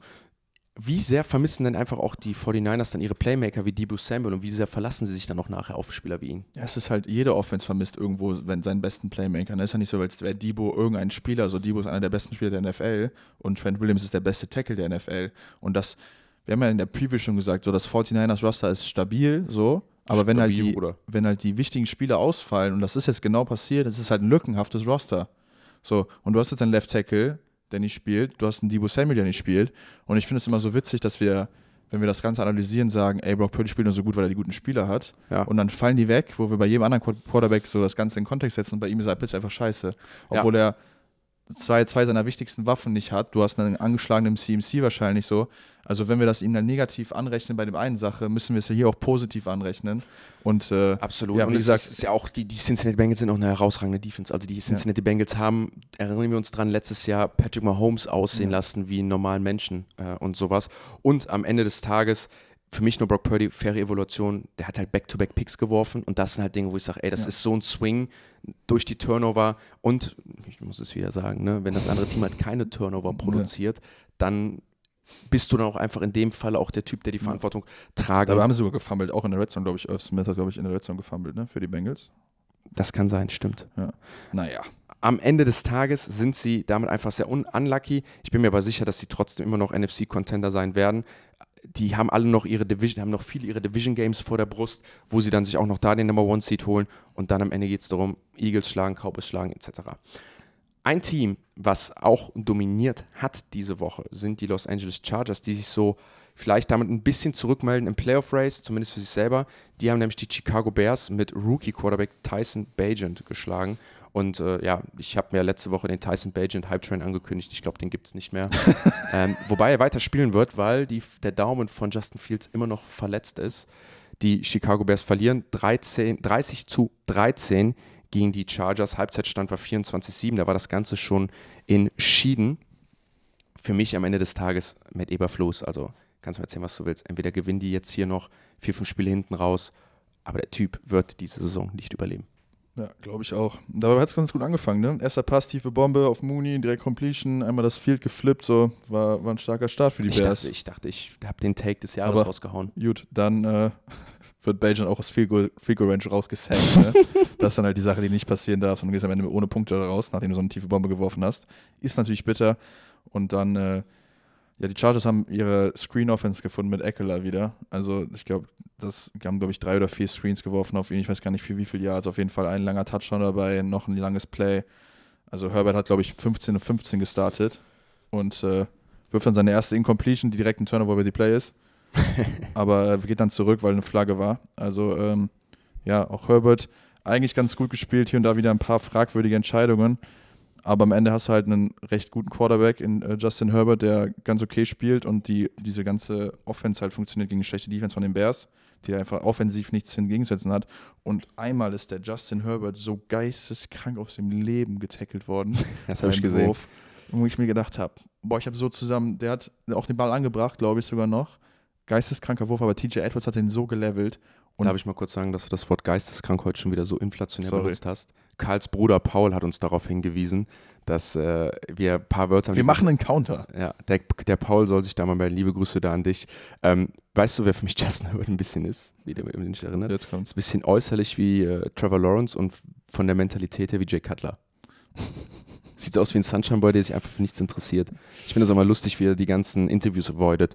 Zu dem Game, ich muss ganz ehrlich sagen, Spiel tangiert mich nicht, äh, hat mich eigentlich relativ interessiert, ist genau das geworden, was ich, was ich mir erwartet habe. Ich hätte natürlich gehofft, dass Bajan besser gespielt hat, ist leider nicht passiert. Deswegen gibt es in dem Game auch eigentlich keine Storyline für mich. Ist das passiert, was passiert ist? Äh, die Chargers gewinnen das Game, was sie gewinnen müssen, weil die Bears auch einfach ja, keine Franchise sind, von der wir dies ja viel zu erwarten haben. Und beide Teams gehen weiter in die Richtung, wo sie eigentlich hingehen sollen, oder? Ja, absolut. Wir haben noch einen überragenden Drop. Hast du den gesehen? Von Willis Jones in Ja. der Endzone? Wo ich mir dachte, uh, weiß nicht, ob du äh, in nächster Zeit nochmal so viel Platz, äh, auf so viel Feld siehst, leider. Sah sehr unglücklich aus. Aber was man Belgien zugutehalten muss, der wirft diesen Ball, der wird gedroppt, was eigentlich Touchdown ist, aber hakt das Ding ab und sie, krank, sie äh, machen in diesem Drive trotzdem noch einen Touchdown. Also er hat schon so ein bisschen diesen, diesen Swagger, dieses ich gewinne das Ding jetzt hier, aber ist halt physisch dann wahrscheinlich ein bisschen limitiert, weswegen halt auch nur die Quarter, die Two Quarterback war. Ja, es ist, ist leider wahr. Bajan für mich äh, bleibst, bleibst in meinem Herzen, auch wenn du vielleicht nur zwei oder drei NFL-Spiele starten wirst in meinem Leben. Ich werde dich immer, werd dich immer lieben, vor allem auch Aber- wegen deines Vaters, der ja, Ja. Armwrestler ist. Aber es ist schon mal cool, so ey, als D2 undrafted Rookie Free Agent ist ja so, deine, wenn du in die NFL gehst, auch erstmal so dein Mindset. ey, du hast ein Spiel gewonnen. Der hat Ja. ein Spiel gewonnen. So, allein mit diesem Stint, den er jetzt hatte, diese zwei Spiele, wird er halt safe Backup sein die nächsten drei, vier Jahre. Ne? Also damit hat er sich mal kurz eine Zukunft gekauft. Ja. Und wenn er natürlich ein guter Teammate und Lockerroom-Guy ist. Ja. Aber der sieht aus wie ein guter Teammate und Lockerroom-Guy. So ist es. Kommen wir zum Thursday Night Football Game, zum Preview. Die Tennessee Titans fahren zu den Pittsburgh Steelers. Und da muss ich sagen, wenn ich Will Levis wäre, ich würde zittern, weil das ist auf jeden Fall eine Aufgabe, auf die ich persönlich nicht so viel Bock hätte. Denn auf der anderen Seite stehen nicht nur ein Tomlin, da steht ein TJ Watt, da stehen Patrick Peterson und wie sie alle heißen. Das Ding wird nicht einfach für den, vor allem weil es jetzt Tape von dir gibt und du, glaube ich, halt nicht auf Nuke einfach die tiefen Bomben werfen kannst. Vielleicht doch, vielleicht nicht. Das ganze Game wird natürlich ein bisschen davon behindert, ob Kenny Pickett spielt oder nicht ähm, und wie die Offensive dann am Ende aussehen kann. Die Tennessee Titans ja auch schon dieses Jahr oft gefloppt in der Defense. Was erwartest du dir vom Spiel? Ich, äh, ist glaube ich ein lustiges Spiel. Ich glaube, da können, das hat so just for Memes, aber mit Elite-Potenzial. Also da, da können Sachen passieren, ob es jetzt Will Levis ist, der acht Interceptions wirft oder auch acht Touchdowns, ob es Mitch, Trubisky ist, der spielt, der absolut katastrophal aussieht. ähm, ob, vielleicht haben wir auch einen Derrick Henry, Henry, der gar nicht mehr da ist, vielleicht haben wir einen Nuke, der gar nicht mehr da ist, das wissen wir alles gar nicht. Ähm, aber so allein, wenn man sich nur die Logos anguckt und die Identitäten der Teams, das, sind das, glaube ich, so zwei Hard-Nose-Football-Teams, die sich richtig geben werden und wollen. Und äh, ich glaube, es wird ganz interessant sein zu sehen, wie, wie das sich so ausspielt. Da- Das ist, ein, äh, das ist ein guter Punkt. Die wollen sich richtig hart geben und, äh, und werden das auch. Vor allem, weil sie ja, muss man auch sagen, beides AFC-Teams sind, die in einer ähnlichen Position sind. Nochmal bei den Tennessee Titans glaube ich nicht, dass die da stehen werden und das Haus verkaufen werden, wenn sie es nicht müssen oder wenn Spieler das vielleicht nicht auch erwünschen. Gewinnst du dieses Spiel, bist du 4 und 4, ziehst gleich mit den Steelers und bist auch irgendwie in diesem Wildcard-Race mit drinne. Immer noch zur Erinnerung an alle, es gibt ja auch einen Playoff-Spot mehr dieses Jahr. Das heißt, du kommst auch eher Den gab es ja auch schon. ja, genau. Aber Ja, das so. ist ja in vielen Ja. Leuten nicht im Kopf drin, dass du halt auch nochmal eher Ja. mit einem gerade mal über 500 Rekord auch mal dir so einen Playoff-Spot sneaken kannst. Ich will nicht sagen, dass das unbedingt passiert, aber die Mentalität der Titans wird anders sein. Und natürlich jetzt im dualen Ding nicht nur, dass du Playoff-Team sein willst, sondern du hast auch noch Will Levis, den du irgendwie entwickeln willst und dem eine gute Position stecken magst. Ich gehe hier mit, weiß ich nicht, schwierig. Ich tue mich richtig schwer. Was sagst du? Ich, boah, ich will mit den Tennessee Titans gehen, einfach weil Will Levis, aber ich glaube, das ist eine blöde. Nein, doch. Wenn Kenny Pickett nicht spielt, also ich gehe mal davon aus, Kenny Pickett spielt erstmal nicht, dann gehe ich mit den Tennessee Titans und gebe dem Ganzen eine 4 von 10. Ja, es- wir wissen halt so viel Sachen nicht, ne? Spielt Pickett, spielt Pickett nicht. sind bei den Titans noch alle Spieler da, wenn, wenn dieses Spiel passiert. Also äh, ist selten, dass wir so wenig wissen über ein Spiel, wenn wir es previewen zwei Tage vorher wie jetzt, weil halt die Trade dann auch äh, um die Ecke ist oder halt kurz vor Ende ist. Aber ich glaube, ich gehe einfach mit Pittsburgh, weil die zu Hause spielen. Das ist, glaube ich, da immer ein guter Pick am Ende. Marek sagt, Preview für Donnerstag, Sieg Steelers, eine 6 von 10. Will Levis ist die Storyline. Glaube aber Short Week, richtig guter Punkt natürlich auch äh, für Will Levis. Oder gegen Will Levis spricht. Im Heinz Field wird einiges relativieren vom letzten Wochenende. Wird ein ekelhaftes Donnerstagsspiel. Steelers sehr wahrscheinlich mit Trubisky als QB. Klingt alles nach einem 17-9 für die Steelers. Und ich sage ehrlich, 17 Punkte, da muss die Defense, glaube ich, der Steelers schon mithelfen. Das war's mit einer mit der Preview. Wir haben richtig viele Games gehabt, ist mir heute aufgefallen. Ja. Wir hatten ja wenig Bye-Weeks. Lange gesprochen. Wir haben lange geredet, um euch viel Materie mitzugeben, dass ihr dann auch alles über diese Game Week wisst, alles über Trades wisst und wir jetzt echt in die zweite Hälfte der NFL-Season reingehen. Die fängt nämlich jetzt an. Wir kommen in Woche 9 und ab dem zweiten Quarter sind wir offiziell genau ab der Hälfte. Ähm, und dann kommen wir in die richtig heiße Phase und dann geht es wirklich nur Richtung Playoffs. Das war's mit der Review-Folge vom Football Wohnzimmer von Focus. Fokus. Football.